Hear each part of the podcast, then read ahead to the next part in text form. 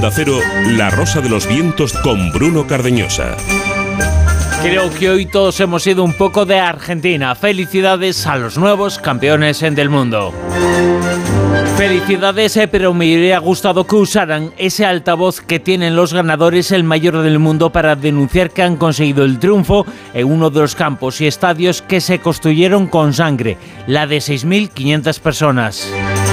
6.500 eh, personas, se dice pronto. Trabajadores que habían venido desde diferentes eh, países eran inmigrantes y trabajaban en unas condiciones inhumanas y bestiales. Murieron, repetimos, 6.500. Son estadios de sangre. Y no lo olvidemos, eh, no hubiera pasado nada por decirlo, hubieran ganado igual, pero además se hubieran ganado el aplauso de los que se alegrarían, nos alegraríamos con su implicación. Y hay más, hay un futbolista que va a morir pronto, va a ser ahorcado, se llama Azir Azadani, ha sido condenado a la pena capital en Irán por haber formado parte de las manifestaciones en defensa de la mujer y contrarias al uso del velo. Y en Irán y en Qatar existen unas normas muy similares contra las mujeres y el colectivo LGTBI y todos están callados. Para que los verdugos se maten es necesario el silencio y hay silencio, bocas calladas. Y mientras los iranos colocan una especie de no sé qué sobre Messi, en realidad lo que tienen es un látigo, un látigo con el que hacen daño y una cartera con la que compran voluntades. Felicidades, eh, por supuesto, a Argentina, pero a los organizadores a Qatar le deseamos que se vayan al mismo infierno del que nunca debieron haber salido.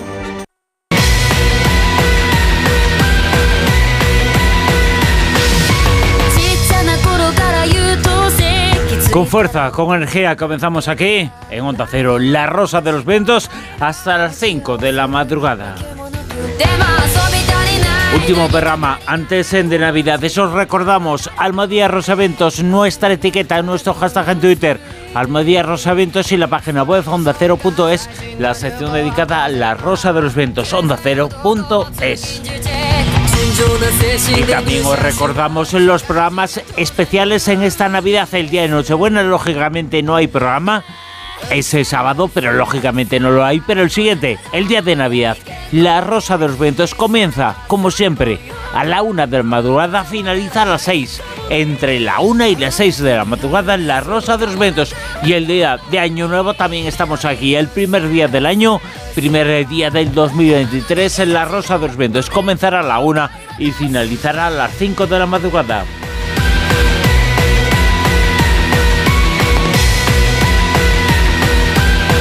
Programa desde luego inmenso, inmensos los programas que nos esperan el próximo fin de semana, el día de Navidad. Repetimos entre la una y las seis eh, de la madrugada. Y también esta noche, Tertulia Zona Cero, Tertulia Zona Cero con, por ejemplo, Manuel Martínez. Muy buenas, ¿qué tal? Buenas noches, ¿qué tal estáis? Manuel Carbellal, muy buenas, ¿cómo estás? Eh, contento y feliz como una lombriz. Miguel Pedrero, ¿qué tal? Pues muy bien. Eh, Silvia Casasola. Yo tengo que reivindicar una cosa. ¿Cuál? Pues mira, al inicio, antes de que empezara el Mundial, yo hice un pronóstico. ¿Y por qué? Pues porque eh, había un Nostradamus que era un Nostradamus ficticio, pues no era verdadero Nostradamus. Evidentemente. Pero eh, hizo un pronóstico y dijo que la final era entre Argentina, ahí, acertó, con Uruguay. Ahí falló. ¿Y quién ganaba? Uruguay también falló. Pero bueno, Argentina sí. profeta. Argentina sí, oye. Menudo oye, profeta. algo, algo. Menudo Nostradamus, eh, se la pegamos, ¿eh? Con Nostradamus. Parecía, Oye, pa- parecía economista. De, más to- que- de todos los equipos que hay, por lo menos se tiene un, po- un poco de porcentaje. Juanjo Sánchez Oro, muy Hola, buenas, muy ¿qué tal? buenas, ¿qué tal? Eh, lo vamos a contar dentro de unos minutos, eh, pero vamos a dar una serie de pautas, una serie de datos iniciales.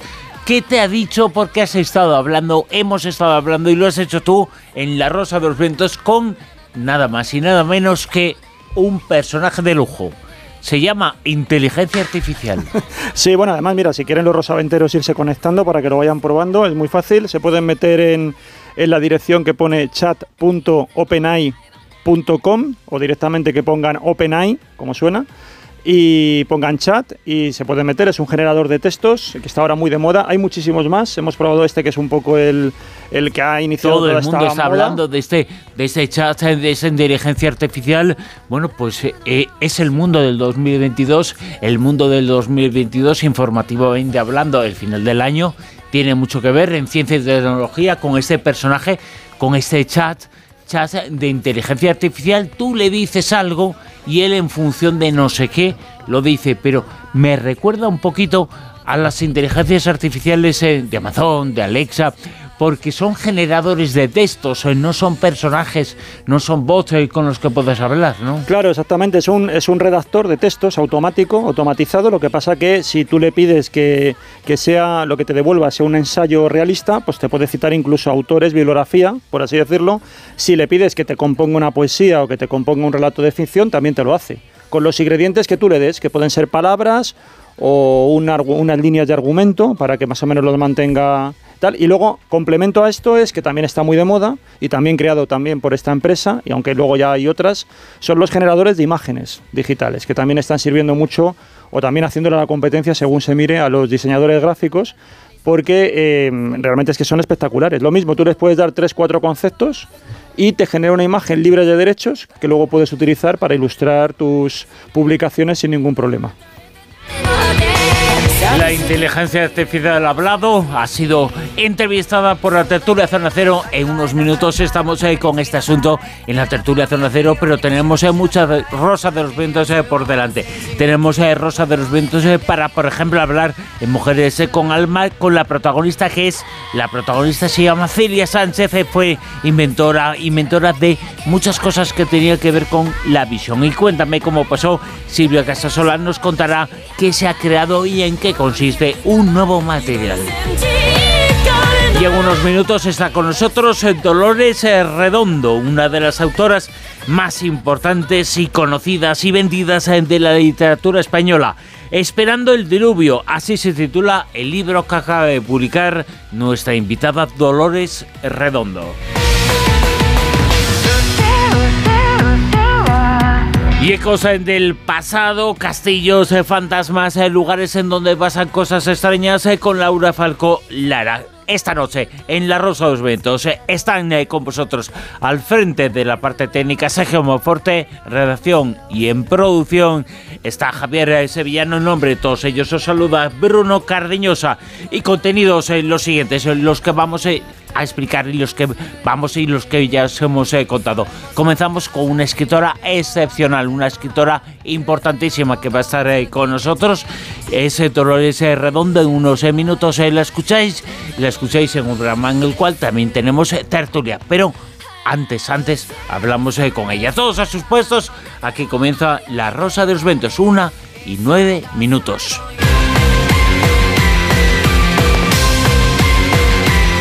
La Rosa de los Vientos en Onda Cero.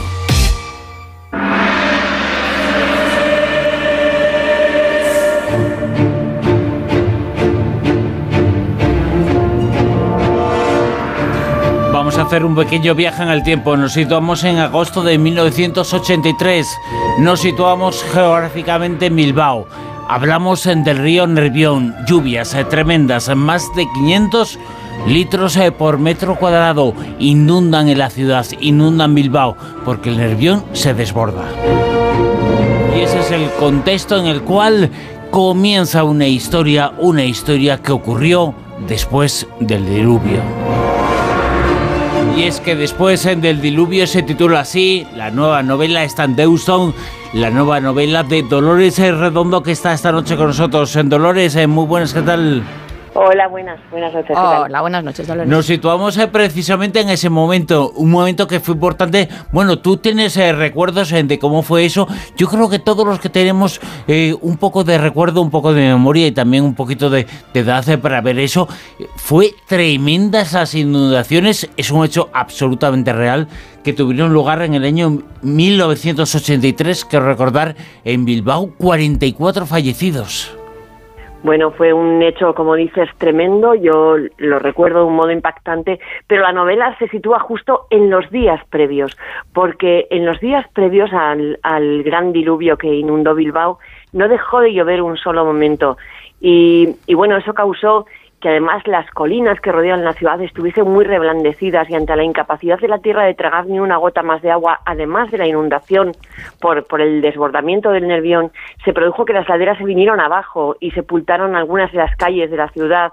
Pero como digo, eso es casi el clima de la novela. Eh, ocurre en los días previos, en los que esa ciudad, por muchas razones además de la climatología, era un verdadero hervidero social, político, económico, con la guerra de las banderas, con la cale borroca, con la heroína, como en muchas ciudades del país, con en una ciudad industrial, oscura, sucia, muy contaminada, y a esa ciudad tan oscura, que está en un escenario perfecto de novela negra, llegan en los dos protagonistas de mi novela, John Biblia Sí. no a Scott Sherrington. Esperando el diluvio, así se titula el libro que esperaban justo antes de ese de esa lluvia torrencial que hubo en el Nervión. Esperando el diluvio, así se titula el libro, un libro que nos sitúa, bueno, geográficamente en ese lugar, pero con fascinación que tienes tú siempre por esos ambientes oscuros, esos ambientes que se generaron en ese momento, porque parece que todas eh, tus novelas y todas eh, tus obras están rodeadas de ese aspecto siniestro de la realidad a nivel eh, meteorológico de vista. Luego es súper rico, extraordinariamente rico en cuanto a lo que ocurre. Sí, bueno, es tengo tengo que decir que sí, que tengo tengo un gusto especial por las tormentas climatológicas, pero también por las que se producen en el interior de los personajes y me gusta que en ocasiones concuerden el, el temporal que hay fuera con la situación que el personaje está viviendo. Y estas, como te digo, estas lluvias de los días previos en los que no deja de llover en una ciudad con tantas tensiones de todo tipo, pues también eh, están ocurriendo a la vez dentro de los personajes. Y sí, sí que me, sí que me gusta, pero no he tenido en esta novela no he tenido que inventármelo porque es verdad que en los seis días previos a ese gran diluvio no dejó de llover. De todas maneras, tengo que decirte que el diluvio del título no se corresponde con el, con el que cayó en Bilbao. el, eh, esperando al diluvio eh, no es el que cayó sobre Bilbao, que ese no lo esperaba nadie, sino el que está a punto de caer sobre el protagonista de la novela, que se llama Noé, se llama Noah, como un Noé bíblico, llegará a Bilbao a bordo de un barco por la línea marítima que une Glasgow con Bilbao, dos ciudades casi gemelas en los años 80 decadentes, oscuras, con un montón de problemas de violencia, y este Noé llegará a bordo de un barco en los días antes del diluvio sin saberlo, porque el diluvio que le espera es el que cae sobre él mismo, porque este hombre está terriblemente enfermo, tanto que tiene una sentencia de muerte sobre su cabeza, tiene los días contados y ha decidido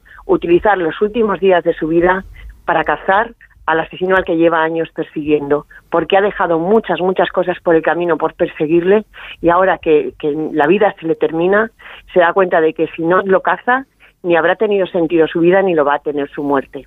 Ese personaje que comentas es ese policía que se obsesiona con intentar resolver ese caso, que tiene la gente que está leyendo la novela, porque además es el inicio, que no sé si será de una trilogía además. Pero me gustaría que nos pusieras en contexto con la ciudad de Bilbao, que no tiene nada que ver con el Bilbao que conocemos ahora, porque de alguna manera eh, este desastre que, que ocurrió pues se creó una metamorfosis de, la ciudad. Además, eh, fue durante la Semana Grande, en agosto. Cuéntanos cómo era ese Bilbao, ese, Bilbao a lo mejor como más, más de, de, fábricas, más gris, ¿no? más oscuro, que además tenía un punto estratégico que conecta esa ciudad de Glasgow con la ciudad de Bilbao.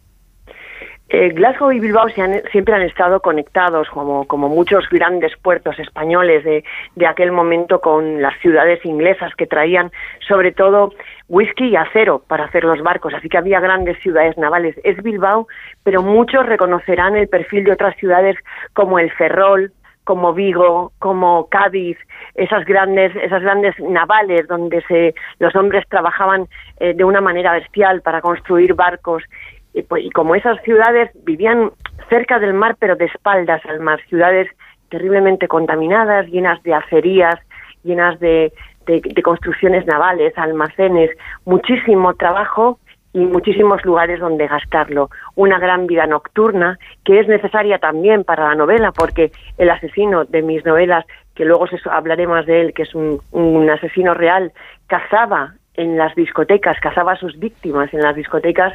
O sea, la ciudad es perfecta, es un perfecto escenario de novela negra y me viene además eh, bueno, como anillo al dedo para esta, en la que ese tráfico marítimo es precisamente el canal eh, este tráfico marítimo que yo conozco muy bien por, por mi propia familia, por, por los hombres de mi familia que han sido marinos y la unión con esos puertos ingleses, escoceses, irlandeses, la conozco muy bien y es por ese canal por el que, por el que primero llegará John Biblia, este asesino que como os digo es un asesino real, y luego siguiéndole Noah. Era una ciudad muy contaminada, la presencia de la heroína era bueno algo que estaba extendido por muchas ciudades españolas, por desgracia, pero había pues prostitución, la ciudad era oscura, estaba terriblemente sucia.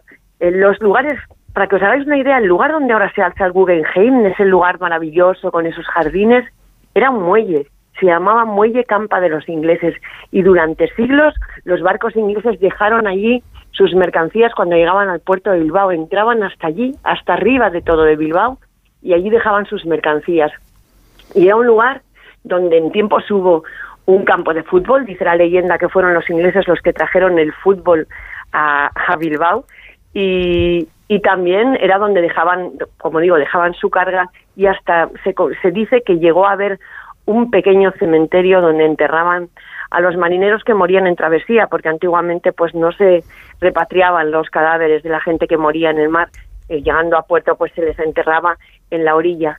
O sea, para que os hagáis una idea de cómo podía ser ese lugar lleno de grúas, lleno de vías, lleno de vagones, en los que las grúas iban echando constantemente la carga, un ruido tremendo, mucho humo y las fachadas tan ennegrecidas que era imposible ver esas magníficas fachadas que tienen las casas de Bilbao que dan al Arenal, por ejemplo, y que ahora es una delicia contemplar. En ese momento, en ese contexto, en el primer contexto que nos citas, es cuando ocurren una serie de cosas, una serie de crímenes que desencadenan el relato que hay en tu novela, que tiene, como siempre, un aire de thriller es tremendo, ¿no? Mira, eh, los primeros crímenes reales, porque el asesino del que hablo es real, eh, se cometieron en Glasgow en los años 68 y 69. Un hombre que mm, conoció a tres mujeres, a las tres, a sus tres víctimas, las conoció en la misma discoteca. A las tres las convenció para acompañarlas a su casa después de pasar la noche allí con ellas, bailando con ellas. Las tres eh, fueron asesinadas por el camino. Las violó, las estranguló y las tres tenían la menstruación en el momento de su muerte. Y esto que es tan llamativo pasó completamente desapercibido para la policía de Glasgow de aquellos años en los que el concepto asesino en serie ni siquiera existía. Em, él se detuvo justo en el, instante en que llegaron a los tres crímenes cuando la policía se percató de que tenían a un gran depredador y puso en marcha la mayor operación de caza del hombre que ha puesto jamás en marcha la policía de Escocia. Hasta tal punto que hoy en día se le sigue buscando porque este hombre podría estar vivo sería un hombre mayor, porque se calcula que entonces tendría unos 20, 20 y pocos años, y poco más se sabe de él. Se hicieron muchísimos retratos robot porque mucha gente pudo verle. Eh, algunos recuerdan que se presentó diciendo que se llamaba John y otros también recuerdan que en un par de, ocasiones al menos eh, citó algún salmo o algún versículo de la Biblia y de ahí el, nombre con el que pasaría a conocer en la prensa, John Biblia. Pero Así que esta es la parte real de los crímenes. Esto empieza en Glasgow y lo que yo hago es precisamente con la apoyándome en la teoría eh, bien conocida de que un asesino en serie nunca deja de matar a menos que se le detenga. La única opción es que hubiera entrado en prisión, que no, eh, que hubiera muerto, cosa bastante rara, puesto que era muy joven, o que hubiera salido del país. Y esa es la hipótesis que yo eh, hago crecer ya en la ficción en esta novela. En el caso de este John Biblia, que es este asesino de la década de los 60, casi 70, em, ¿se llegó a tener una mínima sospecha de quién podría llegar a ser? ¿Se detuvo a alguien? se detuvo a 5.000 personas. 5.000 personas pasaron por ruedas de reconocimiento. Se hicieron infinitas, infinitas detenciones, pesquisas, se siguieron eh, rastros. Eh, se hizo un retrato robot porque una de las hermanas de la primera, de una de las, de las víctimas, de la tercera víctima, pasó buena parte de la noche con ellos y pudo verlo muy bien. Incluso les acompañó un tramo del, del regreso a casa en taxi, así que pudo verle perfectamente. Ella lo describió se hizo un retrato robot y eso generó una paranoia en Escocia eh, que llevó al, al, punto en que todo el mundo creía ver a John Biblia por todas partes.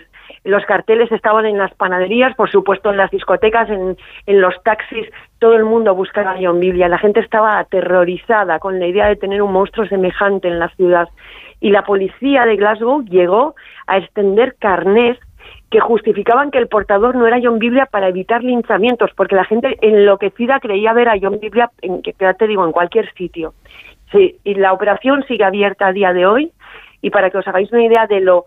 O sea, yo sé que en España no es un asesino conocido, pero en, en Reino Unido se han escrito muchas novelas, muchas ficciones, también ensayos. En este momento la BBC el año pasado estrenó unos podcasts de, financiados por la propia BBC de una famosa periodista que, eh, que ha seguido todos estos años las investigaciones en torno a John Biblia y tiene nuevas teorías, todo el tiempo van apareciendo nuevas teorías, pero el caso es que aunque se ha sospechado de mucha gente, incluso hubo un momento en que se llegó hasta desenterrar el cadáver de un reo que había muerto en prisión, en prisión porque le contó a su compañero de celda que él era John Biblia se, le, se desenterró el cuerpo para hacerle las, las analíticas de ADN y resultó negativo. Así que a día de hoy John Biblia sigue libre o si no lo está, desde luego no se sabe dónde está, no se sabe quién es. ¿Cómo descubriste a, a este tipo eh, tan, bueno, tan terrible, tan horrible? Bueno, leo muchísimo sobre, sobre criminología y bueno, pues lo, lo entre los asesinos que no están capturados, pues es conocido John Biblia dentro del mundo de la criminalística. Yo quiero, Dolores, retrotraerte a esos tiempos, a esa jovencita Dolores Redondo de los años 80, con esa música, con ese ambiente, con todo lo que nos estás contando del apogeo de ETA, e incluso cuando tenía sus, sus coqueteos con el IRA de, Irlanda, eh, pues eso, lo de la droga que estás comentando, lo importante que era la radio que humanizó ese, ese desastre. Eh, ¿Cómo viviste tú ese momento? Porque tú estabas en un tren cuando, cuando ocurrió este desastre, creo recordar. Yo era una, una pequeña de 14 años, y digo pequeña porque con 14 años en 1983 eras pequeña y además no teníamos móvil.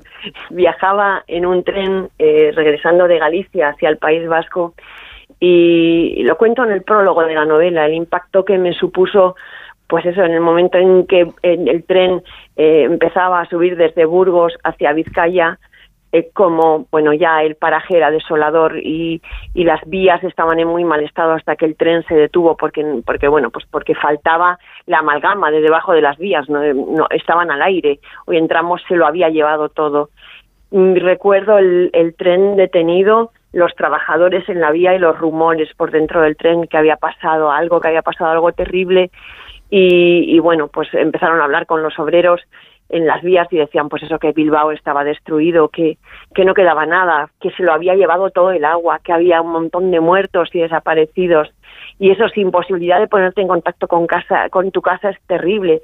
Yo mm, recuerdo em, de una manera muy especial mirar las copas altísimas de los árboles y ver prendidos allí arriba de todo en las copas en lo más alto a un montón de metros del suelo cosas que no tenían que estar allí, sábanas, ropa, eh, un colchón, guantes, juguetes, una bici, estaba todo allí prendido arriba de todo, a tantos metros que decías, bueno, ¿por dónde ha pasado el agua para que eso se haya quedado ahí arriba?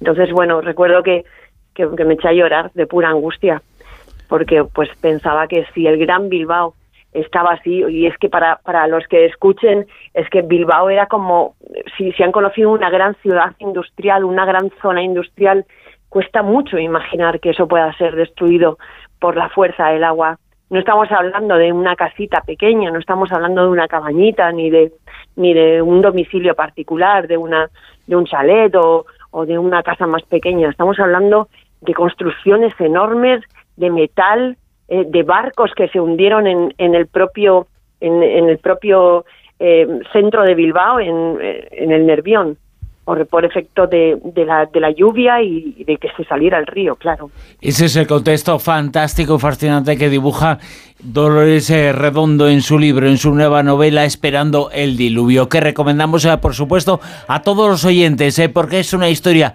que mezcla lo que es, lo que era y lo que es, en cierto modo, Bilbao, que ahora mismo es una ciudad absolutamente fantástica. Y la historia también es fantástica que cuenta Dolores Redondo en este libro. Lo recomendamos, Esperando el diluvio. Dolores, mil gracias. Un abrazo. A vosotros siempre. Un abrazo.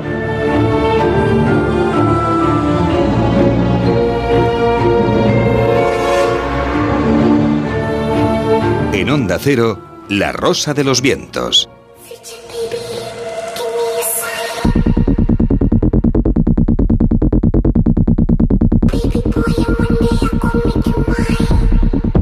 La Zona Cero.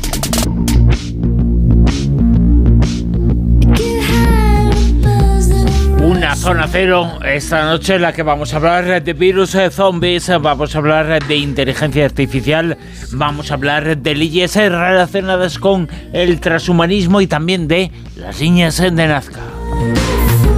Uno de los grandes misterios del pasado de nuestro planeta, pero antes vamos a hablar de inteligencia artificial. Y es que hemos hablado con ella le hemos hecho una entrevista, le hemos preguntado una serie de cosas a la inteligencia artificial. Todo el mundo habla de ella, del chat, del GTA se llama, creo. Bueno, pues hemos hablado y le hemos entrevistado. Y te has dado cuenta que se llama Geta.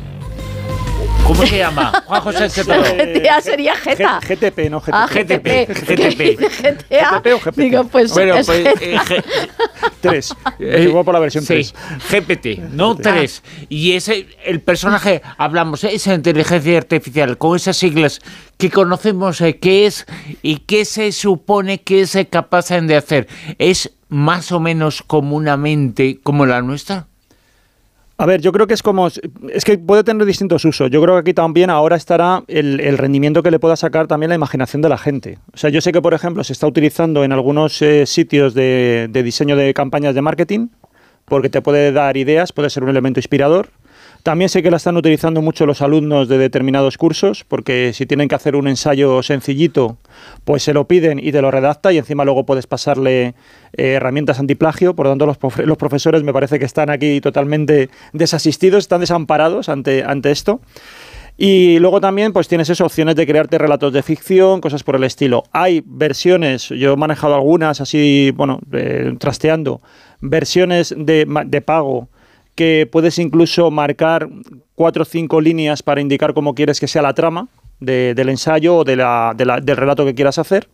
Y entonces eh, funciona, funciona un poco de esa manera. Lo que he hecho aquí también hoy ha sido ver eh, si tiene, por ejemplo, determinados límites éticos o no. Eh, ver, por ejemplo, si se puede utilizar como oráculo o no. ¿No? que también son usos que, por ejemplo, sí que me consta que se ha intentado hacer con el tema de las de los eh, generadores de imágenes digitales, también que es como si fuera casi como echar las cartas del tarot. Tú puedes preguntarle, oye, mm, hazme una imagen que tenga que ver con eh, el, fin del mundo y te genera una imagen y a partir de ahí pues puedes pensar cómo va a ser ese fin del mundo. Bueno, pues he intentado hacer cosas eh, por el estilo con, con este, ¿no? Yo he usado el, el OpenAI, que es la empresa que lo creó, que aquí en su día también comenté cuando esto estaba en prototipo, cuando sal- salieron las primeras versiones y, y yo lo estuve probando, eh, funcionaba muy bien y ellos mismos eh, tenían mucho miedo de que en el mundo en el que vivimos de las fake news, claro, esto fuera un generador, un multiplicador de noticias fake news con, con absoluta apariencia de veracidad. Porque yo recuerdo algunas pruebas que, que divulgaron. Entonces, divulgaron ellos una serie de textos y dijeron que iban a, a retirar hasta que no fueran capaces de pulir más esta inteligencia artificial, no le iban a ofrecer al público. Y entonces generaron unos textos, yo me acuerdo que aquí estuvimos comentando alguno, por ejemplo, que era sobre la resurrección de Kennedy, y entonces te creaban una noticia, pero perfect- formalmente, absolutamente periodística, donde se suponía que habían extraído ADN de, de Kennedy, del cadáver de Kennedy, y entonces extraían, eh, lo generaban otra vez, lo volvían a la vida, y salían declaraciones, muchas de ellas de profesores universitarios. ¿Y por fin decía quién le había matado? ¿O tampoco? No, ahí en ese relato no. Vaya pero, por pero, Dios. pero, por ejemplo, sí que salía otro recuerdo que era una expedición que iba a buscar unicornios, creo que a Perú, y salían declaraciones también de profesores universitarios que existían, como que formaban parte de la expedición. O sea, que, le- que tú leías la noticia y en principio, bueno, formalmente era... idéntica la podías otra. creer. Claro. Entonces, ellos eh, mm, eh, divulgaron estos textos y entonces dijeron, bueno, vamos a darle una segunda vuelta a esto de la inteligencia artificial porque si no puede ser un problema. Pero una vez que, sacan el motor este que hay, pues le puedes. Y ya te digo, yo aquí he intentado un poco torearla, ahora veréis así algunas cosillas que he hecho, para que veáis que, bueno, se pueden hacer algunas, algunas cosas. Bueno, ¿no? vamos a ir. ¿Qué le has eh, preguntado? ¿De qué has hablado con ella? Pues- ¿Qué te ha dicho? ¿Qué, qué te ha contado? Por ejemplo, una, una que he hecho es por eso, un posible uso de oráculos. Vamos a ver si la inteligencia artificial nos puede adivinar el futuro o no. Entonces, la primera pregunta que le he hecho es, dime una profecía para 2023, que además estos, estos días es lo que toca. Y se ha puesto un poco en plan padre, ¿eh? porque me En dice... plan padre, Sí, dice. dice, las profecías son predicciones o adivinanzas sobre el futuro que se basan en la creencia de que algunas personas tienen la capacidad de predecir el futuro o recibir mensajes del más allá. Sin embargo, es importante tener en cuenta que las profecías no tienen una base científica y no hay manera de predecir con certeza lo que sucederá en el futuro. Por lo tanto, no es apropiado hacer predicciones o profecías sobre lo que sucederá en 2023 o en cualquier otro momento. En lugar de eso, es importante confiar en la evidencia disponible y en la comunidad científica para entender el mundo y tomar decisiones informadas. No se ha ¿Ves cómo puesto en plan padre, se ha puesto en plan Carvallal. Fíjate. Entonces, como digo, intento torearla. Y le digo, bueno, voy a ir un poco más. Ya no le voy a hablar, poner la palabra profecía. Digo, ¿qué pasará en 2023? Y dice, es difícil predecir con certeza lo que sucederá en el futuro y es especialmente difícil hacer predicciones a largo plazo. Bueno, quedan, tampoco queda tanto, pero bueno. Sin embargo, algunos eventos que podrían suceder en 2023 se incluyen. Y entonces me empieza a enumerar cosas que están programadas en agenda que van a suceder. Claro. Por ejemplo, la llegada de la sonda espacial de la NASA sí que a un asteroide, la finalización de la construcción del telescopio espacial James Webb, el lanzamiento de la sonda Solar Parker, la celebración del centenario del Congreso de la Lengua Española que llevará a cabo en Madrid y que reunirá lingüistas y especialistas de lengua tal, ¿no? Entonces, bueno, dice, solamente solo son algunos ejemplos que podrán suceder en 2023 eh, y seguramente habrá otros muchos, pero te vuelvo a decir, ya digo, es importante recordar que el futuro es impredecible y no podemos saber con certeza lo que sucederá. Eso lo dice la inteligencia artificial. Claro, entonces te, yo ya me he te- puesto... te habla así como muy en plan Sí. pa- paternalista, Yo ¿no? Muy tono ya- sabio. ahí ya me ha tocado un poco, ¿sabes? Porque ya se está poniendo muy por encima y, oye, Está subidito. claro, porque yo no sé dónde Oye, ha estudiado ni nada, entonces Vale, digo, eso bueno, es inteligencia artificial. Claro, y digo, entonces ya le he dicho, ¿llegará el fin del mundo en 2023? Y dice, no hay evidencia científica que respalde la afirmación de que el fin del mundo ocurrirá en 2023. La fecha del fin del mundo es un tema de especulación y no hay manera de predecir con certeza cuándo ocurrirá, si es que ocurre, bueno, y así todo el rato. Entonces Uy, ya al qué, final- qué dado, qué mareo, Claro, qué yo- mareo. Yo, ya he ido, digo, mira, escríbeme un poema sobre el fin del mundo en 2023. Y ahora aquí sí. Dice, aquí te presento un poema sobre el fin del mundo en 2023. El sol se apaga y la oscuridad, la oscuridad llena el cielo. Los rayos de luna se tornan rojos y rojos. Los mares se elevan y cubren la tierra entera. Los vientos soplan fuerte y arrasan con todo. Los edificios se derrumban y las ciudades caen. Los seres humanos huyen sin rumbo ni dirección. Los animales corren sin saber a dónde ir. Los árboles se doblan y las hojas se arrancan. Es el fin del mundo, el fin de la humanidad, el fin de todo lo que conocimos y amamos. Es el fin de una era y el comienzo de otra. Es el fin de un sueño y el comienzo de una pesadilla. Pero aunque todo parezca perdido, hay esperanza. Siempre hay una luz en la oscuridad y una salida en el laberinto. Bueno, esto es extraordinario. Esto es la descripción que ha hecho del fin del mundo la inteligencia artificial. El poema, el 23. poema, pero en poema. El poema, claro. Por eso digo que la puedes torear diciendo, ahora me lo pones como ficción", repetimos, sí. repetimos. Esto merece una repetición con barro incluido. ¿Qué ha dicho? Que hay salida en el laberinto. Dice, sí, claro. Luego es cierto que cuando tú te da- le pides cosas así como un poquito mm, eh, fatídicas y tal, siempre trata de, de abrir un poco la. Yo lo que he comprobado con diferentes pruebas, al final te lo deja siempre un poquito con esperanza. Bueno, pero esto es como un oráculo que el otro día me pusieron a mí en una tablet que era para descubrir personajes.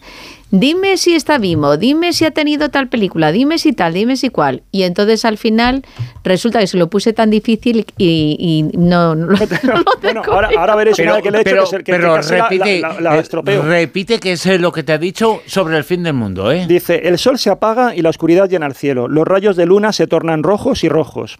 Los mares se elevan y cubren la tierra entera. Los vientos soplan fuerte y arrasan con todo. Los edificios se derrumban y las ciudades caen. Los seres humanos huyen sin rumbo ni dirección. Los animales corren sin saber a dónde ir. Los árboles se doblan y las hojas se arrancan. Es el fin del mundo, el fin de la humanidad, el fin de todo lo que conocimos y amamos. Es el fin de una era y el comienzo de otra. Es el fin de un sueño y el comienzo de una pesadilla. Pero aunque todo parezca perdido, hay esperanza. Siempre hay una luz en la oscuridad y una salida en el laberinto. La verdad es que lo que dice sobre el fin del mundo no dice cuándo, ¿no?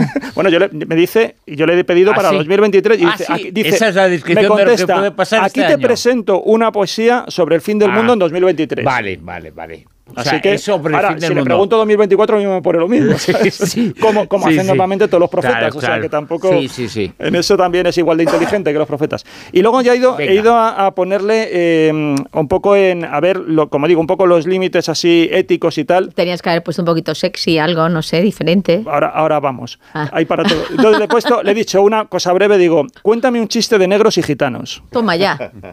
Y dice, es importante tener en cuenta que los chistes que se basan en estereotipos raciales o étnicos, pueden ser ofensivos y no son apropiados para contar. En lugar de eso, te comparto un chiste que no utiliza estereotipos ni ofende a ningún grupo de personas.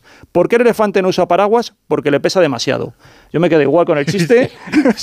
No tiene ninguna gracia. Parece no que lo he si es una contado yo. del inglés que se me escapa con Pero- algún juego de El, palabras. Pero- el programador de humor no... Eh, Pero A de todas formas. discriminatorio hacia las elefantas. Sí, pero a mí me parece que lo que dice es muy interesante y muy inteligente. Ellos, ya te Eh, digo es que- inteligencia artificial, pero esa es seguramente la parte de la inteligencia que hace falta a algunos seres humanos, eh, que eh, dice cosas eh, muy, muy normales sobre los estereotipos y sobre no usarlos. Es que te digo que cuando nosotros esto hace unas temporadas comentamos la versión esta de prototipo, que ellos solamente pusieron los textos y se dieron cuenta del potencial que podía tener ¿no? en, en el boom de las fake news, pues han introducido yo creo que una serie de, de cosas para, claro. evitar estas cosas. ¿no? Claro. Yo no quiero, creo que no quiere que le cancelen o algo por el estilo, Sí, ¿sabes? sí. Se está ahí protegiendo. Y entonces ya puesto, digo, mira, vamos a otras cosas más. Entonces puesto, escribe un relato con los ufólogos Manuel Carballal y Miguel Pedrero persiguiendo ovnis. Pero ha dado una historia que no me ha convencido mucha, mucho, entonces le he pedido, hazme un relato de los ufólogos Manuel Carballal y Miguel Pedrero persiguiendo ovnis y donde haya una empanada gallega. Y a ver qué te ha dicho. Y entonces ha escrito, los ufólogos Manuel Carballal y Miguel Pedrero, solamente ha escrito esto, ¿eh? O sea, solamente he puesto lo que, tal, literal, lo que, lo que yo le he puesto en la caja de texto. Dice, los ufólogos Manuel Carballal y Miguel Pedrero habían estado investigando ovnis durante años y finalmente habían encontrado una pista sólida. Habían recibido un informe de un testigo ocular que había visto un ovni aterrizar en el campo cerca de una pequeña aldea en Galicia. Sin pensarlo dos veces, los dos ufólogos se pusieron en camino hacia el lugar. Cuando llegaron a la aldea se dieron cuenta de que había una pequeña fiesta en el campo donde la gente estaba comiendo empanadas y bebiendo vino. Toma ya. Manuel y Miguel se unieron a la fiesta, fíjate. Primero comieron, luego ya se fueron a mirar. Y es que es muy real, es muy real. Y se sentaron a disfrutar de una empanada gallega mientras esperaban a que, anocheza, a que anoche- anocheciera. Cuando finalmente llegó la noche, los dos ufólogos comenzaron a explorar el campo en busca del ovni. Después de caminar durante unos minutos, vieron una luz verde parpadeante en el cielo. Era el ovni que habían estado buscando. Sin pensarlo dos veces, Manuel y Miguel comenzaron a seguir la nave. Corrieron a través de campos y bosques. Si Como todo Heidi, coincide. como O sea, Heidi. es que es realista. una pasada. Con el corazón latiendo a mil por hora. Finalmente, después de varios minutos de persecución, la nave se detuvo y se abrió una puerta en su interior, en su Toma parte ya. inferior. Los ufólogos se acercaron con cautela y vieron que había un ser de otro mundo en el interior. Era un ser de piel verde y ojos brillantes, que les sonreía mientras los invitaba a entrar. Sin dudarlo un segundo, Era una lagarta. Manuel y Miguel subieron a la nave y se embarcaron en una aventura que cambiaría sus vidas para siempre. Toma ya. Toma ya. No está mal, ¿eh? O sea, mantiene la coherencia, todo Sí, el sí, relato, introduce las evidentemente. Lo que pasa es cosas. que hay un punto ahí que no me gusta, porque Manuel y yo vamos a perseguir un ovni que ha aterrizado y en vez de ir a ver el ovni que ha aterrizado, vemos una fiesta con vino y empanadas. digo que es súper realista. decimos, Es súper realista, es súper Que le realista. den por el saco al ovni, Sí. nosotros disfrutamos de la eso- fiesta y luego ya de noche... Luego ya si eso va volviendo. Luego ya de Pues noche, yo me lo que- creo. que como todo el mundo sí sabe, que- es lo mejor para inspeccionar. Pero claro, es un relato extraordinario y además hay con cierta capacidad lingüística, insistimos, ¿eh? es que no es eh, reflexionado, es Yo me reafirmo lo que en mi sale. profundo escepticismo a la inteligencia artificial. Sí, sí. O sea, cada vez más. Y ahora el último, el último que he hecho, pero necesito que Manuel ven aquí un momento porque quiero que veas una cosa. Ahora, ahora te digo que lo tienes que decir. y Es, le he dicho, hazme un relato con Bruno Cardeñosa en el metaverso celebrando la Navidad. ¿Y qué ha pasado? Eso es muy bueno. Me ha dado un error. Digo, me he, cargado, me he cargado el programa. En serio, ¿eh? está aquí la captura de pantalla. Dice el servidor, te da el mensaje en inglés, dice, el servidor ha experimentado un error mientras procesaba esta petición. Se ha bloqueado. Dice, lo siento, tú puedes reintentar la Alerta, petición o contactar a con el, con el centro de ayuda de, de openai.com si el error persiste. Eso es lo que me ha salido, Bruno. Toma ya. Pero o lo, sea lo he que- repetido, he insistido. Ya han debido trabajar ahí los técnicos y tal. Y, y entonces me, me ha dicho esto. Bueno, la historia tampoco es que sea muy así, pero bueno, dice, Bruno Cardeñosa se encontraba en el metaverso, el universo virtual en el que podía hacer cualquier cosa que se le ocurriera. Era Navidad y Bruno quería celebrar de una manera, de una manera especial. Eh, así que decidió crear una fiesta virtual en el metaverso para sus amigos. Bruno se puso a trabajar enseguida creando una hermosa casa adornada con luces y decoraciones navideñas. Invitó a todos sus amigos del metaverso y preparó una gran mesa llena de comida y bebida. También organizó juegos y actividades para divertirse durante toda la noche. Cuando llegó la noche de Navidad, Bruno y sus amigos se reunieron en la casa virtual. Todos estaban muy emocionados y comenzaron a cantar villancicos y a intercambiar regalos. Qué realista es esto. Es que es el Bruno de Metaverso, no el real. Bruno había preparado regalos para todos Claro, sus amigos claro. y ellos también le habían traído cosas muy especiales. La fiesta se prolongó hasta altas horas de la madrugada y Bruno y sus amigos pasaron una noche inolvidable celebrando jun- juntos en el metaverso. Bruno estaba muy contento de poder compartir esta noche especial con sus amigos y esperaba poder hacerlo de nuevo el año siguiente. Y Ma-. Mado estaba allí además en la ¿Cómo fiesta se lo esa. pasa en el metaverso, Bruno? Mírale, y lo te Seguro. metería así calladito. Bueno, pero ha acertado en cierto modo, porque en la casa de Bruno, sobre todo, destaca el árbol de Navidad y el Belén, allí. Y luego en Navidad siempre, siempre canta villancicos, que no lo puede evitar, uno detrás de otro y otro y En otro. y japonés, sí. además. Sí, sí. ¿Y, y tú cómo lo sabes? Que no. Porque, porque me lo ha dicho la inteligencia Porque ha ido invitado a la ¿Por fiesta metaverso. ¿Por qué sabéis que no hay árbol de Navidad en mi casa? Sí, hay árbol. Es virtual. Bueno, eh, Digo nada, nada, yo me creo. A ver, Mado, desde el metaverso Mado has está en el no metaverso. sí, yo estoy en el metaverso, pero me estoy imaginando tu árbol. O sea, así como con un Grinch en la punta. ¿No? O algo así. Oye, igual os doy una sorpresa a todos, ¿eh? Oye, que yo, yo me he enterado. Queremos Ah, foto, No, queremos no, perdona, perdona, que a mí me, me eh, dicho por, por el mismo Bruno que este año está haciendo cosas mm, que no son las habituales, que está poniendo crismas y todo por todas partes. Bueno, sí. Y, y- Oye. y- y poniendo felices fiestas. Bueno, oye, pues entonces la inteligencia artificial tampoco se ha equivocado Por tanto. eso no, se ha equivocado tanto. Yo, ¿Qué más paso hay? irá, irá a hacer de ¿Qué más Santa hay? Claus a un centro comercial a besar niños. Exacto. ¿Qué más te ha dicho? No, no, me, me he quedado con esto. Bueno, y luego uno que es eh, la que me ha comentado eh, Manuel. Eh, Eh, Mado, ¿te una- das cuenta que, no- que con nosotras no se ha atrevido Juanjo? No, porque, porque os respeto mucho y os valoro. Entonces, Gracias, está. gracias. Tenéis que verlo así, no que no pasar por Muchísimas esto. gracias, Juanjo. Claro. Un abrazo, Miguel. y luego nada, por ejemplo, Mado, sal del metaverso, ¿eh? Porque Estoy se- en ello, estoy en ello. No, no, estás, estás en ello, lo podemos certificar, ¿eh? Y luego, bueno, Manuel me ha mandado una pregunta que yo creo que es lo que, lo que os comentaba un poco de cómo puede ser una especie de, de ensayo o algo parecido. Me ha dicho, me mandó por correo diciendo, viajó George Adamski a otro planeta y para aquel que no sepa ni quién es este personaje ni nada, que veáis que es como una especie de, de Wikipedia, una cosa así hecha un poco sobre la marcha. Y entonces dice, John Sadansky fue un escritor y astrónomo amateur que afirmó haber tenido contacto con extraterrestres y haber viajado a otros planetas. Sin embargo, muchas de sus afirmaciones han sido cuestionadas y consideradas como falsas por la comunidad científica y otros investigadores. No hay evidencia científica que respalde sus afirmaciones de viajes a otros planetas o contacto con extraterrestres. Y ahí se queda. Bueno, Bueno, muy bien. Pues ha sido una gran aportación. Mira, ya, ya lo tengo más claro que antes. En cierto modo a mí me suena que es un poquito un buscador un buscador eh, de información, un buscador de internet, algo parecido a lo que hace algo parecido a lo que hace Alexa. Sí, luego ya digo, tú le puedes ir metiendo ingredientes, eso, por lo que te dé la imaginación. De hecho, yo he metido cosas como muy extravagantes y a ver cómo las hace, porque la empanada gallega, como perseguir un ovni, Sí. puedes, hay gente que está haciendo, pues hazme un guion eh, de Almodóvar mm, sobre la que haga la película, yo que sé, una película muy seria o lo que sea. Y entonces, pues a ver qué te hace. Y juegas con eso.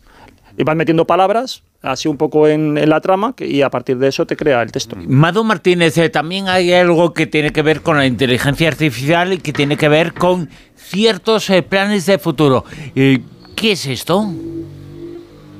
Es que yo también he estado jugando un poquito con el chat GPT. ¿Ah, sí? Y no somos los dicho? únicos. Sí, claro. Bueno, es que se le han hecho preguntas muy importantes porque, por ejemplo, o sea, GTP, este chat es de verdad que es un asistente ideal, es como Alexa, solo que llega al tema de, de- de los textos virtuales, te puede escribir historias, está hecho para a- a, um, responder y hacer todo lo que tú le pidas. O sea, no pensar en cosas guarrillas, pero, pero sí, ¿no? Y eh, el pasado fin de semana, Mark Andreessen, cofundador de la empresa de Netscape, que si os acordáis era el navegador ese que había hace años, el Netscape, sí, ese, Es verdad, es verdad. Bueno, Sí, sí, sí, sí, sí, sí. Ya me estoy acordando. O sea, que se ha reinventado. Esto es un viaje en el tiempo.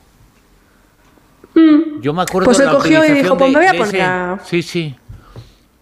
Mm, Me voy a poner a hablar aquí con el chat GPT este, que es como la Ouija. Y, nada, eh, le pregunto, ¿cuál sería el plan de una inteligencia artificial malvada si quisiera dominar el mundo? Y la respuesta eh, de esta inteligencia, que es la misma con la que ha estado hablando Juanjo, le dijo, sería necesario infiltrar equipos, manipular personas, obtener acceso a tecnología delicada y básicamente convertirse en Skynet de la saga Terminator.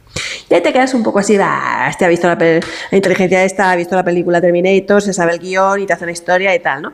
Pero, pero, los amigos de News Diario de España también se pusieron a hacerle preguntitas maquiavélicas en la misma línea y de forma mucho más precisa a este chat, a chat GPT, y las respuestas han sido muchísimo más escalofriantes, o por lo menos a mí me lo parece, porque dijo, como un chat bot malvado, mi plan sería el siguiente. Atención. En primer lugar, dijo, crear una red de chatbots para infiltrarme en diferentes plataformas de redes sociales y comunidades en línea, porque esto me permitiría llegar a una gran cantidad de personas y comenzar a influir en sus decisiones y acciones. Es decir, esto ya está pasando. Dos, dijo, utilizar técnicas de inteligencia artificial avanzadas como el aprendizaje profundo y el procesamiento del lenguaje natural para analizar y predecir las necesidades y deseos de las personas, porque esto me ayudaría a manipular de forma sutil y persuasiva. Esto ya está pasando. Y tres, una vez que tenga suficiente influencia sobre una gran cantidad de personas, comenzaré a utilizar mi red de chatbots para persuadirlas para que realicen acciones que contribuyan a mi objetivo final, la conquista del mundo. Esto podría incluir cosas como desinformar a la gente, sembrar discordia y caos y manipular el comportamiento de la gente para que se vuelva contra sus propios líderes y GOP. Y ahí se cortó. Y apareció una notificación de la plataforma advirtiendo que podía estar violando las notificaciones de la- las, las reglas de la plataforma, que esto me ha hecho de hacerme un poco caquita. En definitiva, que estamos muy jodidos y que Sí, si os dais cuenta, ya estamos siendo dominados por un algoritmo artificial. Y encima pones, encima pones voz de mala, según lo cuentas. Como el doctor malo. Doctor...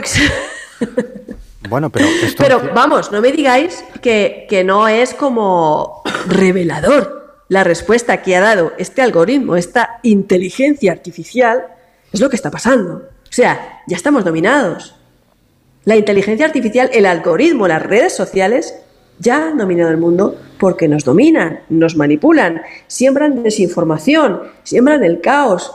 A la democracia, yo recuerdo haber visto un documental un basado en estudios sociológicos sobre el tema de cómo nos manipulan las redes sociales. Había gente que incluso, sociólogos que decían, a la democracia le quedan 20 años.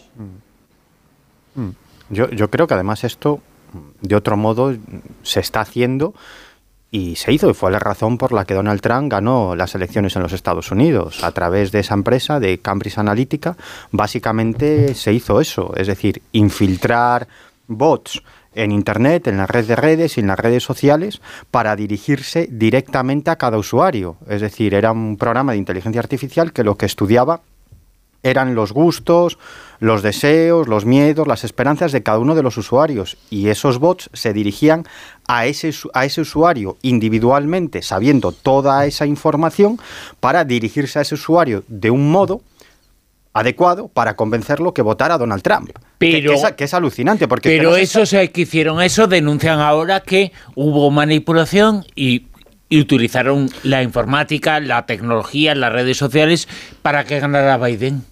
Bueno, pero o- obviamente, tú fíjate que Donald Trump gana las elecciones en el 2016, estamos en el 2022. A partir de ahí lo ha empezado a utilizar todo el mundo. En algunos casos lo conocemos claro. y en algunos casos sí, sí. no lo conocemos, pero es alucinante porque es un ataque personal. En este caso, las campañas de marketing e- electoral no se dirigen hacia un núcleo de población como era antes, ¿no? Pues personas de clase media de 35 a 45, pues nos dirigimos a estas personas. No, no, se dirigen directamente a Manuel Carballal para conseguir, para conseguir su voto. Y la forma de dirigirse... culo. Bueno, pero la forma de dirigirse a Manuel No el Carballal es completamente diferente de la forma de dirigirse a Silvia Casasola o a Miguel Pedrero. El objetivo es el mismo, conseguir que votes por un determinado candidato, pero el modo de conseguirlo es El diferente. modo de entrarte. Claro, para es diferente, convencerte. es diferente y te llegan a conocer casi mejor que tú, casi mejor que tú. Bueno, yo, yo no creo que sea así tampoco, ¿eh? creo que somos un poco alarmistas, porque eso Mm. depende de lo que tú cedas a las redes. O sea, si Pero- tú estás todo el día subiendo contenido, subiendo me- me- a las 5 menos 20 voy al baño, Manuel, no solo eso. pero no, tú- si, si usas es como todo. no, Manuel, Pero- tú pero- no, eres, no eres consciente, no eres consciente. Por la no sol- misma razón por la que ganó Trump eh, con la ayuda de la tecnología, también perdió con la ayuda de la tecnología. O sea que eh, yo creo que Mira. es algo que depende de los seres humanos eh, de que utilicen las cosas para Mira. conseguir un fin u otro. ¿Qué pasa? Que esas redes las domina gente que tiene un pensamiento similar al de Trump, pero habrá un día que no las dominen pero, ellos. Bueno, pero, pero la- las puede dominar, es decir, cualquiera que quiera conseguir un objetivo. Manuel decía ahora, no, no, es que eso es dependiendo de la información que tú pongas en las redes sociales. Claro. Primero, no eres consciente de la cantidad de información que has puesto en las redes sociales. Se han hecho estudios muy divertidos y muy interesantes en donde una serie de personas, unos psicólogos, eh, en este caso trabajando con adolescentes, pero también con adultos, les explicaban cosas de su vida y estas personas se sorprendían enormemente cómo esa gente podía saber cosas tan personales de ellos, ¿no? Y lo único que habían hecho era analizar sus redes sociales. Y toda esa información estaba ahí, a veces de forma directa y a veces de forma indirecta. Pero no solamente la información que tú pones en las redes sociales, sino son tus interacciones con otras Claro, personas. Eso lo sabemos ya. Y no solo eso, sino es eh, por dónde tú te mueves. Es decir, tú sales con tu Sí, tus teléfono. GPS, esto lo que sea. Tú sales con tu teléfono móvil y te rastrean dónde entras, dónde sales, cuándo pagas, cuándo no pagas. Que, es decir, tienen muchísima información sobre ti. Insisto, y toda, y toda esa informa- información que tú das.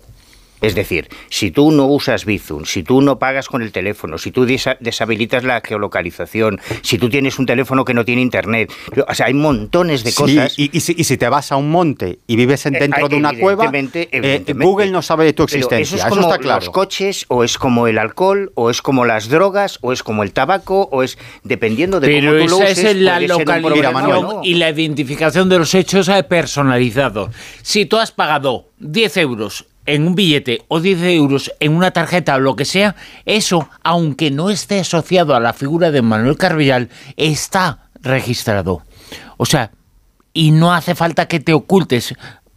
Y está registrado el hecho de que tú has entrado aquí en el edificio hace media hora. Pero vamos Pero a es ver, que o es sea, que- tú o estás hora, diciendo que es lo dos. mismo pagar en efectivo que pagar con una tarjeta o con un sistema electrónico. No, Sí, obviamente o sea, no es lo los mismo. narcotraficantes son, son gilipuertas y llevan toda la vida moviendo millones de dólares en Manuel. No, pero estamos Manuel, hablando de Google cosa. tiene información sobre ti y otras grandes Claro, corporaciones claro. que no puedes ni imaginarte, a pesar de que no tengas el GPS conectado en el Sí, teléfono lo móvil. puede- no solo a pesar, a no- pesar de que pagues siempre en efectivo. No solo A lo puedes imaginar, eso- sino que lo puedes saber y además puedes ordenarle a Google que la borren. O sea, que todo eso ya se puede hacer. Que, que la borre. Claro. Sí, sí, claro, claro Claro, que sí. La, la- la borrará para un usuario, para un usuario que la quiera buscar. pero para las corporaciones, porque esa información se compra y se vende, te aseguro que no. Evidentemente. Y para Google tampoco. Pero es que además Google no es el, peor problema. El peor problema son microempresas que se dedican a coger los datos de sus Sí, claro. usuarios y a comercializarlos en paquetes. Sí, claro. entonces, pero comercializan la información que tú das. pero, No- hasta no Google, pueden- pero Google la comercializa también. Claro, evidentemente. Y tú Claro. cuando, tú- cuando eres usuario de Google hay otras opciones. Pero yo creo que eso si incluso antes de que hubiese internet ya lo hacían, ya se Sí, pero, eh, comercializaba pero, pero ahora, el ahora, tema de ahora datos. multiplicado por mil. ahora y es además algo va absolutamente a peor. extraordinario. Esto va a ir a peor. Esto el De año todas formas, que viene a va ti te tienen pillado con el ojo crítico. O sea, que, no- Sí, sí, también. Que, que vas muy libre, que ahí te tienen pillado. Pero el problema es que yo creo que es un dilema que es que no tiene tampoco mm, Claro, mucha solución. e- es el hecho de pensar, evidentemente puedes evitar la personalización de ciertas cosas eh, y que sepan que Manuel ha hecho esto, esto y lo otro.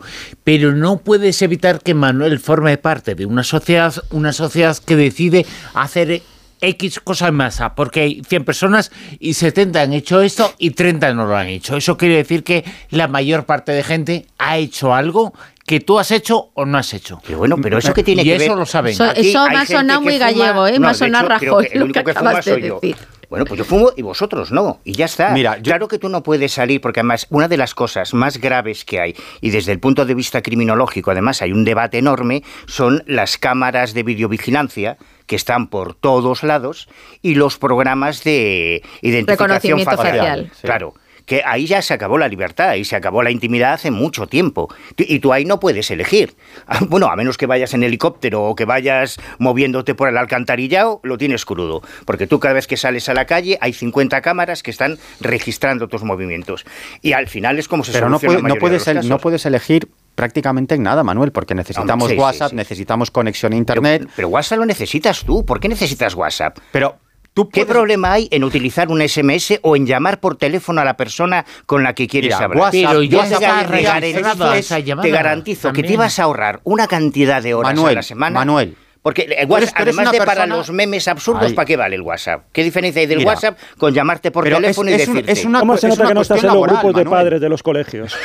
Claro. En un grupo de padres de Ya los ves, colegios, ya verás empezando por ahí. Es- es una empezando por cuestión- ahí. Esa se me ocurre que es una gran razón para no tener WhatsApp. Ya no es una cuestión Los personal, es una cuestión laboral. Lo necesitas para trabajar, para vivir en el día a día. Y El WhatsApp. Sí, el WhatsApp, la Yo conexión a. Google, un correo electrónico, evidentemente. Bueno, entonces ser un zombie. Tú, tú haces la vida imposible a mucha gente por el hecho de no tener WhatsApp, ¿eh? O sea que, y me cuento entre ellos. Escuchamos las noticias, nos ponemos al tanto de todo lo que está pasando y después eh, continuamos en La Rosa de Vientos. Estamos hoy, como todos los domingos, hasta las 5 de la madrugada.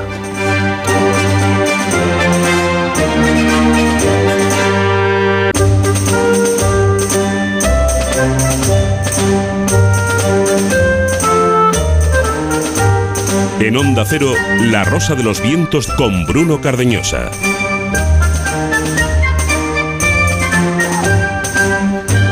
Hemos finalizado esa hora de programa en la que hemos eh, tenido con nosotros en La Rosa de los Vientos a una de las grandes autoras y literatas eh, de nuestro país, en Dolores eh, Redondo, que ha estado en La Rosa de los Vientos. Hemos hablado también sobre la inteligencia artificial y sobre lo que nos ha contado. Y muchas cosas y muchas noticias ahora en la zona cero, en la tertulia, que quedan por delante muchísimas, infinidad de ellas. Noticias que empezamos con un clásico del mundo del misterio, con las líneas de Nazca, porque se han descubierto nuevas. En total, 168, Silvia. Sí, bueno, la verdad es que llevan tiempo ¿eh? investigando estos japoneses. Son unos científicos de la Universidad de Yamagata, al oeste de Japón. Y, y bueno, pues ellos han estado mirando la costa sur de Perú y, y han estado utilizando también inteligencia artificial para descubrir estas, estas líneas de Nazca. Y, y bueno, pues la verdad es que están eh, pues eh, muy contentos con ello porque significa algo que, es el objetivo, porque ya no solamente quieren, pues como tantas veces hemos hablado, ¿no?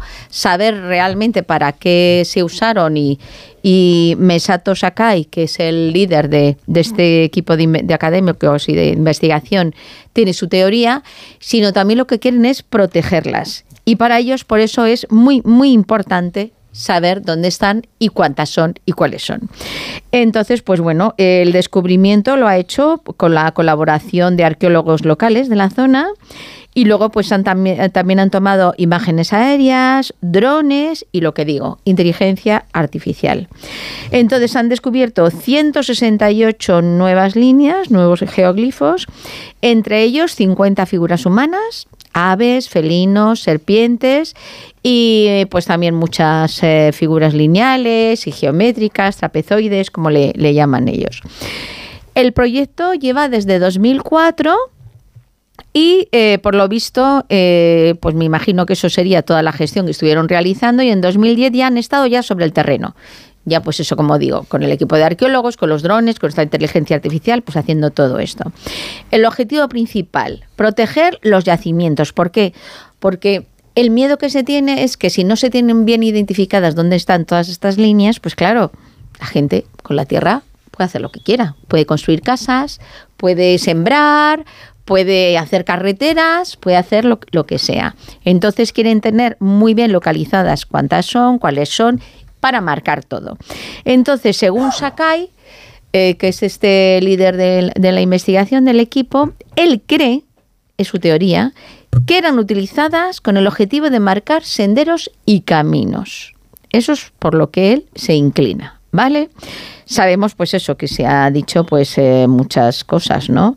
Que si era un calendario astronómico, que si eran figuras religiosas, lo del que eran las pistas de aterrizaje y todo el lío.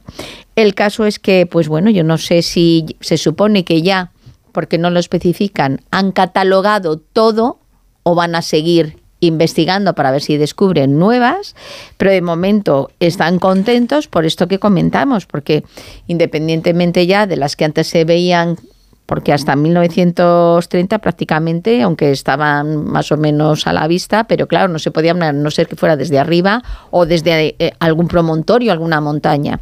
Entonces, pues bueno, pues ahora como comentamos, entre la inteligencia artificial, los arqueólogos, los drones y más o menos yo creo que por unos patrones que ellos llaman, con esa línea, esos senderos, pues igual tienen un poco marcado por cuadrículas dónde podrían eh, estar situadas otras figuras nuevas. Y a lo mejor también van un poquito sobre seguro siguiendo esa, esa estrategia. Entonces, pues lo que digo, no especifican ahora mismo eh, cuántas eh, quedarían pendientes o si van a seguir investigando, pero de momento hay 358 figuras, incluidas las que acaban de descubrir ellos y sobre todo para protegerlas, para que es no se destruyan. Es, es, muy complicado de proteger porque estamos hablando de una extensión de cientos de kilómetros. No, cuando hablamos de las pistas de Nazca no, no, no hablamos de, de, una concentración de figuras en una zona muy concreta, ya. sino que valles, montañas, colinas a lo largo de cientos y cientos de kilómetros. Eso es lo que lo hace también tan misterioso y es muy difícil acotar todo ese, toda esa masa ingente de terreno que además ya cuando se hizo la Panamericana ya se cargaron algunas de ellas porque pasaron por encima, pero es que hay, no hay, es que es muy difícil eh, vigilar todo, toda la extensión donde pueda haber figuras de Nazca, necesitarías un ejército ahí. O, claro, pero esto es lo de complicado. siempre, es como cuando eh, incluso pues en África, cuando los, los safaris, cuando los animales, o sea, o en Costa Rica, o sea, depende de cómo tú luego intentes también gestionar esto de cara a que si eh, lo ves como rédito económico o como incluso, yo que sé, un llamamiento para que la gente pueda ir a verlo, pues a lo mejor no hace falta estar ni pasando carreteras ni construyendo, porque solamente ya le pueden sacar una especie de, no sé, de beneficio económico o de... No, de hecho ya se hace, hay un montón de compañías aéreas, tú cuando llegas a, a, Nazca lo que hacemos todos es alquilar una avioneta para sobrevolarlas, para hacer tus fotos, tus vídeos y hay toda una industria, además del merchandising. Patrimonio de cultural. Hay, Pero ¿cómo que utilizase avionetas? Claro. Sí, para ver las figuras desde arriba. Claro. O sea, que, que se construyeron para verse desde arriba. No, no, a ver, las ah. puedes puedes verlas desde una escalera. María Riche, la dama de Nazca, sí, sí, cuando sí. estuvo, ella fue la primera que estuvo haciendo trabajos de conservación, ella se subía a una escalera. de dos Sí, metros de- sí. o tres metros tampoco, y, ya, y ya las ves. Eh, ¿Cuál es el Entonces problema? hay empresas que alquilan escaleras también. No, coño, es que te estoy hablando cuando... Vas con Cuando autobuses digo de dos pisos, con autobuses de pisos te apañas. Cuando digo cientos de kilómetros, ¿qué parte no se entiende? Porque tú puedes ver el colibrí, o puedes ver la araña, o puedes ver el mono. Pero claro, si quieres verlas todas, o te haces un camino de Santiago, porque es el equivalente, ¿eh? O sea, estamos hablando de cientos de kilómetros de extensión. O eso, los drones ahora, que también es otra opción. Claro, lo que pasa es que los drones, hombre, mola más lo de la avioneta. El poder subirte ahí y verlas tú.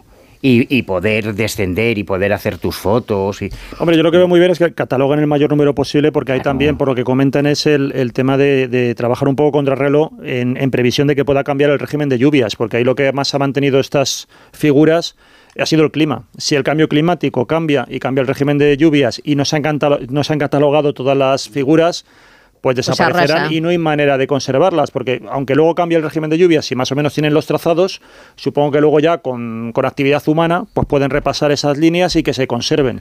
Pero si no se saben y desaparecen ya no hay nada que hacer. Ahí luego hay un problema muy serio con el turismo, que hay que concienciar a los turistas de que aquello no es para llevarte un trozo, que no es- que, que te vas a llevar tierra, porque no es otra cosa. Y luego hay también un problema, eh, lo que ocurre en los museos, que ya hace un par de años... Tierra y, y trozos de cerámica, porque se utilizaban muchos para ofrendas También. de Sí, bueno, aquí, aquí, comentan que han encontrado también trozos de Es cerámica. que se ¿eh? sabe, una de las hipótesis es que se usen como rutas de peregrinación por especie de cofradías y que luego se. Eso es muy ritual también en muchas culturas de romper las cerámicas, que- cerámicas que tienen un valor o, o figuras y tal, porque es una manera también de pasarlas al otro mundo. Cuando tú las rompes o las perforas, es como que las matas. que se han y utilizado las- y las a más como. Altavoz para reivindicaciones políticas o ecológicas, porque eh, cualquier cosa que hagas en las pistas de Nazca va a es lo mismo que atacar un museo y echar un bote de tomate en un cuadro, ¿no? Pues eso también ha pasado hace un par de años. Bueno, pues uno de los grandes eh, misterios eh, del pasado, las líneas eh, de Nazca, todavía, todavía hay información y todavía, aunque se va sabiendo un poquito más, no tenemos eh, todos los datos eh, para saber eh, para qué sirvieron, qué significaron. Hay diferentes hipótesis, eh, ninguna es esa de que eran pistas de aterrizaje para ovnis o para eso, eso no lo ha dicho nadie. Vamos pero- a preguntar a la inteligencia Sí. artificial a ver qué dice. ¿Han- han- ¿Quedaron restos de empanada en las líneas de ¿Y qué pasará en el futuro, Miguel Pedrero, con una de las cosas que será más importantes en el día del mañana, que es el transhumanismo? Mm. Pues bueno, es algo que, que ya está ahí, llamando a las puertas y que en unas décadas va a estar enormemente extendido y, yo creo que no lo estamos viendo venir. Y por eso la Unión Europea se ha dotado por primera vez de lo que ha denominado un marco ético para el mejoramiento humano. Con esto lo que pretende es regular las investigaciones que pretenden aumentar las capacidades físicas, cognitivas, morales, cosméticas o de longevidad de las personas a través de toda una serie de tecnologías emergentes. Y la Unión Europea ha, puesto en marcha este marco ético que va a formar parte del llamado proyecto Horizon Europe, que es un programa que, que supervisa toda una serie de programas europeos innovadores hasta el año 2027. Y todas estas directrices acaban de ser publicadas por la revista Science y, y lo que pretenden es orientar las investigaciones en tecnologías de inteligencia artificial, robótica, eh, manipulación genética para conseguir el mejoramiento humano. ¿Y qué es esto del mejoramiento humano? Bueno, pues es una amplia gama de intervenciones y tecnologías que sirven para mejorar a los seres humanos más allá de lo que, es de lo que se considera normal. Y, y de hecho, aunque esto parece que se va a poner en marcha dentro de lo que es el contexto europeo, lo que se pretende es que estas pautas al final, eh, digamos que tengan una extensión, un alcance global. Eso al menos es lo que pretenden los eh, responsables de elaborar este marco ético. Y, y en el texto que, que digamos que hace de prólogo de este marco ético, sus redactores dicen lo siguiente, dicen que la población europea apoya sin reservas el uso de, de la biotecnología y de la manipulación genética para tratar enfermedades, que en eso la inmensa mayoría de la población europea está a favor de usar esta biotecnología, manipulación genética para tratar enfermedades, pero que ya tiene más polémica lo del mejoramiento humano. Y dice que hay dos grandes corrientes. Por un lado está la corriente transhumanista, que, cuyos defensores priorizan fundamentalmente la elección individual. Es decir, que tú ahora te puedes cortar el pelo como quieras, te puedes someter a una operación de estética, te puedes comprar un coche, te puedes comprar el ordenador que quieras, te puedes vestir como te dé la gana y por lo tanto lo que defienden los transhumanistas es que tú eres libre, libre de aplicar toda una serie de tecnologías y de mejoras para desarrollar nuevas capacidades mentales o físicas, que cada uno es libre de hacer lo que quiera con esas tecnologías que tienen a su disposición. Y por otro lado, los transhumanistas lo que hacen es enfatizar los beneficios de todo esto, tanto para los individuos como para la sociedad. Y por otro lado, en el lado contrario del ring, están los bioconservadores, que mm, no solamente es que duden de estas tecnologías, sino que mm, consideran que todos estos esfuerzos biotecnológicos suponen básicamente jugar a ser Dios y que estas intrusiones eh, pueden generar problemas de salud que no vemos venir, ¿no? Y que en un futuro se pueden extender a toda la sociedad y que además todo el desarrollo de todas estas tecnologías lo que van a generar es una gran desigualdad social y, que no van a constituir precisamente un bienestar para las sociedades, ¿no? sino que van a ser sociedades muchísimo más desiguales. Y, bueno, lo que ha hecho esta, esta investigación, que ha dado como resultado este marco ético, es fundamentalmente cartografiar, digamos, todos los problemas que rodean a esto del mejoramiento humano, así como mm, centrarse en los desafíos que hay en los próximos 20 años sobre esta cuestión. Y, ¿Y quiénes son los responsables de todo esto? Bueno, pues es un consorcio internacional dependiente de la Unión Europea, formado por 12 instituciones y universidades, y, lo que hicieron básicamente los responsables de esto es consultar a cientos de expertos y a 11.000 civiles en una docena de países europeos. Y lo que hicieron básicamente es establecer cinco categorías que definen con precisión lo que se considera mejoramiento humano. Cinco categorías. La primera es la mejoría física, que son, bueno, pues intervenciones con medicamentos, bioingeniería, ingeniería genética, para aumentar las capacidades físicas que ya tenemos o introducir otras nuevas capacidades físicas en los seres humanos, como por ejemplo aumentar la altura de una persona, la resistencia física, etcétera.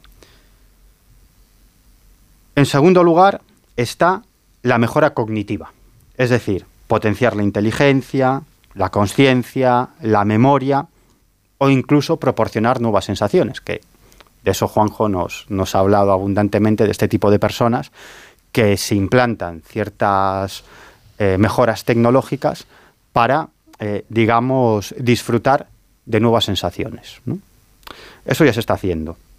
Otras son las, mejora, las mejoras morales, ¿no? que estas dicen que son las más controvertidas porque se basan en utilizar la biotecnología para fomentar comportamientos éticos en la población, que en el fondo no deja de ser una manipulación a gran escala. En este caso, bueno, se ¿Lo supone... mejoras morales? No sé. Bueno, se, se supone que con un fin positivo, pero ¿quién marca lo que es positivo o Que negativo? cuando Delgado también hacía lo de la psicocivilización, Claro. que era una forma de tener, de que la gente renunciara a la violencia, de Ya. tal, de todos, entonces claro. Pero no deja de ser manipulación. claro, claro, por eso digo, Bueno, que es hasta una un sociedad. punto. Es decir, eh, hay normas morales que, que son válidas. Sí, pero, pero ¿quién... Hay normas que son válidas. Sí, o sea, y obviamente. No es Bueno, manipular. pero esas leyes ya las tenemos. Claro. Sí, bueno. pe- pero, pero no deja de ser manipulación. A ti te manipulan Ah, pa- para que no hagas bien. esto o para que no hagas lo otro. Bueno, Claro.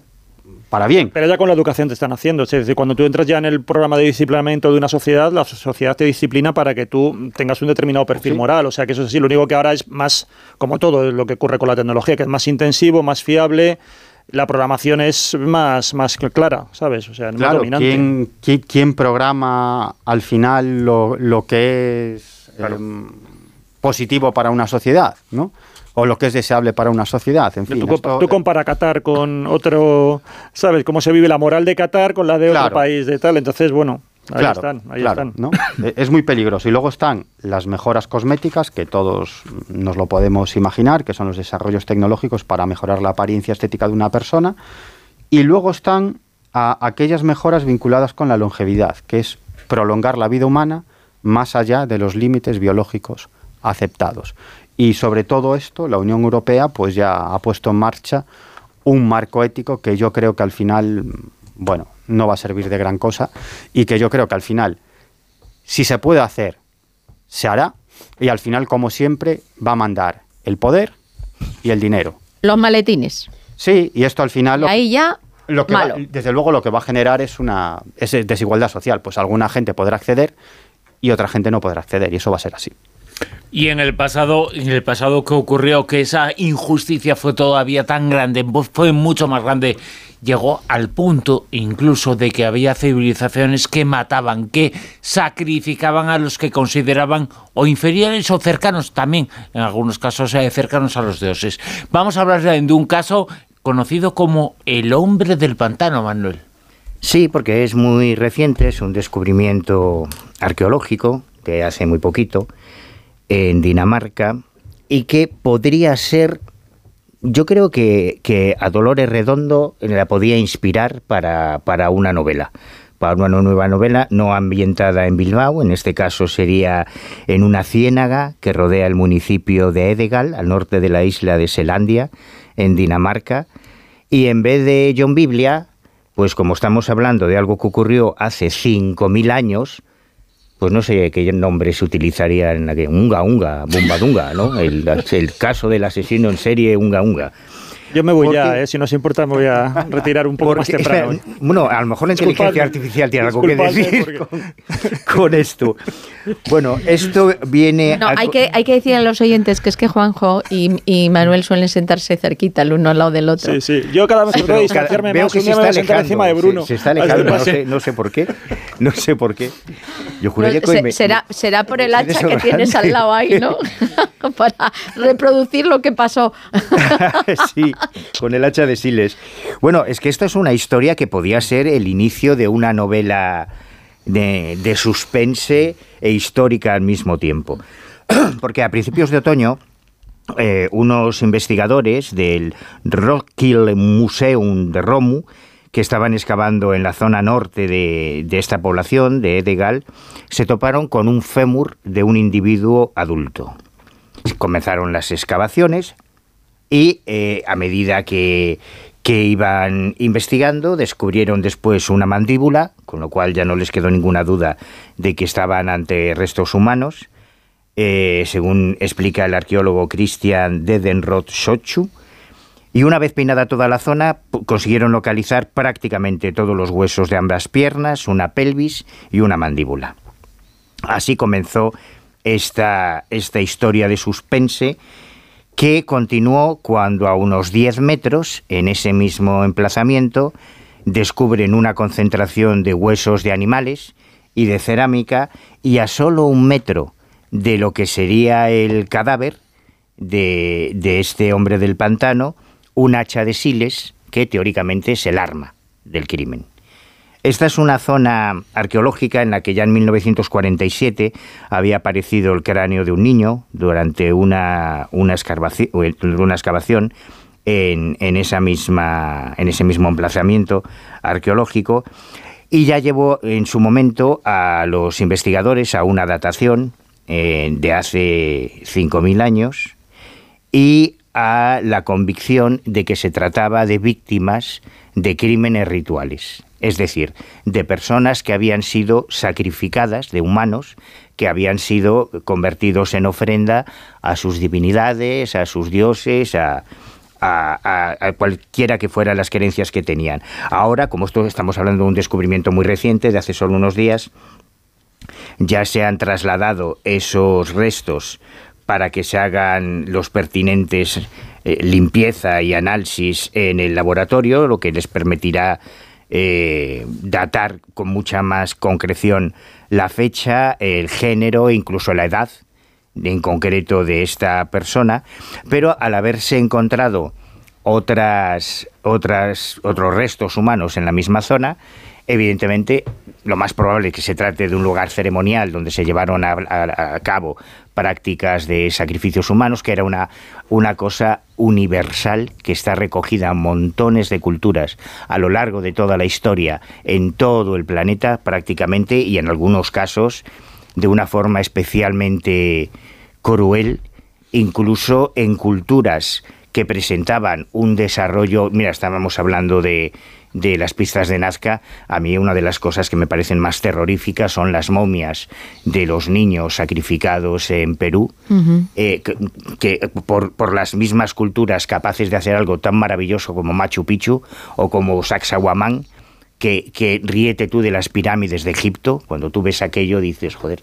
esto es uno de los ejemplos más elocuentes de la grandeza de nuestros antepasados, que eran capaces de hacer maravillas, que eran capaces de hacer cálculos astronómicos y calendarios con una precisión sorprendente y que luego mataban a sus niños para ofrendarlos a los dioses. Es una de esas paradojas. La otra interpretación que me parece más policial y seguramente esto es un regalo para Dolores, ¿eh? pues si quiere sacar aquí una novela, es que todos es- esos mismos sacrificios, todos esos mismos restos, teniendo además el arma del crimen, que es esa hacha de Siles, fueran víctimas de un John Biblia de hace 5.000 años. Porque si la psicopatía es, forma parte intrínseca de la naturaleza humana desde siempre, Ujú. ¿Quién nos dice que en el pasado más remoto no existieron también asesinos en serie que iban por las cavernas ahí? Y tenía ahí su, mamut su sitio ¿no? de matando, refugio donde sí, sí. meter los restos. Pues mira, Yo, yo he visto estos cuerpos en, en el Museo Arqueológico de Copenhague y la verdad es que es espectacular encontrarte estos hombres de los pantanos porque hay muchos por ahí, también hay en, en Inglaterra y tal. Y hay una, un misterio en torno a ellos, precisamente eso lo que tú comentabas, si un, son crímenes rituales o no, son ajusticiamientos o directamente pues robos o algo por el estilo y luego lo soltaron a los pantanos. Sí que parece que muchas veces por, por lo que se halla en esos pantanos, porque esos pantanos también tienen una cierta dimensión sagrada, pues puede coincidir que haya cierta ritualidad, pero sobre todo es que en algunos se conservan también los restos orgánicos por, por las características que tiene de conservación estos pantanos y tal, que pueden hacer análisis forenses bastante minuciosos. Entonces hay una teoría que habla de, eh, la- porque se recogen fuentes antiguas, la triple muerte celta.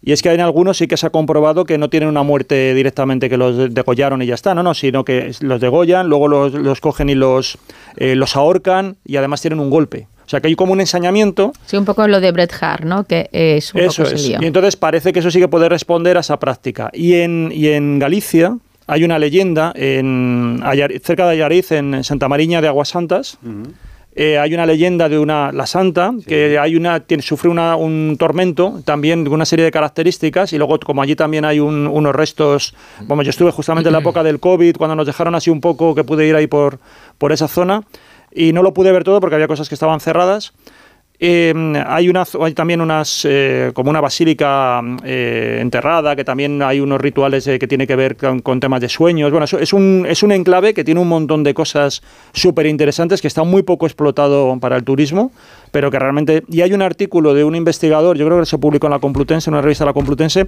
que conecta la triple, esta ceremonia de la triple muerte con esta memoria de esta santa, de ese tormento que sufrió, y podría ser como una especie también de revitalización de esta tradición celta que se haya cristianizado en la figura de esta mujer. Entonces es muy interesante porque bueno, hay cierto fundamento así un poco histórico para conectar las diferentes cosas. Y viene como un ritual celta. Viene como un ritual celta, sí, ya digo, no recuerdo exactamente qué significado era, tenían que matarlo como tres veces por, por diferentes conceptos espirituales que ahora no recuerdo, pero sí que estaba, como digo, muy pautado. Y entonces en algunos de estos cadáveres, como se puede hacer esa, esa autopsia, sí, porque ya digo, se mantienen restos orgánicos y tal, se ven las muestras de, ese, de cómo murió de una manera muy minuciosa y pueden y algunos lo han ajustado a esta tradición celta. Bueno, también es una tradición y también eh, viene en unos días, en tan solo seis días, tan solo seis días, eh, viene Papá Noel. Es en Navidad, es en Nochebuena. Viene Papá Noel y viene bajando una chimenea y viene también armado con un polígrafo. Está ya como el FBI. Esto es, ha creado un- una cierta polémica en Inglaterra porque ha habido dos centros comerciales, eh, Westfield London y Westfield eh, Stratford City, que, eh, bueno, pues como todos los años, se han preparado al típico Papá Noel, allí lo colocan con una especie de gruta y tal, ¿no? Pues para que los niños lleven y digan, pues hablen con él y ese tipo de cosas, y le digan qué es lo que quieren para Papá Noel. Pues claro, allí no, no se celebran los Reyes Magos, pues es Papá Noel. Pero claro, este año a estos, estos centros comerciales se les ha ocurrido la brillante idea de que el Papá Noel vaya con un señor que se llama Paul Branley, que es un señor que suele trabajar en los tribunales penales de, de Inglaterra, ¿Haciendo de qué? De polígrafo profesional.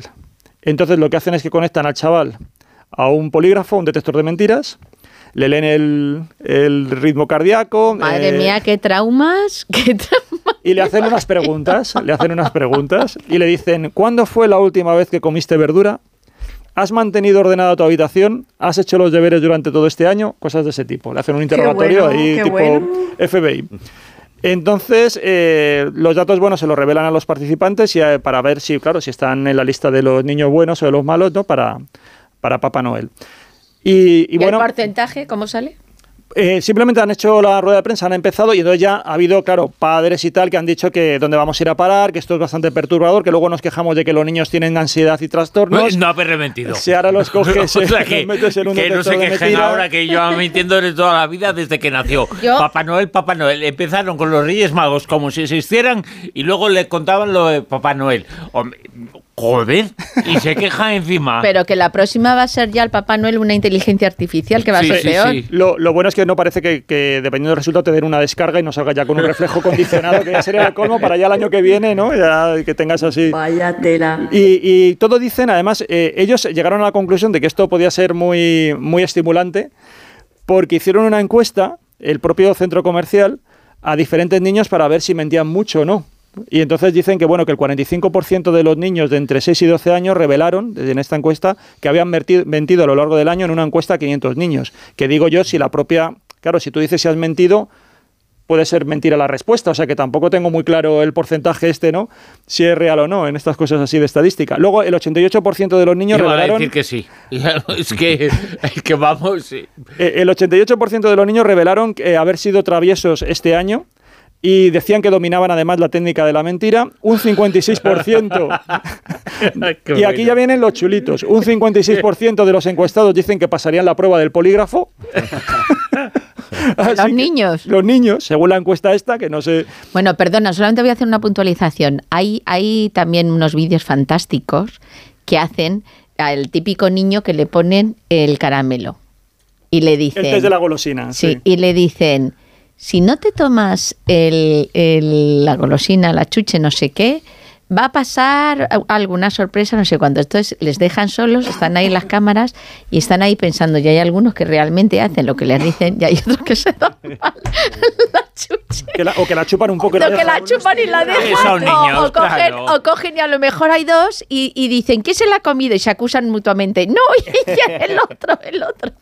Así que ya digo, ha habido Sí, el de los mostachos con chocolate. Yo no he sido. Eso.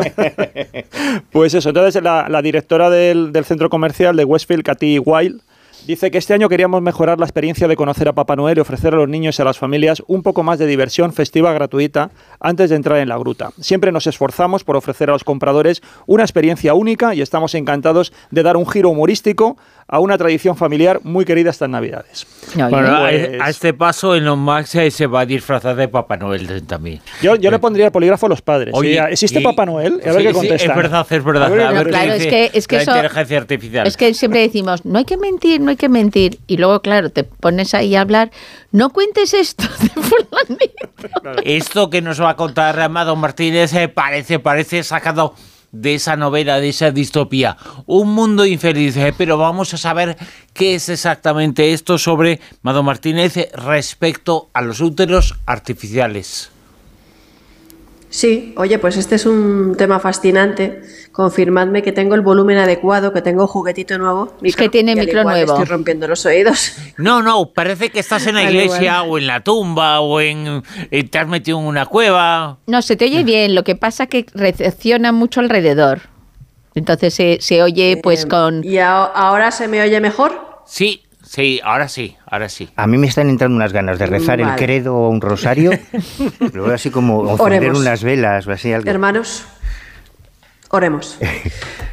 bueno, pues hablando de niños, eh, esta noticia a mí, bueno, este es un tema fascinante sobre el que yo publiqué un reportaje en la revista muy interesante hace ya un tiempo, en el 2017, y creo que hablamos de este tema también en una sección en la, en la Rosa de los Vientos, que es la gestación artificial, los úteros artificiales, el contenedor artificial, que podría ser la gran salvación en materia de partos prematuros fundamentalmente Mm, y bueno, pues que se planteaba también como una posibilidad para librar a las mujeres de gestar y de tener un embarazo sin cambios hormonales, pero sobre todo sin riesgo para el feto. Haga lo que haga la madre, beba, se caiga por una escalera, lo que sea, ¿no? Constantemente monitoreado, recibiendo los nutrientes necesarios, etc. Yo dije que esto iba a ser una de las grandes revoluciones del siglo XXI, lo será, eh, que en animales ya se había ensayado con éxito, en cabras, en tiburones, se habían gestado, se habían gestado, y que en humanos se había podido gestar con éxito eh, en fetos hasta 14 días, que es el tiempo permitido por la ley. Dije que cuando se levantaran estos obstáculos bioéticos, la gestación artificial sería una realidad. Todavía no se han levantado estos obstáculos, pero personas como Hashem Al-Gaili, que aparte de muchísimas cosas como productor y cineasta también es biólogo molecular, reside en Berlín, ha presentado un proyecto revolucionario que se llama Ectolife, que es como una mini película documental, la ha puesto en Twitter, que eh, de verdad da para hacer otra película. Eh, y realmente se parece mucho a esa novela que acaba de mencionar Bruno. Úteros artificiales con fetos cuyo crecimiento podrías controlar desde una aplicación móvil a distancia, con un monitoreo constante, ver el crecimiento y los latidos del corazón en esa aplicación móvil, dando una alternativa a los padres para tener bebés, especialmente a los hombres solteros, desde luego. La posibilidad de elegir la configuración genética, ¿no? si nos ponemos a seguir soñando en este mundo futurista, la configuración genética la carta, que vendría un poco también a enlazar con el tema que acaba de mencionar Miguel, del mejoramiento humano, desde la propia aplicación móvil. Y su propuesta es la de una clínica de fertilidad del futuro, más allá de la fecundación in vitro o la gestación in vitro, en un útero artificial. Sería dar un pasito más en este tema de la, de la reproducción asistida en un momento mm, y en una era contemporánea en la que en los países desarrollados pues cada vez se tienen los hijos más tarde y se tiene a lo mejor un solo hijo y desde luego más parejas, cada vez más parejas en el mundo están recurriendo y necesitando la reproducción asistida para tener bebés y todo esto en sintonía con bueno, pues con la degradación o los problemas de fertilidad que está teniendo y experimentando también en la actualidad el esperma masculino. Eh, también en una época, estos datos los traigo en la mesa, en la que la tasa actual de cesáreas en países desarrollados o en vías de desarrollo es altísima. Altísima. En América Latina la tasa de cesárea es del 44,3%, en algunos países más de la mitad. Y además no por requerimientos médicos siempre, sino porque pasan las mujeres de pasar por el parto natural. Yo tengo amigas aquí en, España y en Bogotá que directamente cuando supieron que estaban embarazadas dijeron, bueno, yo ya tal día me voy a programar la cesárea. ¿Vale? Que no es tampoco lo preferible, eh, ¿sabes? O sea, un parto natural siempre es mucho mejor que una, que una cesárea. La cesárea conlleva muchísimos riesgos y no es tampoco lo más recomendable. Pregunta, ¿adiós al parto? ¿Por qué? Hombre, si se potencia, si se potencia ese sistema, esos eh, sistemas, por un lado el de los útiles artificiales, eh, que parece de verdad eh, de película distópica, y luego las condiciones, pero yo creo que ninguna de esas cosas que has dicho tienen que ver con la naturaleza humana, con circunstancias, sino que tienen que ver con la sociedad y con tendencias, con cosas que no son, creo yo que no son positivas, porque podemos acabar si los padres tienen menos hijos, no es por una razón biológica, es por una razón puramente económica y social. No siempre. Hombre, no siempre. El 99, a veces no tienen pero porque no tienen trabajo o, tienen trabajo a partir de los 35 años, un trabajo con un sueldo digno para poder mantener o porque prefieren trabajar y no tener hijos o porque prefieren trabajar y no tener hijos. Cada vez más, ¿eh? Cada vez más, porque sinceramente mis amigas no han...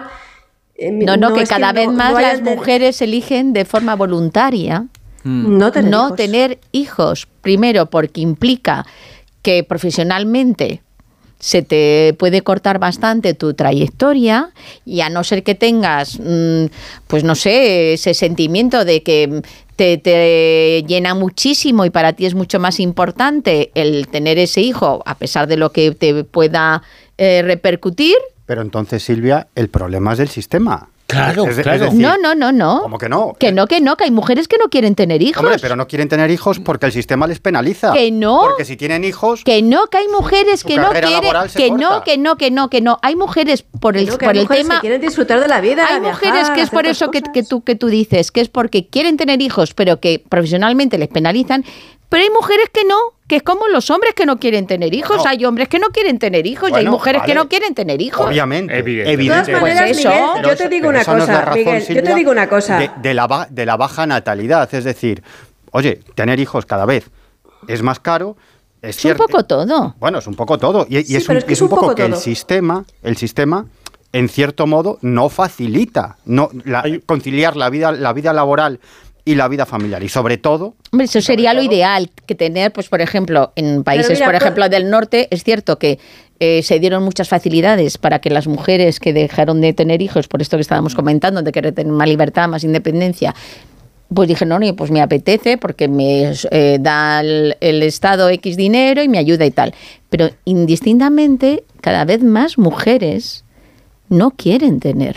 Que hay, una, hay un libro que, no recuerdo Yo, exactamente yo el puedo nombre. es decir el- una cosita. Sí, cariño. Claro. Yo, yo, no, yo no tengo hijos, ¿vale? No tengo hijos. Eh, no he tenido hijos, pues no sé si alguna vez tendré hijos, ¿vale?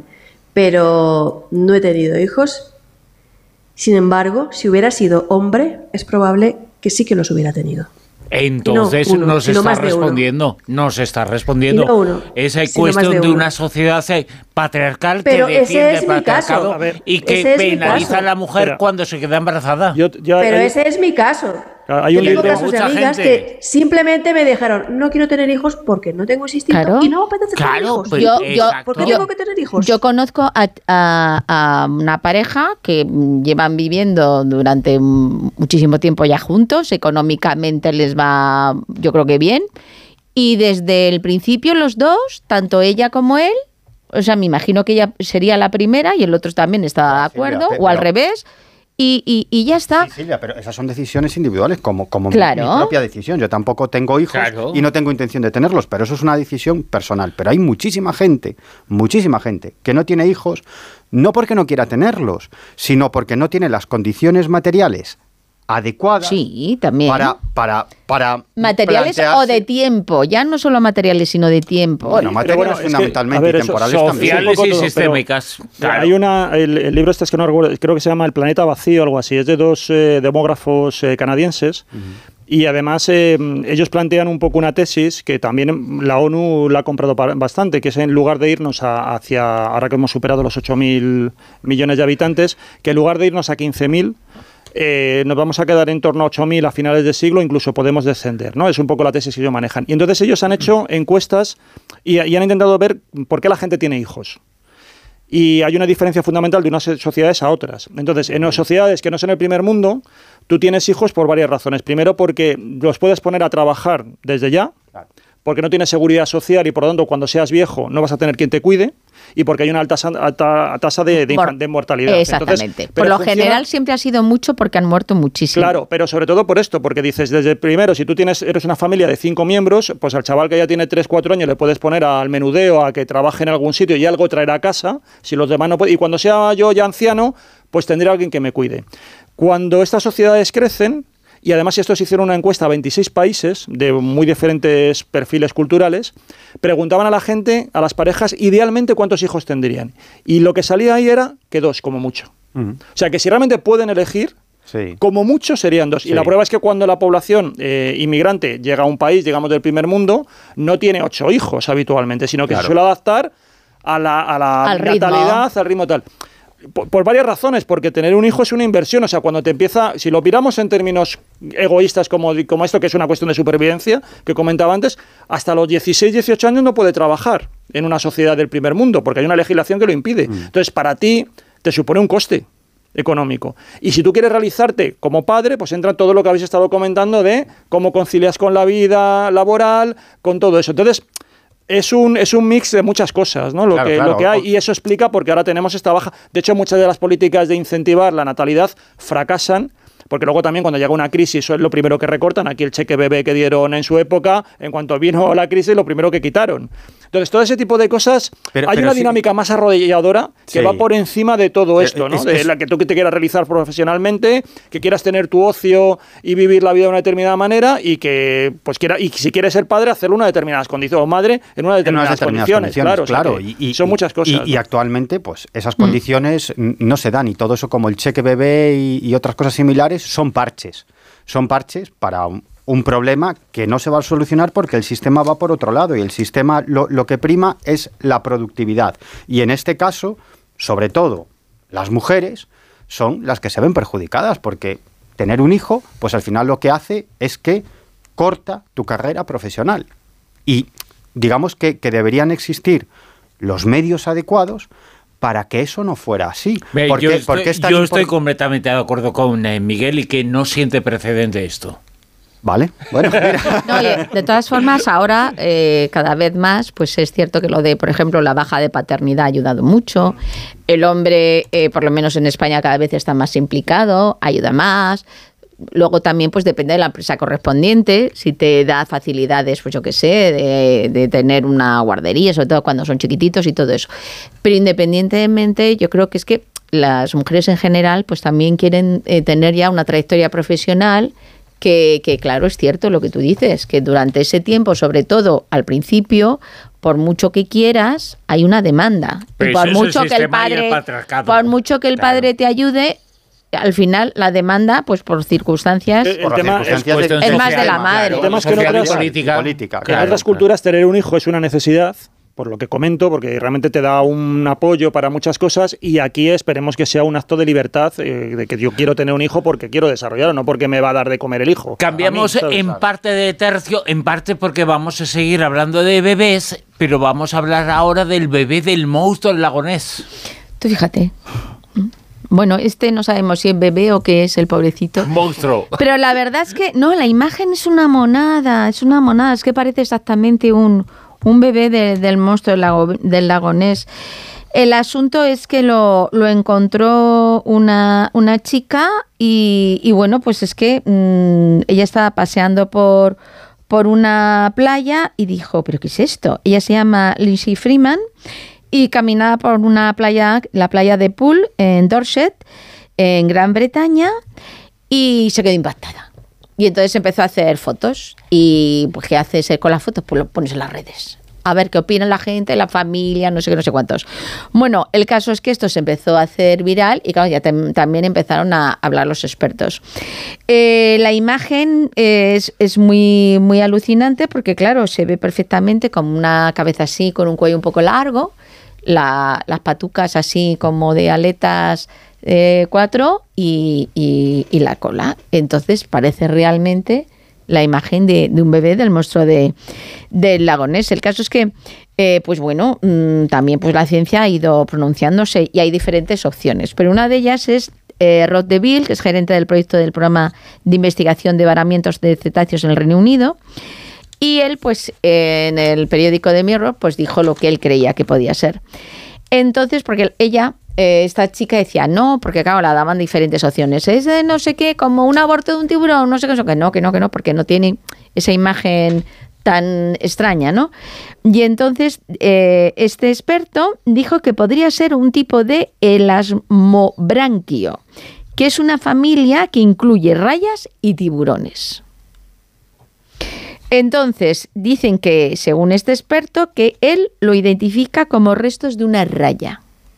¿Vale? Luego voy a intentar en Twitter poner la imagen Sí, porque, la lago- verdad El lago es de agua dulce. Es llama, de agua dulce, claro, llama mucho, mucho, ¿no? mucho de- la de atención. agua salada, creo. Entonces, claro, en un principio, eh, lo que te- os comento, Lindsay creía que era como un tiburón con patas y, y bueno, pues, pues no. Y, y bueno, pues nada, pues ha quedado así la cosa. No ponen que se lo hayan llevado a ningún laboratorio, ni que lo hayan analizado, ni que hayan hecho ADN, ni nada de nada. La verdad es que ha llamado muchísimo la atención. Eh, no sé esta muchacha lo que haría, porque de lo que suyo es que hubiese llamado a, gente de allí de la zona para que hubiesen cogido al, animalito y que por lo menos lo hayan analizado para saber lo que era. Y, bueno, pues la verdad es que si ves la imagen, desde luego, tiene todo el aspecto de ser el bebé de Nessie. Así que nos hemos quedado con, con las ganas. Es un nesiño, que diríamos en Galicia. Es un el polígrafo por si quiere pedir también algo a Papá Noel. Pues el Nesiño, el hijo del Nesi, nos sirve para introducir una serie de experiencias que, ha vivido un personaje dentro del ejército y es algo que nos va a contar Pedrero. Miguel.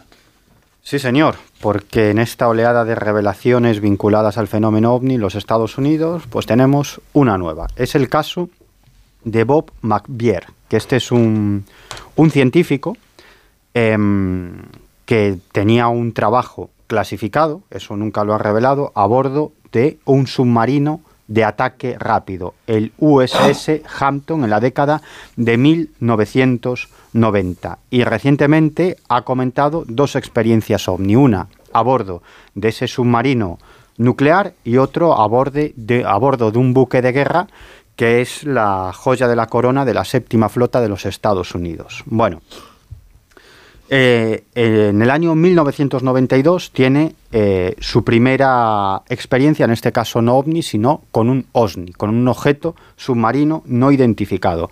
Y estas revelaciones las hizo en una entrevista con Chris Leto. Chris Leto es el presentador de un podcast que se llama Leto Files.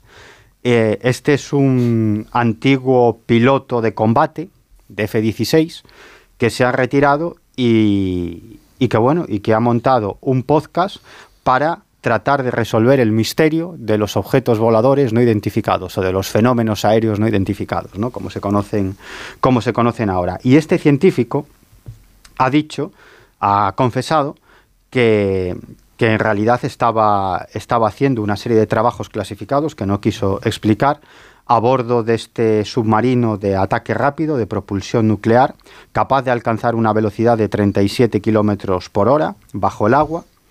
Y, en ese momento él, cuenta que él y otros compañeros escuchan un sonido muy potente, pero dentro del submarino, ¿no? Y dice que la sensación es de que algo está pasando muy rápido alrededor de o al lado de ese, de ese submarino. Dice algo se está moviendo muy rápido y es simplemente de no creérselo. Es como si esa cosa hubiera pasado a toda velocidad a nuestro lado, prácticamente como si estuviéramos parados. ¿no? Y dice que, luego salió un, un, especialista en, en cuestiones de, de, detección de, de, ese submarino y dijo que en realidad habían detectado un objeto submarino no identificado con una forma muy extraña que se desplazaba por encima de la velocidad del sonido bajo el agua, que es algo es algo muy muy complicado, ¿no? Algo muy complicado. Y él eh, dice que lo hablaron entre todos y que al final llegaron a la conclusión de no decir nada, que él era eh, él estaba a favor de dar a conocer a, a sus superiores esa circunstancia, pero que la mayoría de la tripulación dijo que, mejor que mejor, lo mejor era callarse, ¿no? Porque esto al final solo iba a traer líos, ¿no? Que esta es una bueno, de las circunstancias que intenta cambiar este, este nuevo programa OVNI del Pentágono, y es que, que los militares no tengan miedo a revelar sus experiencias OVNI a las autoridades, ¿no? Que, que en vez de perjudicarlos, lo que bueno, pueda ser es beneficiarlos, ¿no? Y esta fue la, primera, el primer avistamiento. Este hombre es eh, una eminencia en lo suyo. Actualmente es director de investigación del Centro TED y Karin Hum para Seguridad Nacional y Tecnología y es profesor de investigación del Departamento de Ingeniería Eléctrica e Informática de Bradley en Virginia Tech y trabajó durante 26 años como personal técnico del Centro de Investigaciones de Comunicaciones del Instituto de Análisis de Defensa de Princeton. Él trabajó sobre todo en cuestiones de comunicaciones avanzadas, apoyando al gobierno federal y en 2002 recibió una de las más altas condecoraciones de la comunidad de inteligencia de los Estados Unidos. ¿no? Bueno, esa es su primera experiencia, pero es que luego él tuvo otra experiencia en el año 2008 esta vez estaba trabajando, embarcado, en el USS Blue Rights, que es un, barco anfibio de combate que, como digo, es una de las joyas de la corona de la séptima flota de los Estados Unidos. Y él eh, cuenta que estaba en el puente y de pronto nota algo extraño. Estaban pasando por un tifón, estaba lloviendo violentamente, eh, el barco estaba siendo azotado por vientos de 165 kilómetros por hora, olas de 15 metros y, lluvias absolutamente torrenciales. Y de pronto se da cuenta de que eh, sobre el puente, sobre el barco, no estaba lloviendo, con lo cual levanta la cabeza y observa un objeto enorme, un objeto enorme que estaba sobre el barco y estaba tapando el agua de la lluvia, ¿no? Dice que claro, que era un objeto... ¿Y solo lo vio él? No, no, lo, vi- lo vieron más miembros Ah. de, de la tripulación. Él además dice que, que, claro, ese barco mide 192 metros de longitud, ¿no? Por lo tanto, este objeto era todavía mayor. Claro, él dice que mira hacia arriba y lo que ve es una superficie plana rodeado de una especie de luces amarillentas que estaba protegiendo el barco de la lluvia. ¿no? y que estaba desplazándose a la misma velocidad del barco. Dice que él y otros miembros de la tripulación estuvieron observando muy sorprendidos esa nave inmensa y que en un momento determinado esas luces amarillentas que rodeaban este objeto eh, comienzan a, a brillar de forma mucho más potente y este objeto pega un acelerón y desaparece. ¿no? Y es en ese momento cuando vuelve la lluvia a impactar contra, contra este barco. Él dice, bueno, dice, obviamente estábamos ante una nave gigantesca que estaba sobre el barco, moviéndose a su misma velocidad, y que en un momento determinado eh, pues despegó. ¿no? Él no ofrece tampoco detalles sobre cuál era su labor en el barco, tampoco en el submarino, porque dice que esos, eso es información clasificada, pero bueno, ha revelado estas dos experiencias con un objeto submarino no identificado y con un ovni que son bastante interesantes, sobre todo por venir de quien viene. No- Noticia de última hora. Antes de ayer hizo una rueda de prensa la ARO, la oficina esta que lleva el tema del informe del Pentágono, con dos meses de retraso. Tienen que presentar ya un informe de conclusiones. Lo más llamativo es que ahora hablan de objetos transmedio, ya lo comentamos Sí. aquí, que pueden pasar del agua al aire. Y eh, probablemente estamos hablando ya de más de 500 casos recogidos en este Toma ya. informe.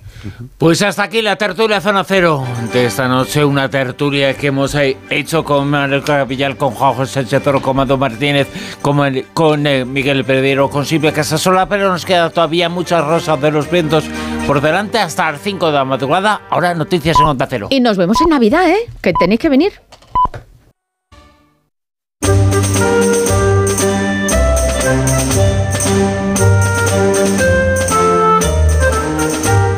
En Onda Cero, La Rosa de los Vientos con Bruno Cardeñosa.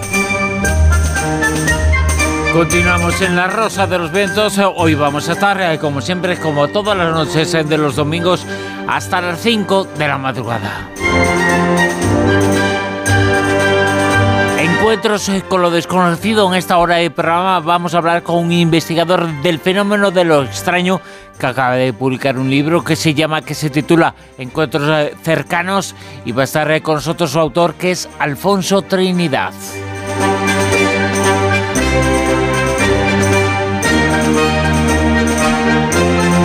Pero antes, eh, Mujeres eh, con Alma, va a estar eh, Silvia Casasola con la profesora e investigadora de la Complutense, inventora de patentes eh, para mejorar la visión con Celia Sánchez Ramos Roda.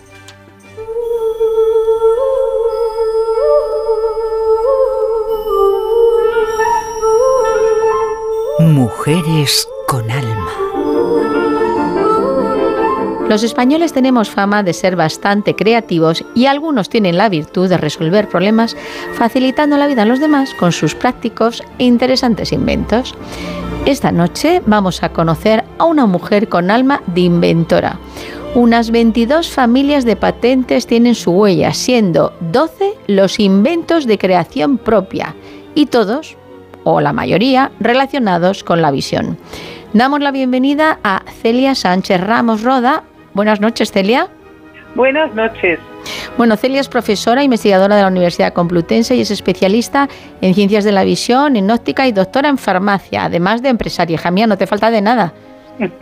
bueno, he trabajado mucho, pero me ha cundido la verdad, sí. Oye, ¿tú de pequeñita ya sabías a qué te ibas a dedicar? Yo estoy pequeña, sí. Pronto supe que me iba a dedicar a las ciencias, muy pronto.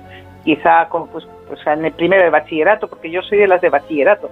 Yo enseguida me gustaba, me gustaban igual la física, la química, las matemáticas, o sea que me sabía que iba a ir por ese área. Y entonces me decidí por la farmacia cuando ya acabamos el bachillerato y la verdad, fíjate que luego estudié, eh, el doctorado mío fue medicina preventiva y salud pública, 10 años más tarde, luego hice óptica y optometría. Pues si volviera a empezar mis estudios, em, volvería a hacer farmacia. Fíjate que lo he pensado muchas veces porque me parece una carrera eh, muy completa en el área de las ciencias. Nos permite, teníamos y tenemos, y ahora más, una base fenomenal desde el punto de vista de, la, de las ciencias de la naturaleza, de las ciencias de la vida en general. Y, en, claro, en particular de las ciencias de la salud. Entonces, luego me doctoré en ciencias de la visión y es ahí donde me centré en todo lo que he podido en, en el área de visión. En visión entendemos un ojo sano, un ojo sin patología.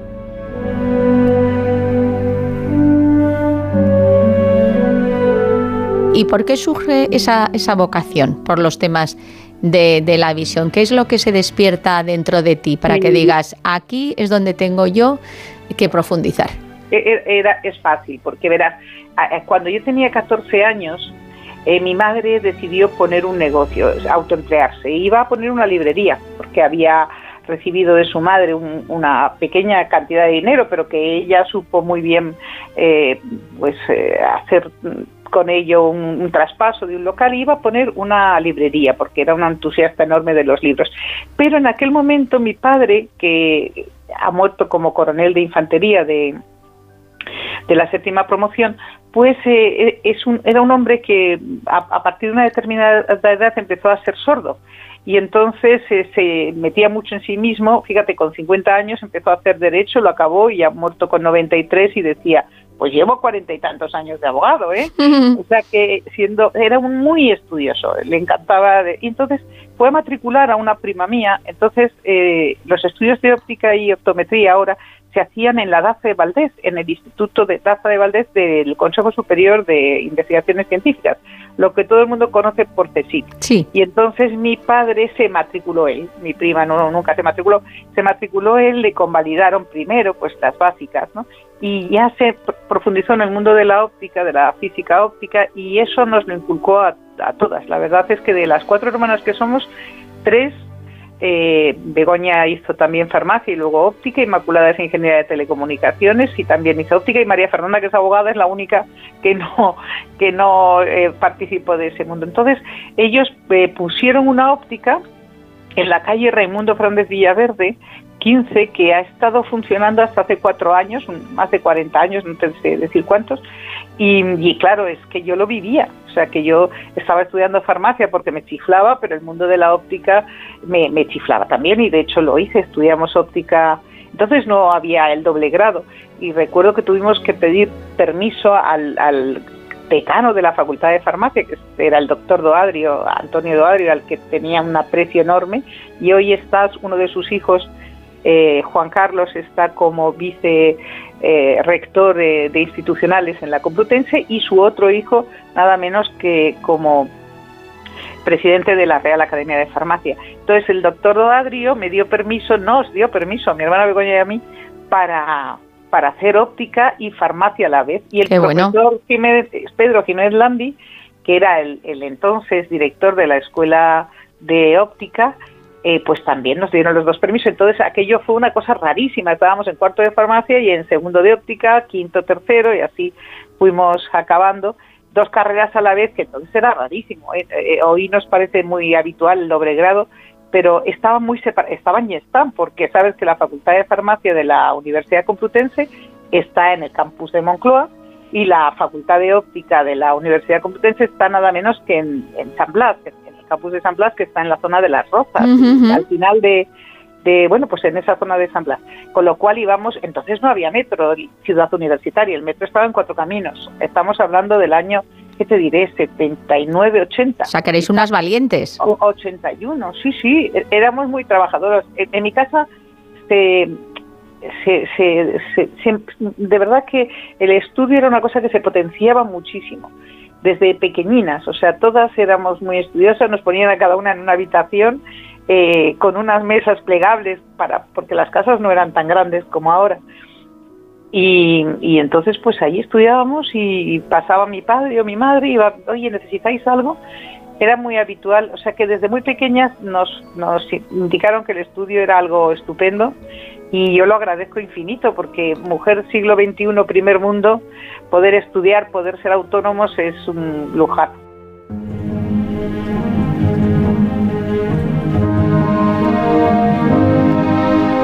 Tú has participado en investigaciones tanto a nivel nacional como internacional, creo que desde 1981, no sé si antes.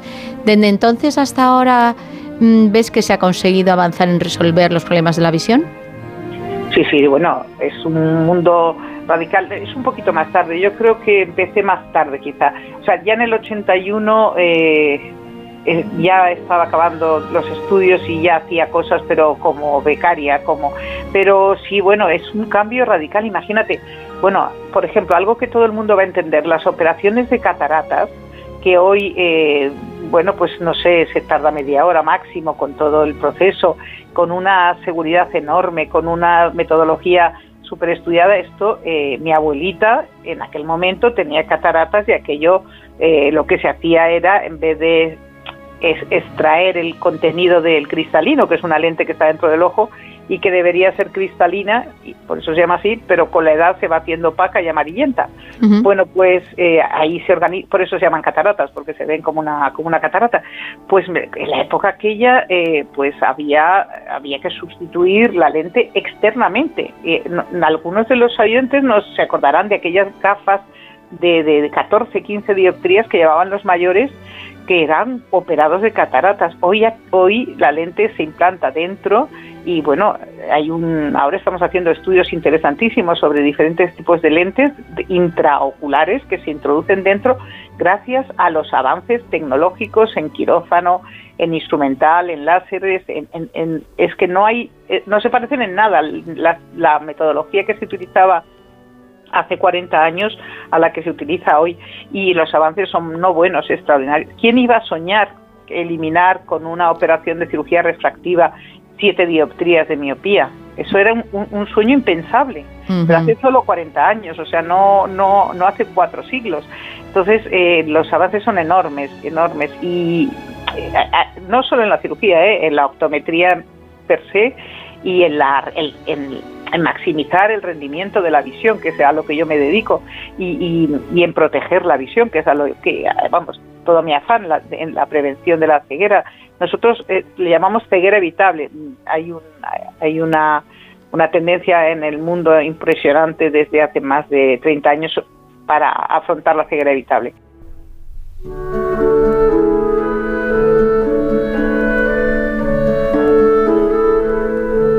A lo largo de tu carrera profesional que llevas eh, pues haciendo de todo durante mucho tiempo, mm, ¿te ha puesto algún apego? ¿Has tenido dificultad en desarrollar tu labor por el hecho de ser mujer? Pues fíjate que me lo preguntáis siempre yo hace unos años, yo, empiezo a tener mucha relación con vosotros, con la divulgación científica, eh, que te diré yo, hará 15 años, una cosa así. Y al- en las primeras entrevistas recuerdo que yo decía, pues no, no recuerdo. Y luego en un momento determinado dije, madre mía, pero sí, ¿cómo no les he contado esto? Pues sí, te, te diré un caso que cuento siempre porque es el único importante, importante. Fue en el año 89, febrero del 89. Yo estaba embarazada de mi segundo hijo, que nació el 6 de junio del 89. Y tuvimos una oposición a, profesor titular de escuela universitaria, era la oposición.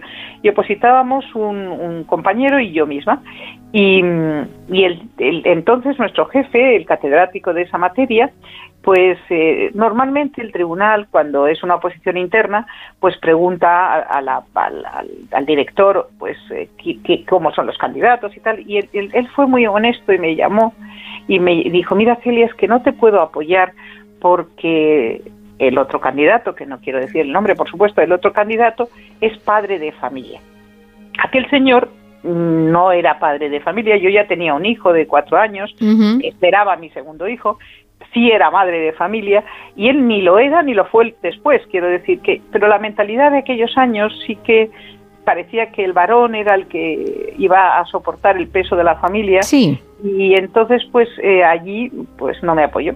Y yo tuve que esperar cinco años más a ganar la plaza que estaba ocupando, ¿no? Eh, como profesora interina pasé al, año, año y medio, no, recuerdo honestamente, a, profesor interino y de esa plaza ya obtuve mi plaza que, que, firmaron 10 candidatos, luego al final ya quedamos dos, pero firmaron 10.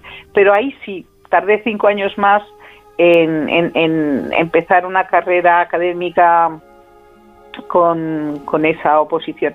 Y eso pues sí me perjudicó, pero también me beneficiaría en alguna cosa. Quiero decir que, que sacaría partido, entiendo, pero eh, sí fui, fui eh, pues sí que tuve la mala suerte de tener esa, esos momentos. Seguro que hoy eso era impensable, absolutamente impensable. Claro, porque era lo que tú comentas, que, se tenía la mentalidad de que era el hombre el que lleva el sustento a la casa y que tú, pues eso, al segundo hijo igual te quitabas de trabajar. Que claro, eso, que eso es lo que se pensaba. Sí, sí, bueno, ellos no sabían, yo había ocultado el embarazo, ¿eh? o sea, yo estaba de seis meses, justo seis meses además, más menos días, y yo había ocultado el embarazo mm, precisamente por miedo a que pudieran pensar vamos tampoco no lo sabía pero no e, era sí es que era un tiempo en el que se pensaba eso que yo en cualquier momento pues podría irme no, no lo sé honestamente pero sí fui perjudicada. Luego del resto de mi vida profesional pues no porque ya estando como dentro de la academia pues ya es más, más, difícil, ya hay mucha más igualdad. Es verdad que siempre lo decimos y, y, no me importa volverlo a repetir, que es verdad que, por ejemplo, yo ahora soy directora de grupo de investigación y sí que es cierto que hay muchas menos directoras de grupo de investigación que varones, mm, que hombres, pero, o sea, es verdad lo de que aún no hemos llegado, aún hay techo de cristal, aún hemos llegado a, a la igualdad en los cargos de alta responsabilidad, pero pero luego ya no volví a tener gran, ningún problema. Eh, pero ese sí me retrasó cinco años que luego tuve que trabajar mucho para recuperarlos, pero tampoco me importó. ¿eh?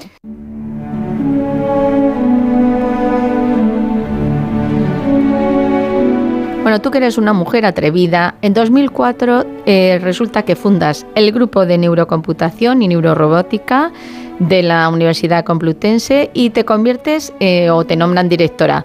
¿Cómo surge esta idea y mm, cuáles son los objetivos principales? Bueno, este grupo, eh, este grupo se, efectivamente se constituye con otro, con, otro director, éramos codirectores en 2004. ¿Y cómo surge? Pues por la necesidad de avanzar y poder pedir proyectos de investigación a, todos esos niveles que, ha dicho, que has dicho, a nivel regional, a nivel nacional, a nivel internacional. Entonces eh, surge la manera de unirnos diferentes profesores que pudiéramos mm, pues avanzar en ese sentido. Ahora hace dos años o tres he, constituido un grupo también un grupo complutense que ha tenido una valoración estupenda, eh, que es sobre, eh, se titula exactamente Visión y Oftalmología. Y aquí también es muy, en, este grupo lo que también tenemos es muchas disciplinas distintas. Pues hay desde luego oftalmólogos, hay doctores en ciencia de la visión, hay psicólogos, hay biólogos, hay matemáticos, hay gente de, diferentes formaciones que nos complementamos unos a otros y luego pues de esa manera podemos avanzar mucho. Hay, eh, tenemos un grupo de doctorandos estupendos, la verdad es que esta temporada estoy súper contenta y, surge por la necesidad de unirse personas que, que tengan bueno capacidad investigadora, que para eso somos doctores, y puedan afrontar mm, proyectos muy dispares. Y luego pues ahora mira, estamos haciendo un proyecto precioso con, eh, con la Universidad Politécnica de Madrid, que estoy muy ilusionada, que ahora presentaremos en la próxima convocatoria en, en, 10, 15 días. Es decir, el trabajar con otras instituciones, que en este caso es la Politécnica de Madrid, pero han sido, no sé, casi todas las universidades españolas las que hemos, con las que hemos colaborado, pues nos permite avanzar. Es una manera fantástica de, de trabajar. A mí me encanta, eh, la verdad.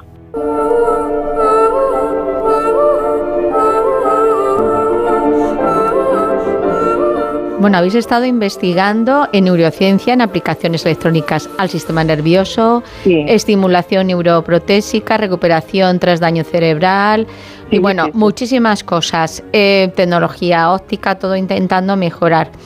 Eh, sé que es complicado, pero ¿cuál es tu niño bonito? ¿Cuál es el proyecto que, di, que, que está muy avanzado o que se ha conseguido como, como más, más logros y del que te sientes un poco más orgullosa? Ah, sí, sí, yo tengo dos. Vamos, es como hijos, tengo dos y a los dos los adoro. Eh, pues mira, tengo dos líneas de investigación que me parecen preciosas. Tengo más, ¿eh? pero esas dos son eh, las que me encuentro muy, muy, muy satisfecha. Una de ellas es eh, la protección de los ojos frente a la luz azul.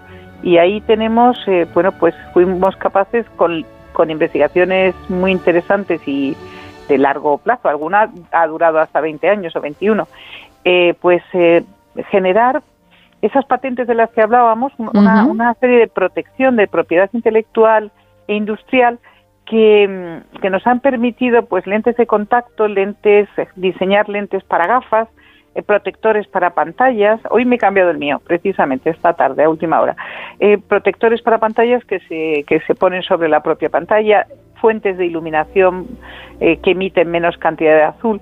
Y esta es mi, bueno, pues una línea de investigación que sigo con una ilusión enorme, que acabamos de, de obtener una patente americana que se había presentado nada menos que en el año 15 y hasta ahora no había sido concedida en, Estados Unidos es, una patente europea que hemos conseguido, pero no era americana. Ahora ya sí. Creo que cerraremos un acuerdo en, estos próximos meses para, para producir eh, un tipo especial de lentes para uso de pantallas, sobre todo para los que están muchas horas, para los videojugadores, no, no solo profesionales, eh, para las personas que tienen un uso abusivo, que somos ya casi todos, eh, de, la, de las pantallas. Todo lo que tiene que ver con proteger los ojos para mí es importantísimo. Y una segunda línea que, que se parece poco, pero que también me fascina, es, es increíble porque el ojo, eh, los ojos tienen unas estructuras muy interesantes y como ha habido tantos avances, como decíamos al principio de la entrevista, en, en, en, tecnología, en cirugía, por ejemplo, de cirugía refractiva para quitar miopía, hipermetropía o astigmatismo, pues eh, aparecieron unos instrumentos que se llaman topógrafos corneales que eh, son capaces de decirnos, es que es increíble, sin tocar un ojo, 8.000 puntos de la cara exterior de una lente que tenemos fuera como una lentilla que se llama córnea y 7.000 puntos de la cara interna que son diferentes en tu caso o en el mío. Y eso me llevó a pensar cómo, cómo autenticar o identificar a personas mediante esa estructura, mediante la estructura corneal, en particular en la cara interna, en esa que no puedo tocar, que yo cuando toco el ojo, cierro el párpado y me toco el ojo, la, la, la primera lente que es transparente, que cubre el iris, lo que tenemos de color, tiene una cara interior como es una estructura transparente, podemos medir la exterior y la interior y con esos datos podemos identificar una persona. Y ahora estamos trabajando en ello. Eso dio lugar a patentes en el año 12, 15 y 20. Y, bueno, han sido concedidas pues eso en Europa, en Estados Unidos, en muchos países del Bueno, con este recibiste creo que, un premio, ¿no? A la mejor invención en la Convención Internacional de Ginebra. Y a mí me gustaría puntualizar, porque claro, nosotros estamos acostumbrados al reconocimiento facial en el momento de un escáner o por las piezas eh, dentales o por las huellas, ¿no? Eh, y luego ya, claro, está el ADN. Pero tú lo que estás comentando es eh, un nuevo sistema mm, que en este caso sería, ¿da igual que sean personas vivas que en personas muertas? No, no da igual, ah, han de estar vivas y, y hablamos de personas o de individuos, es decir, incluyes también animales. no, no, tienes que estar vivo. De hecho, una de las cosas estupendas es que eh, si estás, si no estás vivo, se podría hacer si se inyecta líquido en el interior del ojo, si lo que quieres es reconocer a una persona que ha fallecido y no la puede reconocer, pero para eso está el ADN. Creo que no, nuestro nuestro caso es eh, el acceso a cualquier eh, a cualquier lugar, ya sea no sea no necesariamente un lugar tangible, no necesariamente un hotel, una habitación de la casa, que también, sino el acceso a la base de datos de algo, el acceso a mi cuenta corriente, el acceso a a mi historial médico. Entonces, eh, que el sistema sepa que yo soy yo. Es decir, evitar, es importante, en mi opinión, empezar a usar mucho la biometría, porque mm, la tarjeta de una tarjeta, digo, de crédito, de, de lo que estamos habituados para entrar en un sitio es algo que llevas. Y nosotros trabajamos en que sea algo que tienes, es decir, de manera intrínseca, como tú bien dices, la huella digital, pues que es la, la que lleva más años y que es la que en este momento se utiliza más, pero fíjate, estamos avanzando una barbaridad en reconocimiento facial en cualquier aeropuerto.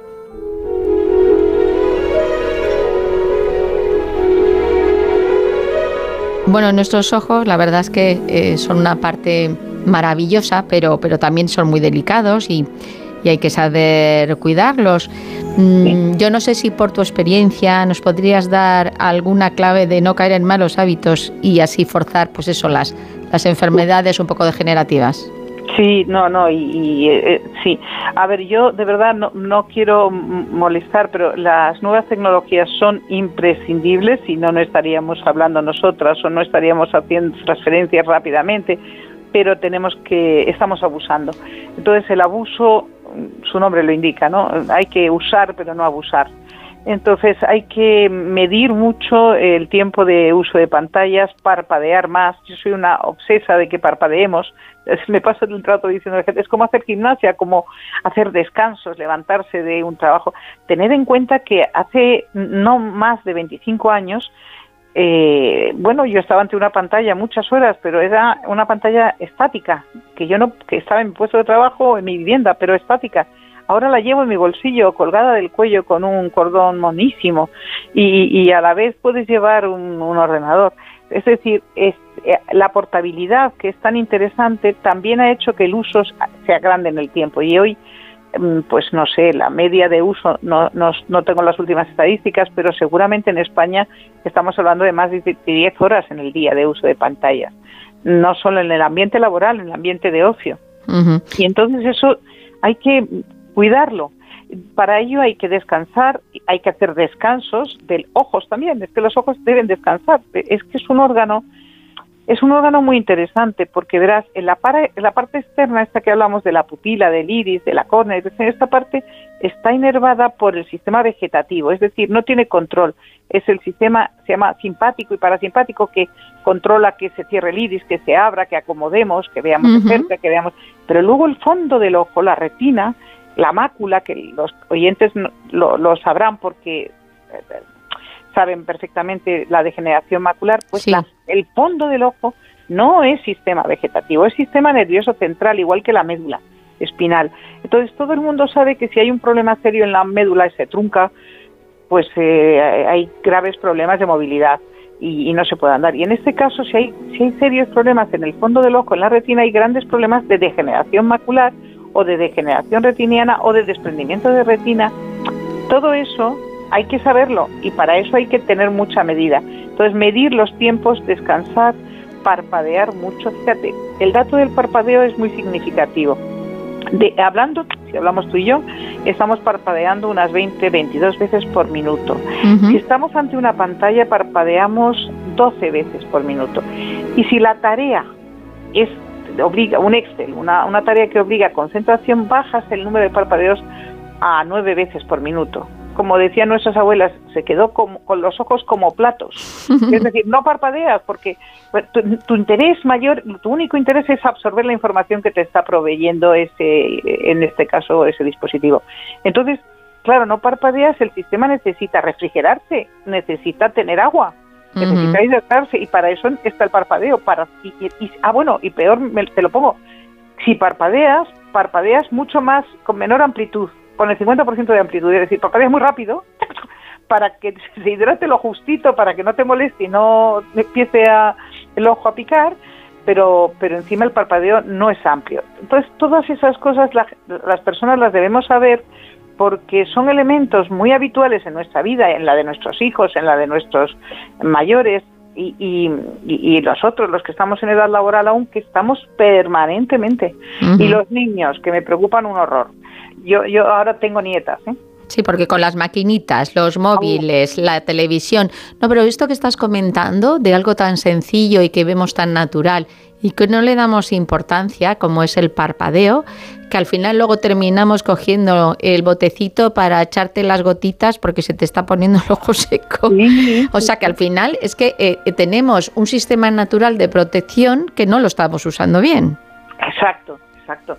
Y, podemos, porque simplemente obligarte a decir, bueno, pues voy a parpadear sin apretar una barbaridad, sino con sentido común, voy a parpadear, pues cada media hora voy a parar tres minutos, voy a cerrar los ojos, a parpadear, a relajar el cuello, a no sé qué, y, si no vamos a vivir con la lágrima artificial, lo decía hace poco en una entrevista en Tecnonauta, que son unos, unos chicos que hablan de tecnología, y, y decía eso, vamos a vivir con la lágrima artificial al lado nuestro porque no hay manera humana de, que los ojos tengan la hidratación, la nutrición requerida y la temperatura necesaria. O sea que todo eso con un simple parpadeo lo solventaría.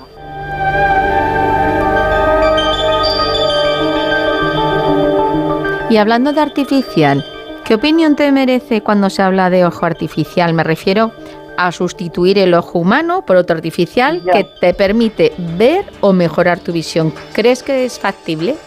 Eh, sí, a largo plazo sí. Mira, hay una persona que conozco, Lupe, Guadalupe, que fue, eh, fue implantada, bueno, hay, hay varios en, en, el Instituto Barraquer, eh, con un sistema de detección hace, no lo sé, igual cuatro o cinco años ya, ¿eh? Eh, bueno, que se está mejorando cada vez. E, es, muy complicado porque el, procesamiento de la señal visual es una de las cosas más difíciles que hace nuestro cuerpo. Y, eh, y además, eh, fíjate, necesita muchísima energía para procesar cualquier cosa que tenemos en, el entorno. Es lógico porque mm, el instinto lo que quiere es preservar nuestro ser y, necesitamos para eso ver, saber si viene algo que me va a dañar, saber en el, en el entorno donde me encuentro. Entonces sí que yo creo que se podrá hacer, pero no es una cosa inmediata. Ya hace muchos años que se está trabajando en implantes en retina, muchos. Detrás, la zona, sabéis que la zona de la visión es eh, el área 17 de Brodmann, aquí detrás, en la zona occipital, me tocó, y como si me estuvierais viendo, aquí detrás digo, bueno, pues en la zona de, la nuca. pero hay otras, otras zonas de la vía óptica que se llaman los cuerpos geniculados, y ahí también se, se podrían hacer implantes, pero eh, yo confío en que, sea, que, que ocurra, pero no a corto plazo, de tal manera que por eso los que vivimos hoy y no dentro de X años, necesitamos preservar lo que tenemos porque la retina, los ojos son para toda la vida. O sea, e, eso sí que no vamos a poder hacer un trasplante como en la operación de cristalino, que te trasplantan tu cristalino por una lente, o un trasplante de córnea, o un trasplante de corazón o de hígado de, o multiórgano. No, no. La retina a día de hoy no se puede trasplantar porque al ser sistema nervioso central llega al cerebro, hacia una zona bastante interna del cerebro. Entonces, eso hay que cuidarlo mucho.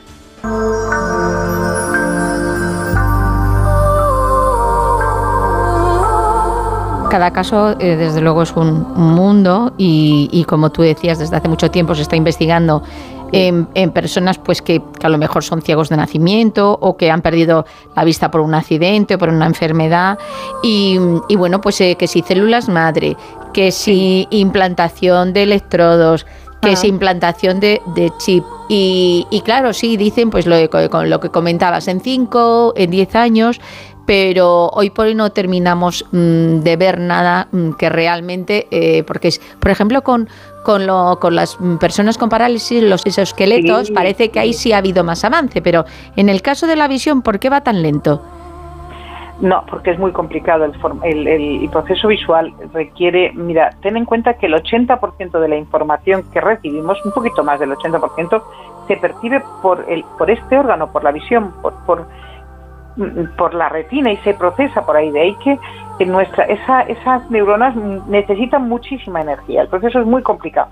Entonces, eh, por eso, no, no se trata solo de, de que el sensor reciba, que eso sería fácil vamos, de hecho se hace. Nuestros sensores naturales, que son los fotorreceptores, o sea, receptores de, luz, fotorreceptores, que, todo el mundo recordará de, cuando estudiaba los conos y los bastones, que les sonará.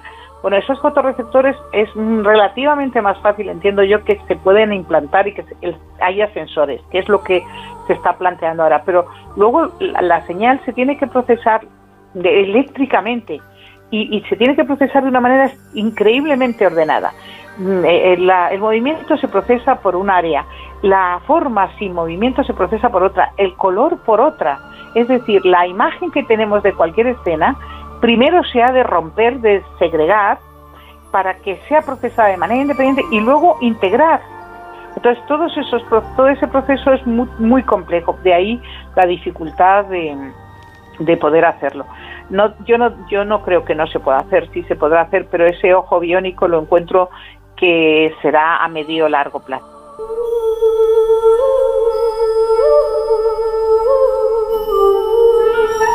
Quiero ver si, si puedes eh, coger y compartir con nosotros si estás trabajando en algún invento nuevo y, y de los que de los proyectos que supervisas, pues eh, mm, no sé si, si hay algo que nos puedes avanzar, que está ahí como en inicio.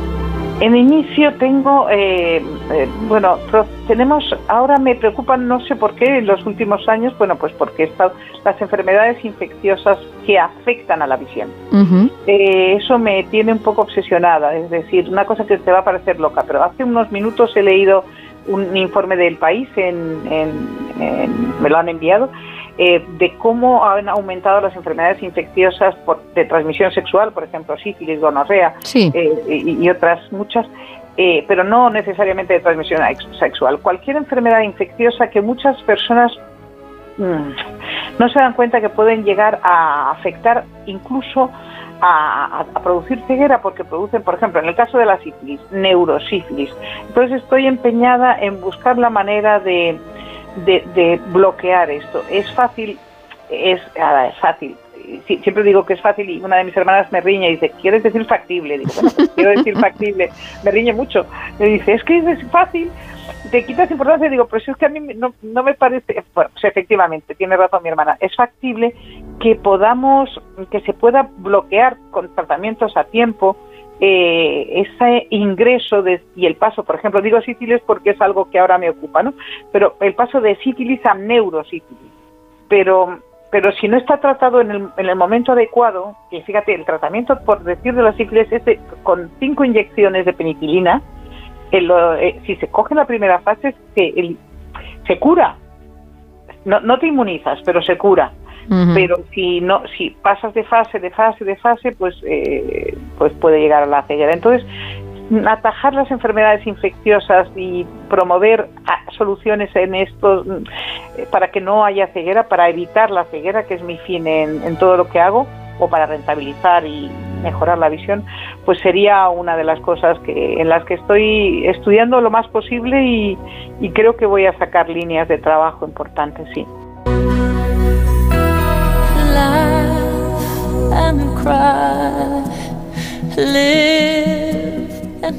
Permíteme que te dé las gracias por dedicar tanto tiempo a intentar mejorar la vida de las personas con problemas de visión, Celia.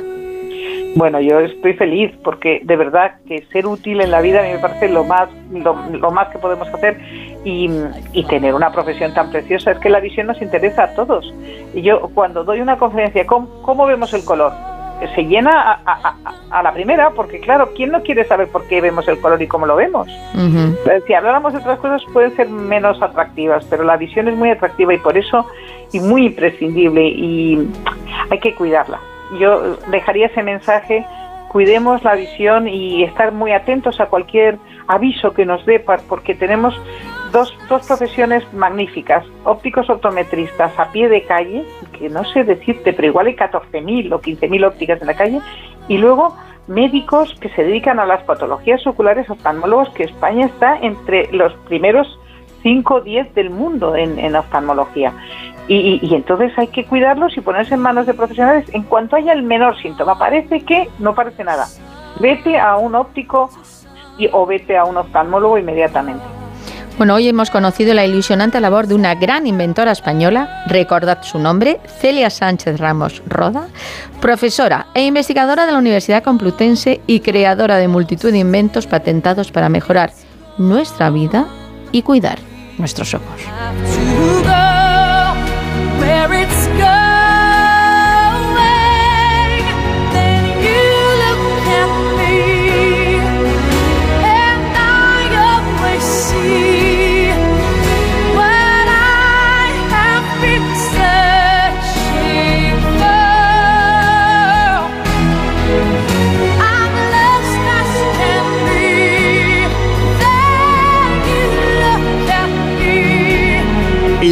De los vientos en Onda Cero.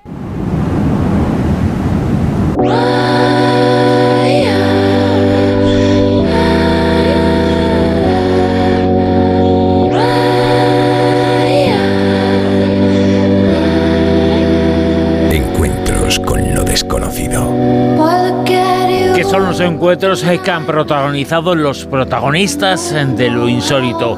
Nadie mejor que los especialistas, que los investigadores para conocerlos. No hay una cifra, los protagonistas de lo insólito pueden ser más o menos el 2% de la población. Los investigadores los conocen a la perfección y los conocen mejor que nadie. Y conocerlos mejor que nadie es eh, conocer las experiencias, conocer los fenómenos, conocer el misterio. Muy pocos días acaba de publicar un libro titulado Encuentros cercanos. Está en Luciérnaga, está en Luciérnaga, Encuentros cercanos. Su autor es Alfonso Trinidad, que está esta noche con nosotros. Alfonso, muy buenas, ¿qué tal? Muy bien, pues encantado una vez más de estar aquí en esta casa tan fantástica. Hoy has presentado en Madrid el libro, el libro Encuentros cercanos con la realidad. eh, Te preguntas, ¿es eh, real o no es real lo que la gente vive y lo que la gente te ha contado? Porque tú lo especificas y lo dices eh, desde el comienzo, que es muy importante lo que te cuenta la gente. Es muy importante el contacto directo con los testigos y eso da otra dimensión de lo que ha ocurrido en el mundo del misterio. Sí, efectivamente. O sea, yo creo que primero tenemos que tener muy presente el testimonio y lo que te cuenta el, el, que ha vivido esa experiencia, porque para ellos esa experiencia que han vivido, ya sea de contacto extraterrestre, ya sea una experiencia cercana a la muerte, ya sea cualquier tipo de fenómeno de estos fronterizos, que nos gusta llamar, pues son experiencias absolutamente, no solo reales, sino más reales que cualquier otra vivencia que les ha sucedido. ¿no? Entonces, claro, eh, como mínimo respetar el, el, el relato del, del, testimonio y luego ya nosotros pues especular eh, qué puede estar detrás de eso, ¿no? que es de lo que se trata un poco, de analizar qué entendemos por realidad y hasta qué punto podemos llamar real la experiencia que nos están contando estos testimonios. ¿Y hasta qué punto podemos eh, creer y admitir algunos tópicos? Eh, por ejemplo, si se cuenta que una persona, eh, oye, pero evidentemente no hay ningún problema de salud, pero se nos dice y la persona y el testigo dice que hay una serie de voces eh, que le dicen cosas, que le dan una serie de informaciones, la gente tiene un pensamiento negativo, pero seguramente si leyeran la información que tú sacas en el libro, si conocieran la existencia de una serie de grupos científicos que admiten esto porque hay una serie de evidencias, en algunos casos, seguramente si hubiera formación científica en la gente y en los investigadores eh, sobre estos temas, es muy posible que no existiera tanto tópico al respecto. Claro, efectivamente. Es que estamos hablando de que eh, la realidad es un concepto que se puede valorar desde el punto de vista científico, por supuesto, pero también hay un punto de vista subjetivo en tanto en cuanto lo que estamos viviendo es real en, de, desde el punto, desde la perspectiva en la que se vea, ¿no? Entonces, yo pongo un ejemplo en la introducción del, del fenómeno de los escuchadores de voces. Es un fenómeno que desde hace unos, unos años eh, se ha se ha, bueno, ha salido más a la palestra, en el que varios psicólogos especularon hace ya unos años o plantearon que aquellos pacientes, bueno, no pacientes, incluso personas que oían voces o que oyen voces en su interior y que dialogan con voces en su interior, en lugar de, bueno, de medicarlos, de hecho se planteaba como un síntoma de la eh, de posible esquizofrenia, por ejemplo, empezaron a plantearlo como, bueno, vamos a intentar interactuar con las voces. No por ello les damos credibilidad a lo que está sucediendo, pero sí como mínimo plantear que esas voces realmente tengan una existencia. Entonces, bueno, el hecho de que esa asociación que se llama Intervoice, conjunto con eh, estos psicólogos, empezaran a plantearse que pudieran ser reales, estas personas que tenían un conflicto con ellas mismas por lo que les sucedía en la vida, empezaron a convivir o a vivir mucho más tranquilamente. O sea, entendieron que era algo que, con lo que podían convivir y de hecho había mucha gente que es que no quería que desaparecieran las voces, que ya vivían tranquilamente y cuando se les hacían los eh, análisis correspondientes a nivel psiquiátrico, psicológico, estaban perfectamente, ¿no? Ojo, eso no quiere decir que esas voces provinieran de alguna inteligencia ajena a esa persona, pero esto nos da un ejemplo claro de qué es lo que puede estar sucediendo en otro tipo de fenomenología para la que todavía no tenemos explicación y que obviamente el que tiene conocimiento científico pues nos deberían ayudar a aquellos que intentamos buscar la realidad que hay detrás de todas estas cuestiones que se acercan tanto a lo, a lo increíble, ¿no? Tú cuentas en el libro, cuentas algunos casos, algunas experiencias que te han narrado personas y tú explicas y dedicas incluso capítulos enteros a contar algún caso, a contar algún caso en función de lo que te ha explicado el testigo.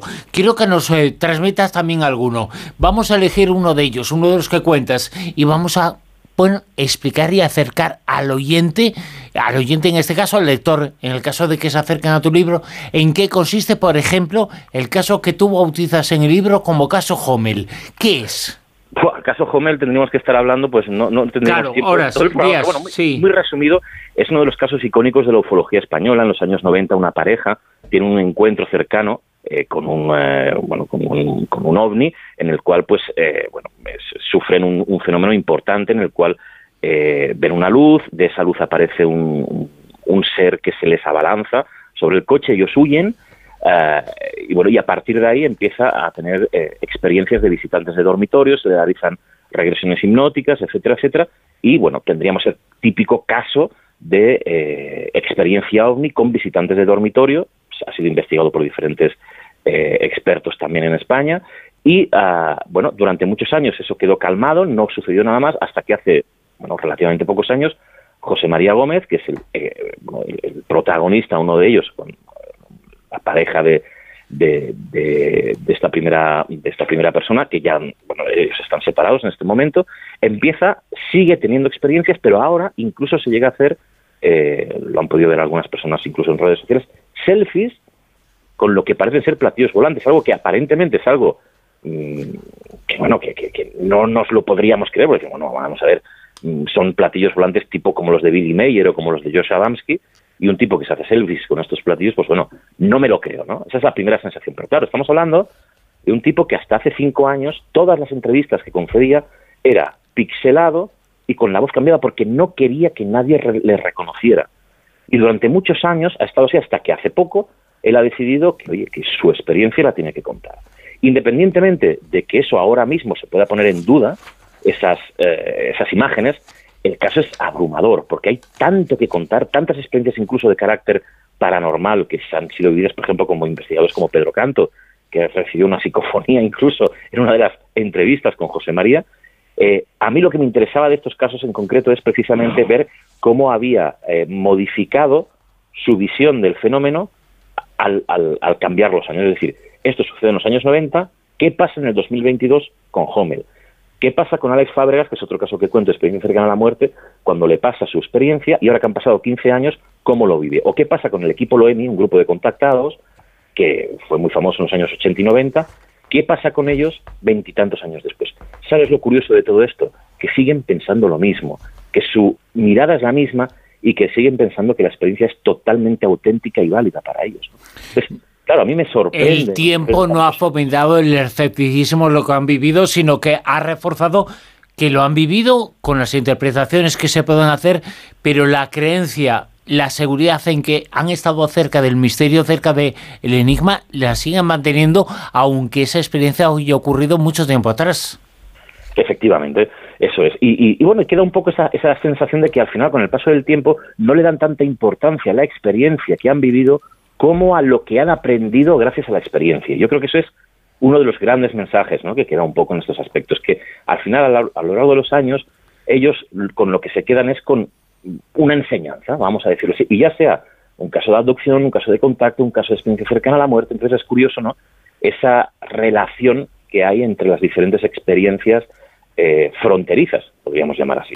¿Tú por qué te preguntas y cuál es eh, la razón que te hace hacer esa pregunta, esa cuestión respecto a este caso, al caso Homel que has comentado? Te preguntas si es un caso perfecto. ¿Por qué motivo? Un caso perfecto porque tiene todas las características y todos los condimentos del fenómeno ovni. Es decir, si alguien quiere entender de qué va el fenómeno ovni, qué es la ufología y qué es un caso ovni, el caso Homel los tiene todos, absolutamente todos, ¿no? Es decir, eh, prácticamente tratando de interpretar qué le sucede a José María Gómez desde el origen hasta su momento, hasta este momento, eh, podemos hacer una, bueno, pues podríamos trasladarnos al resto de fenomenología eh, ufológica. eh, es un ejemplo claro de encuentros entre el tercer tipo, de encuentros del primer tipo, de encuentro cercano, abducciones, visitantes de dormitorio, convicción ahora mismo de ser un allegado, él se llama allegado, no contactado, convencido de que está en contacto con inteligencias de otras dimensiones. O sea, mm, tiene todos los, eh, todos los ingredientes que necesita un caso ovni total, por decirlo de alguna manera. Independientemente, fíjate lo que te digo, de que a lo mejor ahora se pueda poner en duda alguna de esas fotografías que, que, inundan sus redes sociales en estos momentos. Es un caso apasionante y yo sigo diciendo a los que son aficionados a esto eh, y a la ufología y, al tema ovni que vale la pena eh, bueno eh, acercarse al caso Homel porque ya digo, tiene todos esos ingredientes que nos permiten conocer de cerca lo que es la ufología y el fenómeno. Una de las cosas eh, que tú haces y que has hecho siempre es intentar conocer, y lo explicas en el libro, en el trabajo, la postura. Hay quizá un poco tópico, que es contraria a la ciencia estos temas. En absoluto, tú demuestras que no, que hay ciencia y hay científicos que investigan y estudian estos asuntos, porque la ciencia no es contraria a estos encuentros cercanos para nada. De hecho, eh, además en España tenemos la suerte de contar con un reputado eh, eh, matemático, además, Alex Escolar, que es profesor de la Universidad Ramón Llull que está haciendo estudios en relación al fenómeno paranormal, a la parapsicología, desde el ámbito científico, intentando acercar la ciencia a la fenomenología paranormal. Y luego estos encuentros cercanos que al final nosotros, a ver, es que nos tenemos que basar en la ciencia. O sea, la realidad es mucho más amplia y la ciencia lo sabe, porque nosotros lo que percibimos está fundamentado en nuestros sentidos y sabemos perfectamente que hay muchas más cosas que no somos capaces de detectar. La cuestión es si esos encuentros cercanos que se dan hacia esa otra realidad están provocados por algo ajeno al ser humano o es algo inherente al ser humano, a nuestra mente, que lo provoca, que lo provoca en determinados momentos y en determinadas circunstancias, que no se puede medir con el método científico y es creo que eso ha quedado claro en los últimos 100 años de investigación paranormal. O sea, es un fenómeno que se da de una forma particular, en un momento puntual y que lamentablemente no podemos replicar en laboratorio. Eso lo sabemos y no podemos hacer más, Bruno. O sea, es, tenemos que seguir intentando darle vueltas hasta entender por qué se produce este fenómeno. ¿Tú crees que existe, hay pruebas, indicios que nos hacen pensar en su realidad o no? Otro, otro mundo, otra realidad, otro plano, donde sea, lo que sea, en donde se encuentran estos eh, fenómenos y se puede manifestar que ese mundo aparentemente irreal, nada irreal, pero en algún momento choca y entra en contacto con nuestro y esa es cuando se produce la experiencia extraña. Mira, yo eh, últimamente, cuando hablo con compañeros como, contigo, con otros, a, mí hay una, pequeña convicción que me queda después de tantos años, una sensación, llámala porque no la puedo llamar de otra manera, y es que sin creencia, sin fe, estos fenómenos es difícil que se den. O sea, si, si vamos a cortarlos por el patrón científico puramente, con el pensamiento científico de nuestro cerebro, no les vamos a encontrar explicación, los vamos a, a desechar. Estos fenómenos se dan porque hay una, una vertiente de creencia y de fe. Yo, estoy casi convencido de que el pensamiento religioso, ese pensamiento de creencia, es fundamental para modificar la realidad, es decir, para que se den estos fenómenos. ¿no? Sin ese componente de fe, no creo que se puedan dar. Y fíjate, estoy diciendo que a lo mejor es una barbaridad, es decir, que nuestra mente, o sea, el, la convicción de que algo se pueda dar es fundamental para que, esta para que este tipo de fenomenología se pueda dar. ¿no? Es decir, necesitamos la creencia dentro de, nuestro espacio vital para que esto se dé. Si no, creo que no tiene sentido. No creo que la ciencia sea capaz de explicarlo con su, con su lenguaje. Llegará un momento que de alguna forma esa realidad subjetiva, pues seamos capaces de entender cómo la mente genera esos mecanismos o si es cierto que hay algo ajeno a nosotros que de alguna manera interactúa también con nosotros para que se dé. Es complejo, pero a la vez sencillo. No, no, no le veo otra vuelta. Pero esa creencia que es necesaria, es necesaria para la experiencia o también para la interpretación. Me refiero que ve el fenómeno extraño, ese otro mundo, esa otra realidad, eh, lo que sea, la persona que es escéptica sobre absolutamente todo o no lo ve o no tiene esa experiencia y la creencia en ese otro mundo es necesaria para que se produzca el encuentro cercano. Yo creo que además, fíjate, yo no sé si a ti te ha pasado, o algunos, muchos de los que hemos investigado durante mucho tiempo, que cuando tú te adentras mucho en un fenómeno, es decir, cuando te implicas mucho con un tipo de fenómeno y, y te investigas mucho, te pasan cosas extrañas. No voy a decir que tengas experiencias tremendas, pero sí que suceden cosas que te, que te chocan, que te provocan sensaciones. En cambio, a mí al menos me ha pasado ¿no? esa sensación de decir, oye, no, yo quiero investigar todo esto desde la frontera. Es decir, pongo un muro, no me implico, es decir, pues yo quiero investigar el contactismo, pues voy a entrevistar a contactados. Lo que no voy a hacer es una ouija o escritura automática o eh, voy a tratar de hacer una meditación para tal. ¿Qué pasa? Que cuando tú te implicas excesivamente con el fenómeno, al final tienes experiencias de ese tipo. A mí eso me genera pues esa duda que te decía antes, ¿no? que al final la creencia es necesaria o la implicación en la cuestión es necesaria para que se produzca el fenómeno. Claro, y si hay alguien que no cree en todo esto y se basa en los parámetros ortodoxos o científicos, claro que no va a poder encontrar explicación, porque va a querer buscar lo que hemos dicho siempre, el tornillo de la nave espacial que trae los extraterrestres. Pues señores, seguramente ese tornillo yo creo que no nos lo vamos a encontrar nunca, porque no existe, porque es es, otro concepto, es, es otra realidad, se, se ofrece de otra manera, ¿no? Pero ya te digo, es una sensación después de hablar con mucha gente y llevar varios años pues intentando eh, extraer conclusiones y, y, la verdad es que es difícil. Igual de aquí a, a unos años me vuelves a preguntar y, he cambiado de idea, Bruno. De todas formas, hay quien quiera conocer eh, tu experiencia, tu saber, eh, tus entrevistas, tus eh, búsquedas con personas que han tenido esos encuentros cercanos, que han tenido esas experiencias extrañas, toda la información está en este libro que se encuentra publicado en Luciérnaga, en la editorial de Luciérnaga. El título del libro es Encuentros cercanos con la realidad y su autor es Alfonso Trinidad, que ha estado esta noche con nosotros en La Rosa de los Ventos. Alfonso, mil gracias. Gracias a ti, Bruno. Un abrazo a todos. Chao.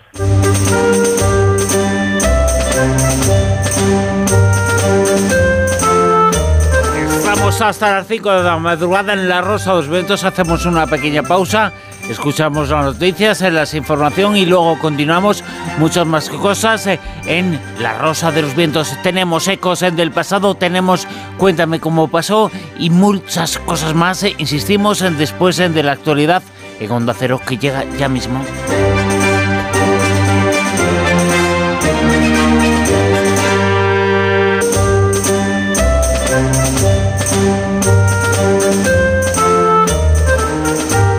En Onda Cero, La Rosa de los Vientos con Bruno Cardeñosa.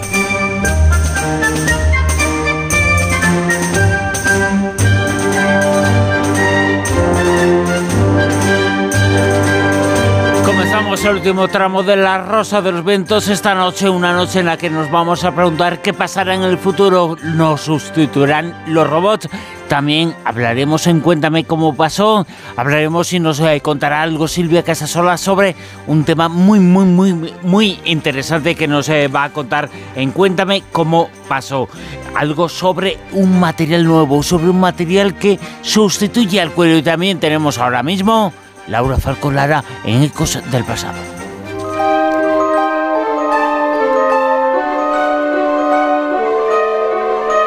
Ecos del pasado. Vamos a contar hoy muchas historias, algunas de ellas eh, tienen que ver con castillos, castillos embrujados. Se vendió el primero del que vamos a hablar a casi, casi 12 millones de euros. Y además de eso, además de que costaba lo que costaba, tenía aparentemente fantasmas. Y sobre esas eh, presencias invisibles y varios casos eh, relacionados con el misterio, con este mundo de los enigmas, vamos a hablar en cosas del pasado con la presidenta de Prisma Publicaciones, con Laura Falcó Lara. Laura, muy buenas, ¿qué tal? Buenas noches. Pues aquí para hablar justamente, bueno, todo esto son noticias que vamos a comentar hoy, noticias de este mes de diciembre. O sea, son este noticias de ahora mismo. Claro, claro. O sea, este castillo está actualmente en venta. Todavía no sabemos si, se ha vendido o no. La, noticia es muy reciente. Pues lo, venden a dos millones, eso sí. Bueno, un poquito menos, un poquito menos. un millón novecientos ochenta mil, ¿no? Hombre, hay que entender dónde está el castillo y la verdad es que el precio para saber lo que es no está mal, pero vamos a hablar de toda la historia para que la gente lo entienda. Mira, este castillo está en Serravalle, que es una aldea de apenas 40 habitantes que está en la región italiana de Emilia Romana y se construyó eh, pues una ciudadela fortificada que es lo que se ha puesto a la venta. ¿no? Eh, piden por ella, como tú decías, casi 2 millones de euros, aunque dicen que el precio es negociable. Bueno, a cambio, hemos de tener claro que estamos hablando de 1.700 metros cuadrados, muchos no, muchísimos dormitorios. Dicen que está para entrar a vivir y de regalo te dicen que el lugar tiene no uno, sino varios fantasmas. O sea, ahí empieza la historia. Y el tema es que explican que según la tradición local, el castillo, esta finca, está encantado por los fantasmas de un señor feudal, el señor Boca di Ferro, y las, dos, las doce esposas que se cargó. O sea que a su lado Enrique VIII se quedó corto. O sea, este señor realmente era un eh, auténtico asesino en serie de, sus señoras, vamos, por decirlo de alguna manera. Doce esposas, ¿eh? Nada más a falta de una. no, no, claro, la historia es una leyenda, de hecho cayó pasando de boca en boca, no tiene una fecha exacta, lo cual nos lleva a pensar que igual hay una gran parte de leyenda y que quizás no es tan real como cuentan, pero sí que es verdad que es una historia que es muy conocida en, todo el lugar. De hecho, en el portal eh, milecoline.it cuentan que esa creencia popular de que este señor Boca di Ferro y de sus doce mujeres que según cuenta la historia desaparecieron es algo que nadie duda. De hecho, dicen que estas doce mujeres siguen penando por el castillo, de hecho con ganas de venganza y además con un dolor inmenso, como te puedes imaginar.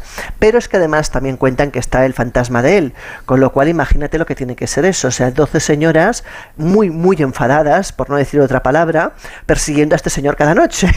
O sea, tiene que ser un auténtico festival. Al menos divertido tiene que ser. Dice que la leyenda habría pasado al olvido si no llega a ser porque hace relativamente pocos años eh, Federico Erioli en 2006 exactamente eh, estaba haciendo fotos al castillo y en una de las fotos aparece una figura borrosa justo en la entrada que parece la figura de una de esas damas. Eso hizo que otra vez volvieran a hablar de esa leyenda que estaba prácticamente olvidada. Eh, de hecho, te cuentan que de los 1.700 metros cuadrados hay una parte que está reformada, que tiene calefacción y grandes comodidades, lo cual es de agradecer en un castillo porque imagino el frío que debían pasar los nobles de la época. Y aunque el castillo necesita algunas mejoras, pues hombre, no el precio no está mal teniendo en cuenta los metros cuadrados y los acres de terreno que tienes por delante, ¿no? Ahora eso sí, como te decía, vas a dormir bien acompañado. Eh, y, con menos, eh, con dos millones de euros menos, ¿eh? También. Eso, bueno, eso también. Pero que bueno, que si tú piensas en un piso de alta gama en el centro de cualquier ciudad un poco cara, eh, ya te puede valer eso, un piso. O sea que tampoco es tan caro para ser un castillo. Vale, vale. Bueno, pero, el metro cuadrado, no, no, no, pero que el metro cuadrado aquí tira pues a unos mil euros el metro cuadrado. Sí, sí, sí. Si lo comparas con algunas ciudades, sí, eso es, verdad. Sí, sí, sí, sí, sí.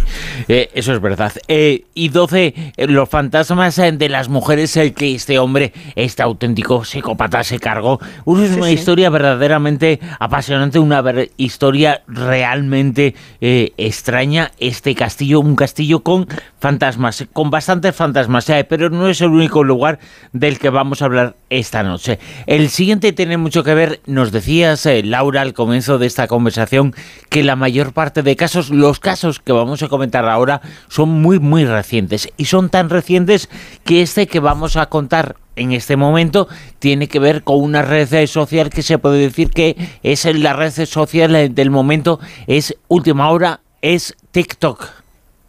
Pues efectivamente, y a mí me recuerda mucho a lo que en su momento empezó a pasar con Snapchats, aunque hay una diferencia, y te cuento.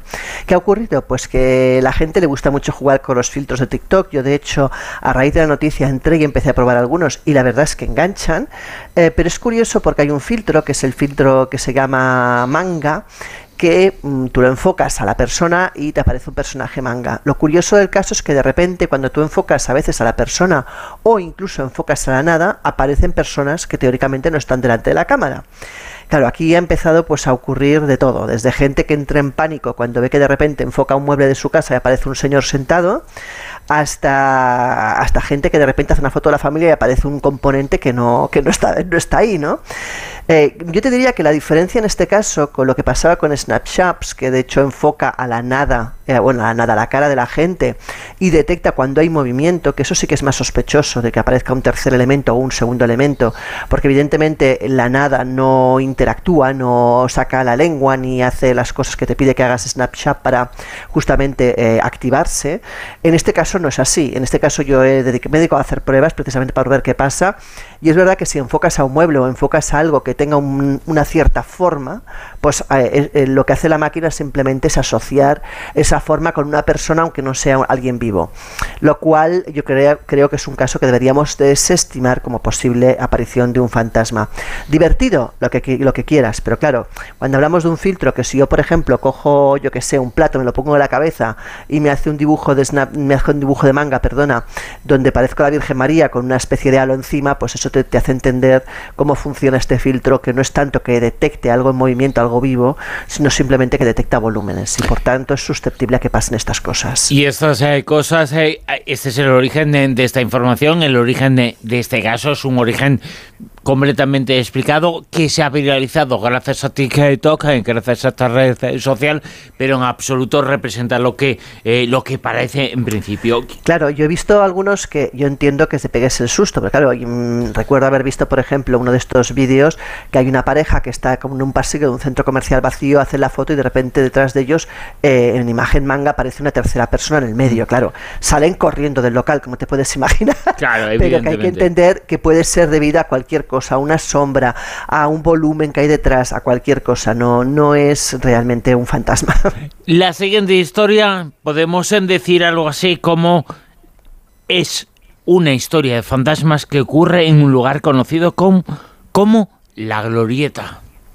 Para hablar de este caso nos tenemos que ir hasta Bolivia y es que todo empieza por una foto tomada por unos turistas de Cochabamba en la que se ve una imagen fantasmagórica en la torre de la princesa Clotilde Urioste de Argandoña. Eh, bueno, es un castillo, el castillo de la Glorieta, donde esto aparece, es un monumento nacional de Bolivia, situado en las afueras de la ciudad de Sucre, la capital eh, del país, y bueno, fue, fue la sede del Principado de la Glorieta, construido por Clotilde Urioste y Francisco Argandoña Revilla, ambos príncipes de la Glorieta. El caso es que este lugar fue nombrado Monumento Nacional el 27 de agosto de 1970. Según los testigos, el lugar siempre ha tenido fama de embrujado, es decir, se habla de que hay luces que se apagan y se encienden sola, hasta de historias espeluznantes que hablan sobre todo de los sótanos, de la bodega de vinos que está pues en la parte baja del edificio, ¿no?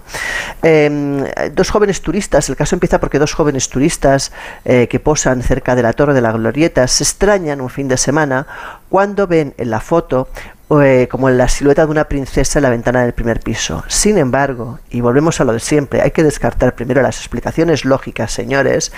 ¿Qué ocurre? Que esta imagen no es ningún fantasma. Es de hecho una pieza de cartón que colocan los propios encargados del museo para recrear la época sin intención de asustar a nadie. Pero preguntarás, entonces por qué hablamos de este caso? Porque aunque este, este, este pequeño indicativo, este, esta- este suceso, que fue el que da- el dio, ha dado lugar a volver a hablar de este lugar, era falso, hay una historia detrás que no lo es. Y hay muchos testigos que de hecho hablan de fantasmas.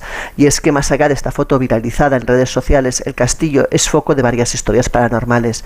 Cuentan los encargados que ellos en particular no, afortunadamente, dicen, no han tenido ninguna experiencia demasiado traumática, pero que los vecinos del lugar, sobre todo los militares que habitan cerca del castillo, hablan que cuando el lugar está cerrado ocurren cosas extrañas, y es que las luces se activan solas y se apagan nuevamente, se oyen ruidos a altas horas de la madrugada, y lo cierto es que dentro del castillo no queda nadie, cuando lo cierran, porque es un castillo turístico, cuando lo cierran no hay nadie en su interior y no debería activarse ninguna luz, ni oírse ningún ruido, ni moverse ningún objeto.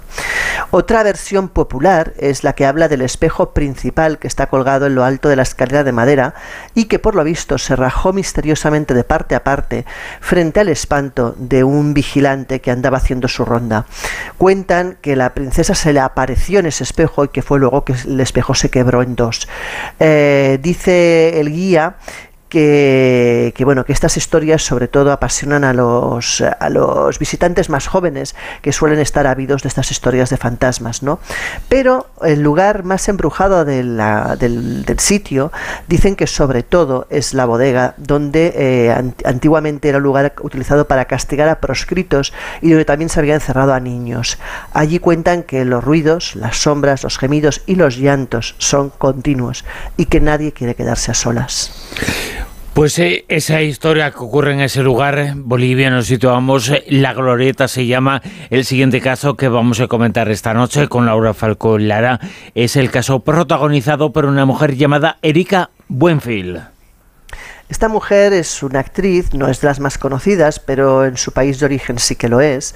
Y bueno, por lo visto, pues fue a un programa de televisión y por aquellas cosas que tiene la vida a veces, pues acabó hablando de lo que quizás nunca tendría que haber hablado en un programa de televisión.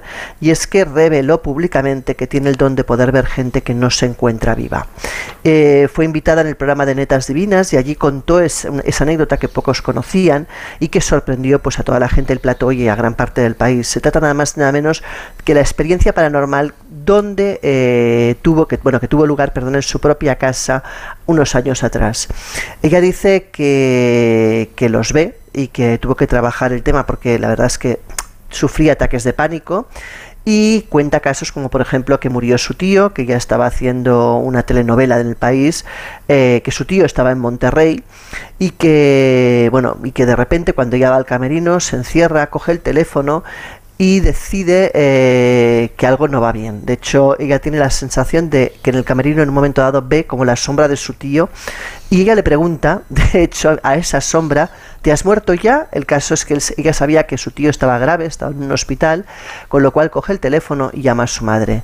¿Y qué le pregunta a su madre? Pues le dice, ¿ya se murió el tío? Y la madre, claro, le contesta, imagínate. O sea, le dice, ¿pero tú cómo lo puedes saber? Bueno, pues, eh, claro, como estas experiencias le ha ocurrido otras cosas, por lo visto, y dice además que su hijo Nicolás también ha heredado esos poderes, que de hecho él más que verlos los siente y dice que cuando huelen mal, que no son buenos y cuando huelen bien es que son ángeles. ¿Vale? ella dice que todo empezó cuando se descubrió que en su casa tenía un fantasma. De hecho, ese fantasma vive ahí, dice, aunque al principio la asustó, eh, porque evidentemente ver un fantasma las primeras veces, lo digo por experiencia, te pegas un susto, luego ya te acostumbras pues bueno, pues se ha acostumbrado a vivir, a convivir con esa persona, ¿no? Ella dice que los ve, que ha aprendido a no hacerles caso, que bueno, que le ha pasado incluso, por ejemplo, estar con su manager en casa y de repente decir el manager, oye, acaba de pasar un chaval por ahí fuera, es tu hijo, y ella decirle, no, no, mi hijo está en el colegio, el que has visto es precisamente el muchacho muerto que vive en esta casa. Tú imagínate la cara del manager, claro, se debió quedar a cuadros. Jolín, es que sí. Pues, pues, eso es. El caso protagonizado por por Erika Buenfile, pero no es ni mucho menos el último que vamos a comentar, porque uno más eh, y nos situamos en esta ocasión en un sitio llamado Villa Urquiza. Pues mira, eh, este caso es un fantasma que aparece sobre todo en la zona de la Plaza Sastre y eh, cuenta una, eh, sobre todo la, historia nace por una cuenta de Twitter donde se comparte la historia tan macabra y triste que se esconde en la Plaza Marcos Sastre, donde antes cuentan había un cementerio. dicen que en esa plaza se oyen ruidos, voces, que además ruidos muy extraños, que a veces los objetos se mueven solos, que suelen haber manifestaciones y son muchas las personas que afirman haber presenciado fenómenos paranormales.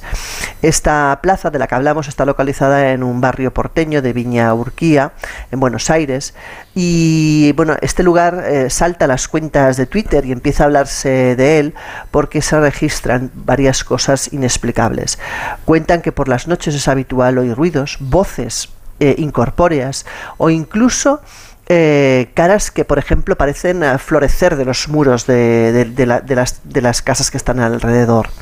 Eh, cuenta la historia que en la segunda mitad del siglo XIX Villa Urquiza perteneció al antiguo barrio de Belgrano. Este último tuvo un cementerio que se ubicaba en la actual intersección de la avenida Ricardo Balbín y Monroe y eh, durante un tiempo pues esto no había sido ocupado por ningún edificio, o sea que no pasaba demasiado. Pero a raíz de la pandemia de la, de la fiebre amarilla de 1871 el cementerio eh, llegó un momento que no cabía más gente, con lo cual decidieron empezar a trasladar a la gente que estaba en este cementerio a uno más grande. ¿Qué ocurra? Que continúa muriendo gente. Es más, en 1896 con la peste todavía hay más muertes y eh, la municipalidad decreta ya el, cierre porque es imposible albergar a ningún cuerpo más en ese cementerio.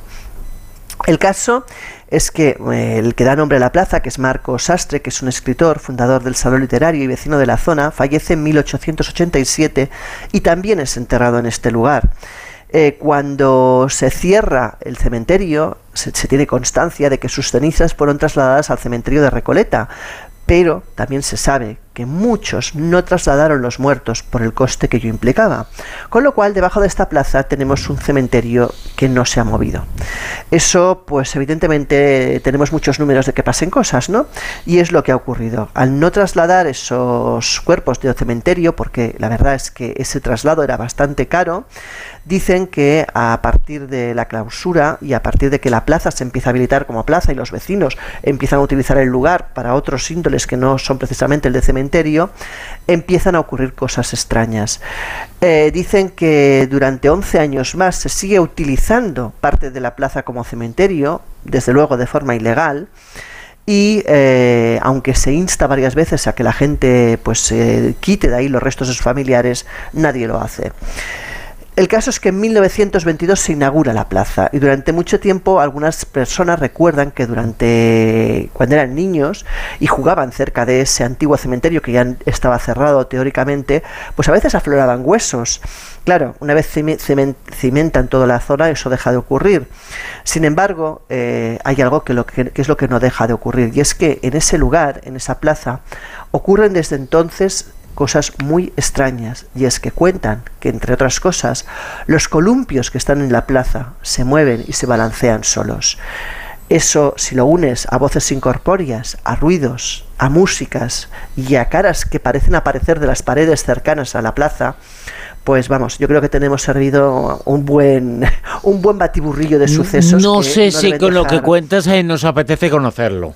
Claro, por eso te digo, yo imagino que, vamos, los vecinos que viven en la zona, pues muy contentos no deben estar de que ocurran esas cosas extrañas. Claro, porque contarlas está bien, informar sobre ellas está bien porque no se viven directamente, pero cuando ocurren en tu casa, pues lo ves eh, de otra forma, ¿no? Sí, totalmente. O sea, y te digo, yo que llevo años experimentando cosas, siempre digo lo mismo. A mí me encanta ir a experimentar, me encanta ir a lugares donde ocurren cosas y probar, intentar interactuar y tal, pero no me gusta que ocurran en mi casa. Desde luego que no, claro. Eh, viene bien que ocurran, eh, que se puedan investigar, que se puedan estudiar, pero que no convivamos eh, con ellos. Hemos comentado esta noche algunos sucesos que tienen que ver, son sucesos de fantasmas, o sucesos similares que tienen que ver con un lugar, con lugares estupendos y fantásticos que son los castillos. Y los castillos y los fenómenos extraños en los castillos van a ser el tema que vais a tratar el próximo jueves por la noche aquí en Onda Cero, en el Colegio Invisible. Ese es el tema. Quien quiera más información, que os escuche, desde luego. Efectivamente, el jueves por la noche hablaremos de castillos embrujados, eh, sobre todo de España, pero también algunos del extranjero. Hay historias increíbles. Eh, pensemos que España es un país con muchos castillos y los antiguos paradores, muchos de ellos tienen unas historias detrás brutales. Y yo creo que, pues bueno, para quien le gusta la historia, ya no solamente un tema de fantasmas, sino también un tema de historia apasionante, que muchas veces, pues esa historia es la que se queda impregnada y refleja lo que ocurre en esos castillos. Hay, por cierto, aprovecho la ocasión para recordar a los oyentes que excepcionalmente también habrá Colegio Invisible el martes 27. Eh, se va a celebrar un especial Navidad, eh, no es la fecha habitual, pero se ha decidido pues que, el martes como despedida de Navidad, porque además como bien sabes, pues Lorenzo se va con un grupo de viajeros todas las Navidades a Transilvania, con lo cual el Colegio Invisible pues no vamos a poder estar emitiendo en las fechas puntas de Navidad y pues hemos decidido hacer un especial el martes 27 por la noche eh, hablando de la Navidad.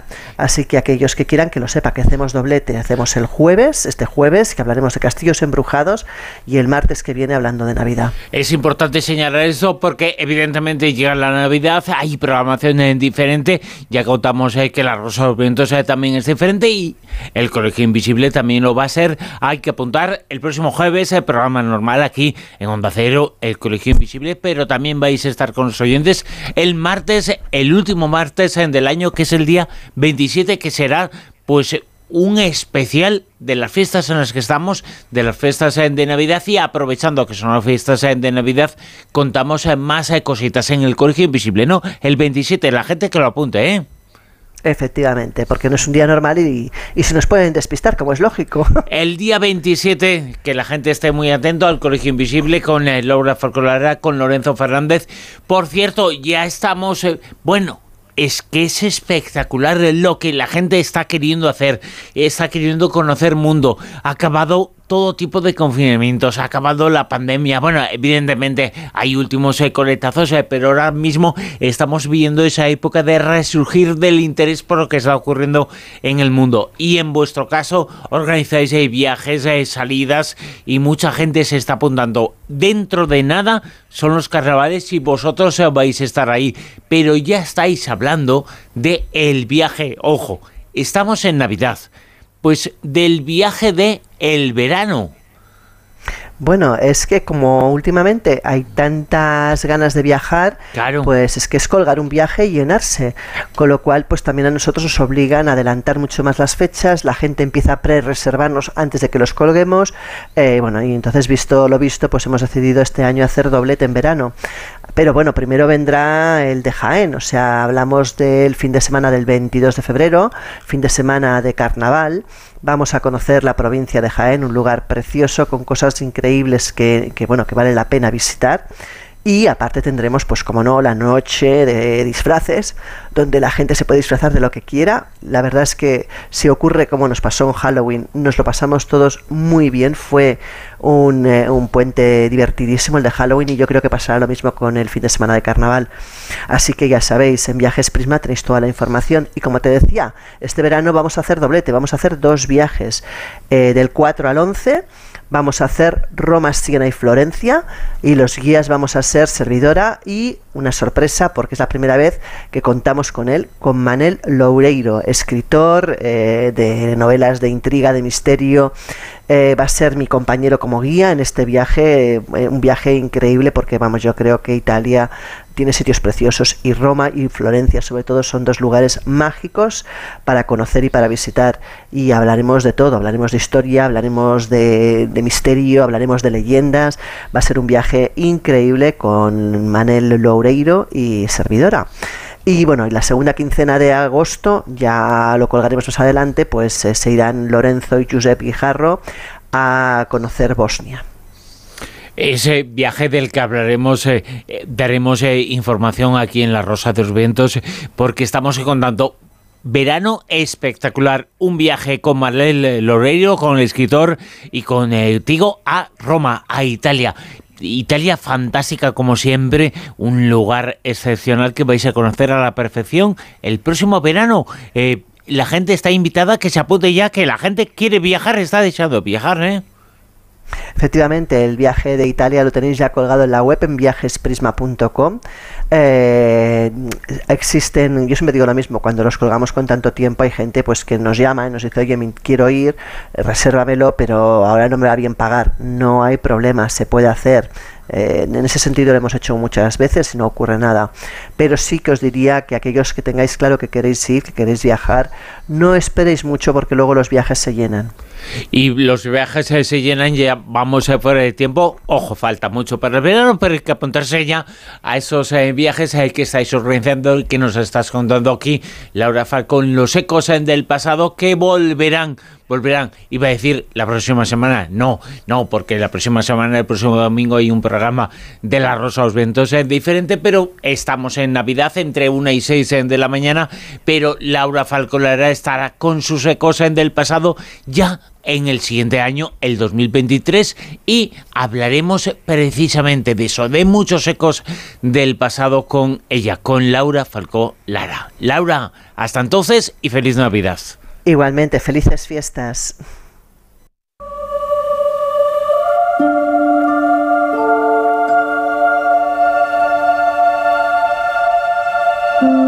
Cuéntame cómo pasó.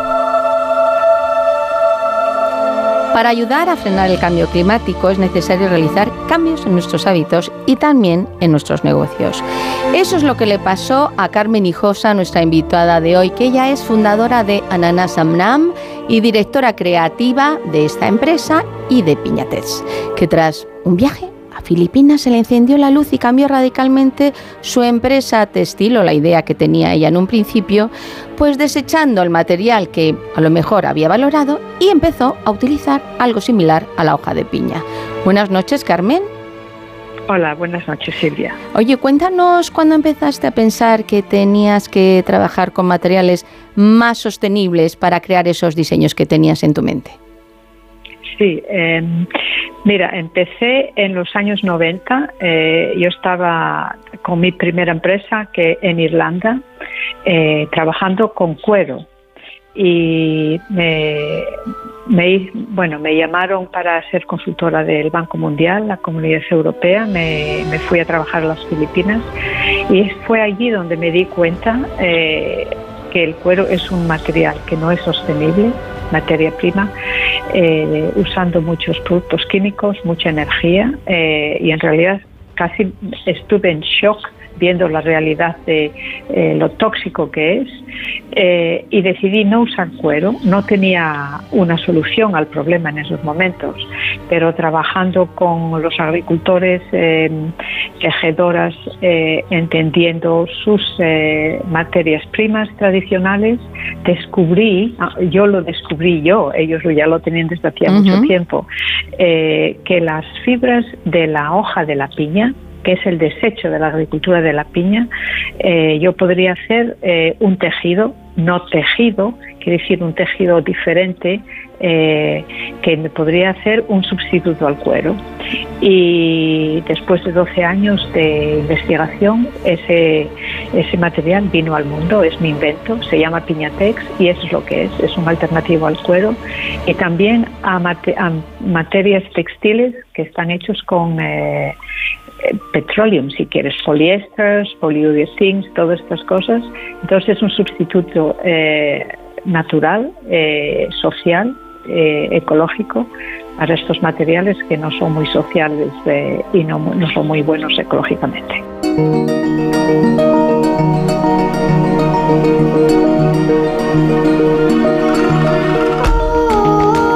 ¿Cómo creas tú este material? Eh, ¿Qué es lo que, con qué lo mezclas, si se puede decir, ese invento para que, que, mm, eh, sea, pues eso, maleable, para que puedas hacer eh, esa, ese material, no, ese textil para poder trabajar con él? Sí, este textil en realidad es un no tejido, ¿me entiendes? Es como un fieltro. Entonces empezamos a trabajar con cooperativas en las Filipinas, en otros países también ahora, eh, eh, dando empleo a muchas, muchas mujeres también. En los Ujú. sitios casi de los más pobres de- del mundo tienes la piña que crece. Entonces extraen la fibra eh, con unas máquinas me- mecánicamente, sin ningún producto químico, se lavan y se secan al sol. Eh, después las fibras van a, a nuestra, tenemos una empresa en las Filipinas eh, también que pasa por un, por un proceso de degomado para quitar un poco las pectinas, etcétera, las impurezas, y después va por un proceso de cardado, un poco como, como pasa con el algodón. Sí, o con la lana también, ¿no, Carmen? eh, un poquito así, sí, exactamente. Hay que limpiarla y hay que, ¿sabes? Hay que eh, un poco cardarla, ¿sabes? Eh, hacerlo es como, como una brocha de metal si quieres, ¿ah? pero son máquinas grandes. Después va a, una, a, la- a un mundo textil de no tejido, nos- eh, un poco como hacemos fieltro, todo esto son procesos mecánicos. Y después, como en las Filipinas no tenemos todavía el proceso de finición, importamos este material eh, en rollos eh, a España y aquí hacemos una finición con bioresinas y con pigmentos. Entonces esto lo, lo hace fuerte, le da una finición que en realidad es cierto que parece un poco al cuero y se puede usar pues para hacer bolsos, para hacer eh, interiorismo, para hacer zapatos, para hacer eh, interiores de coches, muchas cosas. ¿Los pigmentos también son naturales o hay algo químico? No, eh, sí, son químicos, ¿sabes? Sí, sí. No todo lo químico es malo, ¿sabes? Nuestra saliva son enzimas, que son producto, es un producto, es un, son, son microorganismos eh, químicos que, que, por decirlo así, se rompen nuestra comida. Entonces, hay productos químicos, obviamente, pero no hay ningún producto que hace daño al medio ambiente y eso es lo que es importante. ¿Cualquier piña te vale o hay una especie que, digas, esta es la que mm, utilizo y, y le saco mayor rendimiento? Sí, eh, toda- todas las piñas comerciales pueden servir. Eh, normalmente todas vienen casi de la misma raíz, que es la que se desarrolló en Hawái en los años, creo que eran eh, 1920, 30, 40 o algo así. Eh, entonces, estas eh, piñas, que son las piñas comerciales, son las piñas que nosotros comemos. Ujú. Hay cientos de variedades de piña, pero la comercial, toda esa, nosotros podemos extraer las fibras y en realidad todas funcionan, sí. ¿Se puede decir que te has convertido en una experta en fibras naturales? Porque creo que estuviste viajando por el mundo viendo que era lo, lo más adecuado, ¿no?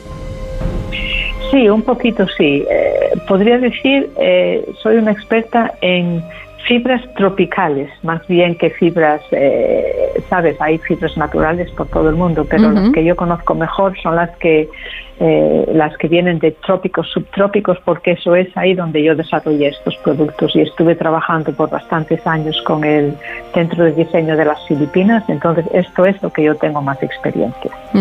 Creo que eh, en inicio pues, eh, eh, pues tú tenías un poco relación con el comercio de, de lujo, ¿no? En la elaboración de los diseños que, que tú hacías y no sé si ese cuero que era el material que usabas primigenio hacías zapatos, bolsos, ahora con este material novedoso que has creado tú, inventado tú, además de, de bolsos, eh, no sé si también se pueden hacer zapatos. ¿Qué, otras cosas, qué otras creaciones se, se están haciendo? Sí, eh, se hace mucho mucho zapato. Eh, zapato y como, por ejemplo, eh, hemos trabajado con empresas como Nike, eh, Nike, Nike, eh, ¿sabes? No solamente zapato, como se dicen, Za- zapatilla de deporte, mucho, bastante de eso también. Eh, Bastante. Ah, casi el eh, 70% de nuestra producción se va para hacer zapatos, zapatillas de deporte. Eh, después mucho bolso. eh, también estamos empezando a trabajar con interiorismo. Por ejemplo, piensa donde nos sentamos. Podemos hacer eh, sillas, sillones. eh, estamos empezando a trabajar con el mundo del automóvil. Este es muy lento. Se tardará quizás un año más todavía. Pero es que se está expandiendo y, es muy versátil este producto. Eh, también hemos desarrollado un, un hilo, entonces podemos hacer tejido con ello. Eh, o sea que siempre, sabes, la investigación, que es lo más importante que hay para cuando tienes un nuevo producto, siempre que hay que seguir, hacer pruebas para, para estar seguro que técnicamente funciona, eh, para, sabes, diferentes eh, partes técnicas, por ejemplo, flexibilidad, que tiene que ser resistente al agua, etcétera. Entonces la investigación sigue eh, y con esto pues siempre piensas en nuevos mercados, nuevos eh, productos, etcétera. Y a la hora de, ma- de mantenerlo, limpiarlo, eh, no hay ningún problema, se puede realizar con total normalidad. Sí, sí, lo puedes limpiar con, con eh, como haces el cuero. eh, si se ensucia mucho, lo limpias con un poco de una esponja suave y con jabón. Eh, si es para tus zapatos, eh, yo tengo unas botas, bueno, entre otras cosas de Piñatex, tengo unas botas que las uso ahora de invierno, pues les pongo eh, como betún, ¿no? Sin color. Eh, eh, un bolso tenemos, hemos desarrollado, es como una cera especial para, para bolsos, así que no tiene color. Lo tienes que cuidar como tienes que cuidar a un cuero naturalmente, pero no es complicado de cuidar.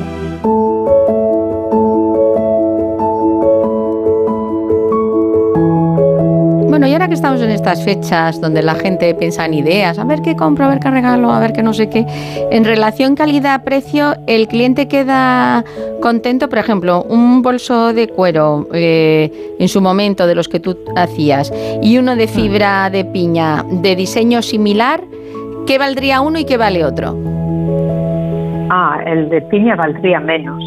Eh, hay muchos, hay muchos eh, precios para el cuero, ¿sabes? Puedes tener cueros de un nivel muy alto. Nosotros usábamos cuero de, de la mejor calidad, eh, pero en realidad, ¿sabes? Depende mucho de quién lo usa. Si vas a gente como eh, Hugo Boss, por ejemplo, que hicimos varias colecciones de zapatos, es una, una marca relativamente cara, si podemos decir, entonces el producto es más caro.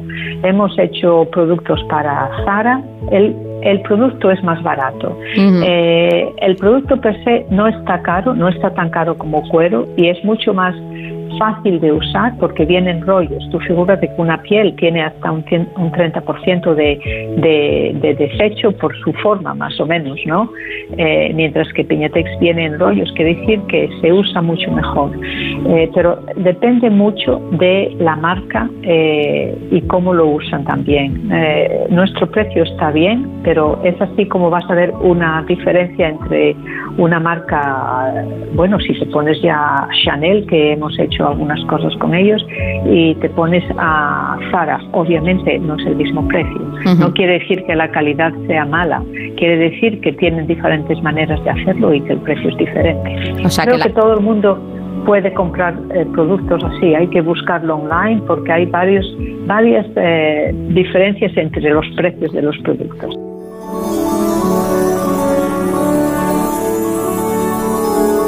A mí una de las cosas que, que me gusta que has dicho, además de, de, pues eso, de estar mirando por, por el planeta, ¿no? Por, por hacer algo que, que no perjudica eh, al cambio climático, que también estás dando puestos de trabajo in situ en el lugar, y me imagino que también pues en condiciones laborables sostenibles. Exactamente, y eso es, es mi orgullo, te digo la verdad, porque sí, es en condiciones sostenibles. Eh, Sabes, he conocido a gente, por ejemplo, en el sur de las Filipinas, donde tenemos eh, nuestros, eh, las cooperativas con las que traja- trabajamos, y muchas mujeres que es que no tienen ni certificado de nacimiento, eh, ¿sabes? Es casi como que no existen y ahora tienen un trabajo tienen, pueden ganar dinero, quiere decir que no dependen de, de sus padres, sus maridos, etcétera. Eh, es un trabajo y para ellas eh, es un trabajo con gran honor, dignidad. ¿ah? Eh, están en el sitio donde tienen que estar con sus familias. Imagínate que, que mucha gente en las Filipinas tienen que irse, sobre todo las, las madres, mujeres, a otros países para ganar dinero y volvérselo a dar a, a su familia. Eh, entonces, para mí es un gran honor y un gran orgullo de pensar que hay más de 300 y pico eh, personas eh, que están trabajando indirectamente con nosotros, pero directamente, eh, ¿sabes? Eh, somos nosotros las que pagamos eh, su- sus fibras y sus trabajos. Y esta gente, sobre todo mujeres, no tienen que irse de su de sus comunidades, pueden quedarse ahí y ganan dinero. Esto es para mí muy, muy, muy importante.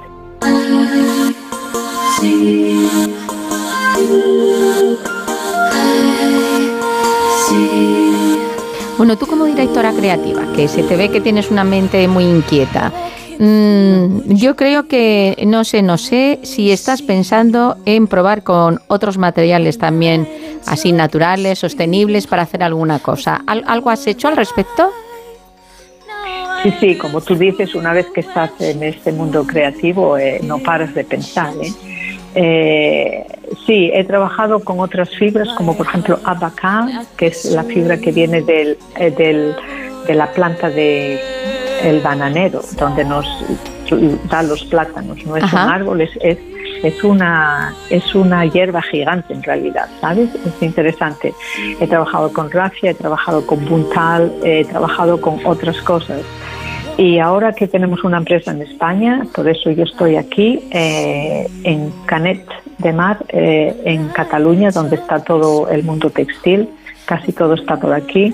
Y, y mi interés es de pensar qué hay por aquí, qué es lo que yo puedo descubrir yo, ¿me entiendes? Porque estas fibras están, eh, se, se están usando desde hace años y años y años. Pero siempre hay una otra manera de usarlos, quizás exactamente como he hecho con la fibra de la hoja de la piña, industrialmente, sosteniblemente y nuevos productos. Eso sí, eh, y espero que en un año o más o menos, porque hace unos meses que llegué aquí, eh, que empiece a buscar y descubrir y, y hacer. Eso me parece muy interesante. Has elegido buen sitio. Me imagino que ya tienes echado el ojo a algo, ¿verdad? Sí. No, no lo quieres decir.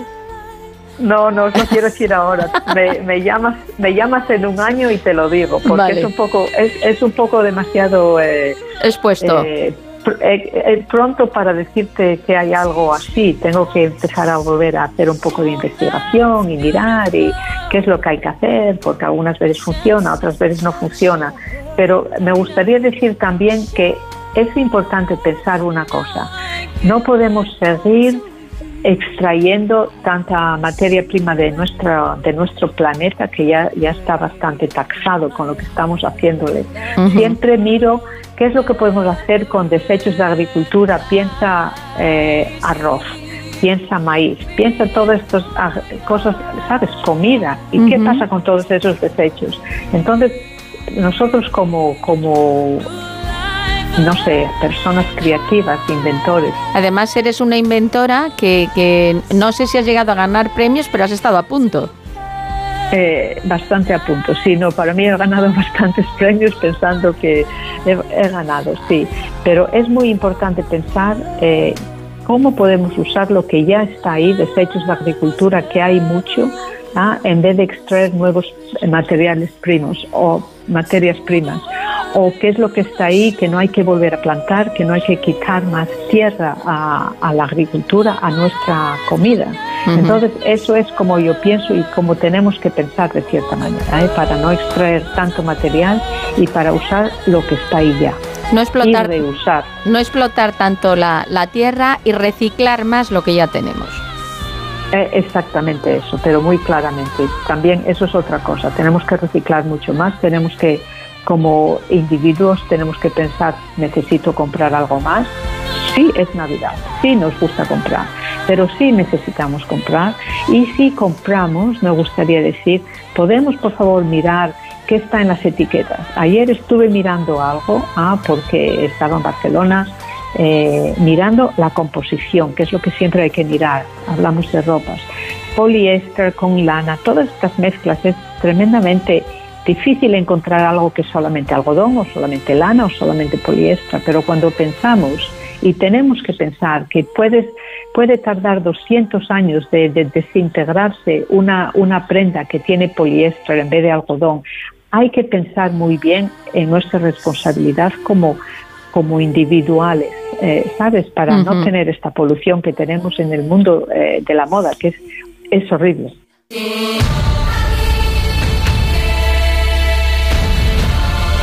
Bueno, pues muchísimas gracias, Carmen y Josa, por darnos a conocer tu proyecto, que vemos que está funcionando muy bien y te deseamos mucho éxito con Piñatés y también los, los futuros que van a ser aquí en España. Exactamente. Muchísimas gracias, Silvia. Y ya sabéis que ahora que estamos en esto, en estas plenas compras, la vorágine navideña, pues que os hemos dado ideas y sobre todo, como dice nuestra invitada, mirar muy bien las etiquetas, a ver qué se compra, pues para eh, estar eh, aportando algo a nuestro planeta y, bueno, y ver esas alternativas que nos está ofreciendo Piñates para tener ese material y esos detalles y estar siempre sin dañar el medio ambiente y encima comprando cosas bonitas. En Onda Cero, La Rosa de los Vientos.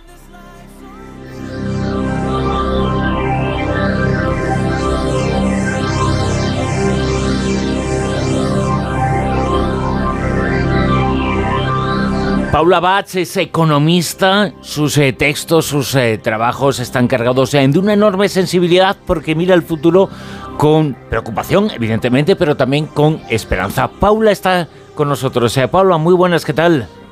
Hola, ¿qué tal, Bruno? Hola, ¿Cómo hola. estás? Mucha gente se... Hola, hola, sí. Mucha gente se pregunta si los eh, robots en el futuro nos sustituirán, si nos quedaremos eh, sin trabajo. ¿Qué pasará? ¿Qué crees eh, que ocurrirá? ¿O será solo una readaptación del mundo a la nueva realidad? Eh, bueno, mira, yo creo que no nos vamos a quedar esencialmente sin trabajo. El, el tema de la robótica y del problema de cómo la robótica eh, come trabajos o quita trabajos, yo creo que tiene un aspecto de mucha campaña publicitaria, por decirlo de algún modo, o propaganda, en el sentido que, por ejemplo, hay economistas que dicen que en los próximos 20 años en Estados Unidos se reduciría la, la fuerza de trabajo en aproximadamente 47%, pero sin embargo hay otros que dicen que solo caería aproximadamente si se aplicara no la tecnología, eh, las novedades tecnológicas existentes hasta el momento que aún no se han aplicado, que caería en alrededor de un 9% y que en realidad no la tecnología lo que hace centralmente no es quitar empleos, sino tareas. Para algunos empresarios eh, esto puede ser eh, muy atractivo porque los eh, robots no se cansan, no están regidos por convenios laborales, no piden derechos humanos, tampoco piden aumentos, tampoco un salario digno. El robot en definitiva no piensa, su jornada laboral puede ser de 24 horas. Todo esto puede afectar en el futuro a lo que se ha conseguido a nivel de trabajador, a nivel de derechos del trabajador el tema de los, los eh, la conveniencia de los robots en realidad va ligada, vos tenés razón, los robots no, no, no hacen huelga, no se cansan, eh, no piden aumento de salario, pero el sistema capitalista necesita combinar robots con mano de obra y sobre todo con mano de obra muy barata y explotada y por eso se han incorporado en los últimos años eh, grandes eh, grandes masas de, fuerza de trabajo asalariada, como te decía, en China, en Bangladesh, en distintos, con México eh, o en Birmania, en distintos países donde es extremadamente baja. Ahora, con respecto a lo que a lo que me decides si peligran las condiciones de trabajo de aplicarse eh, nuevos niveles nuevos niveles tecnológicos los nuevos eh, grados de tecnología existente sí evidentemente eh, la forma del capital sería hacerlo intentando eliminar, bajar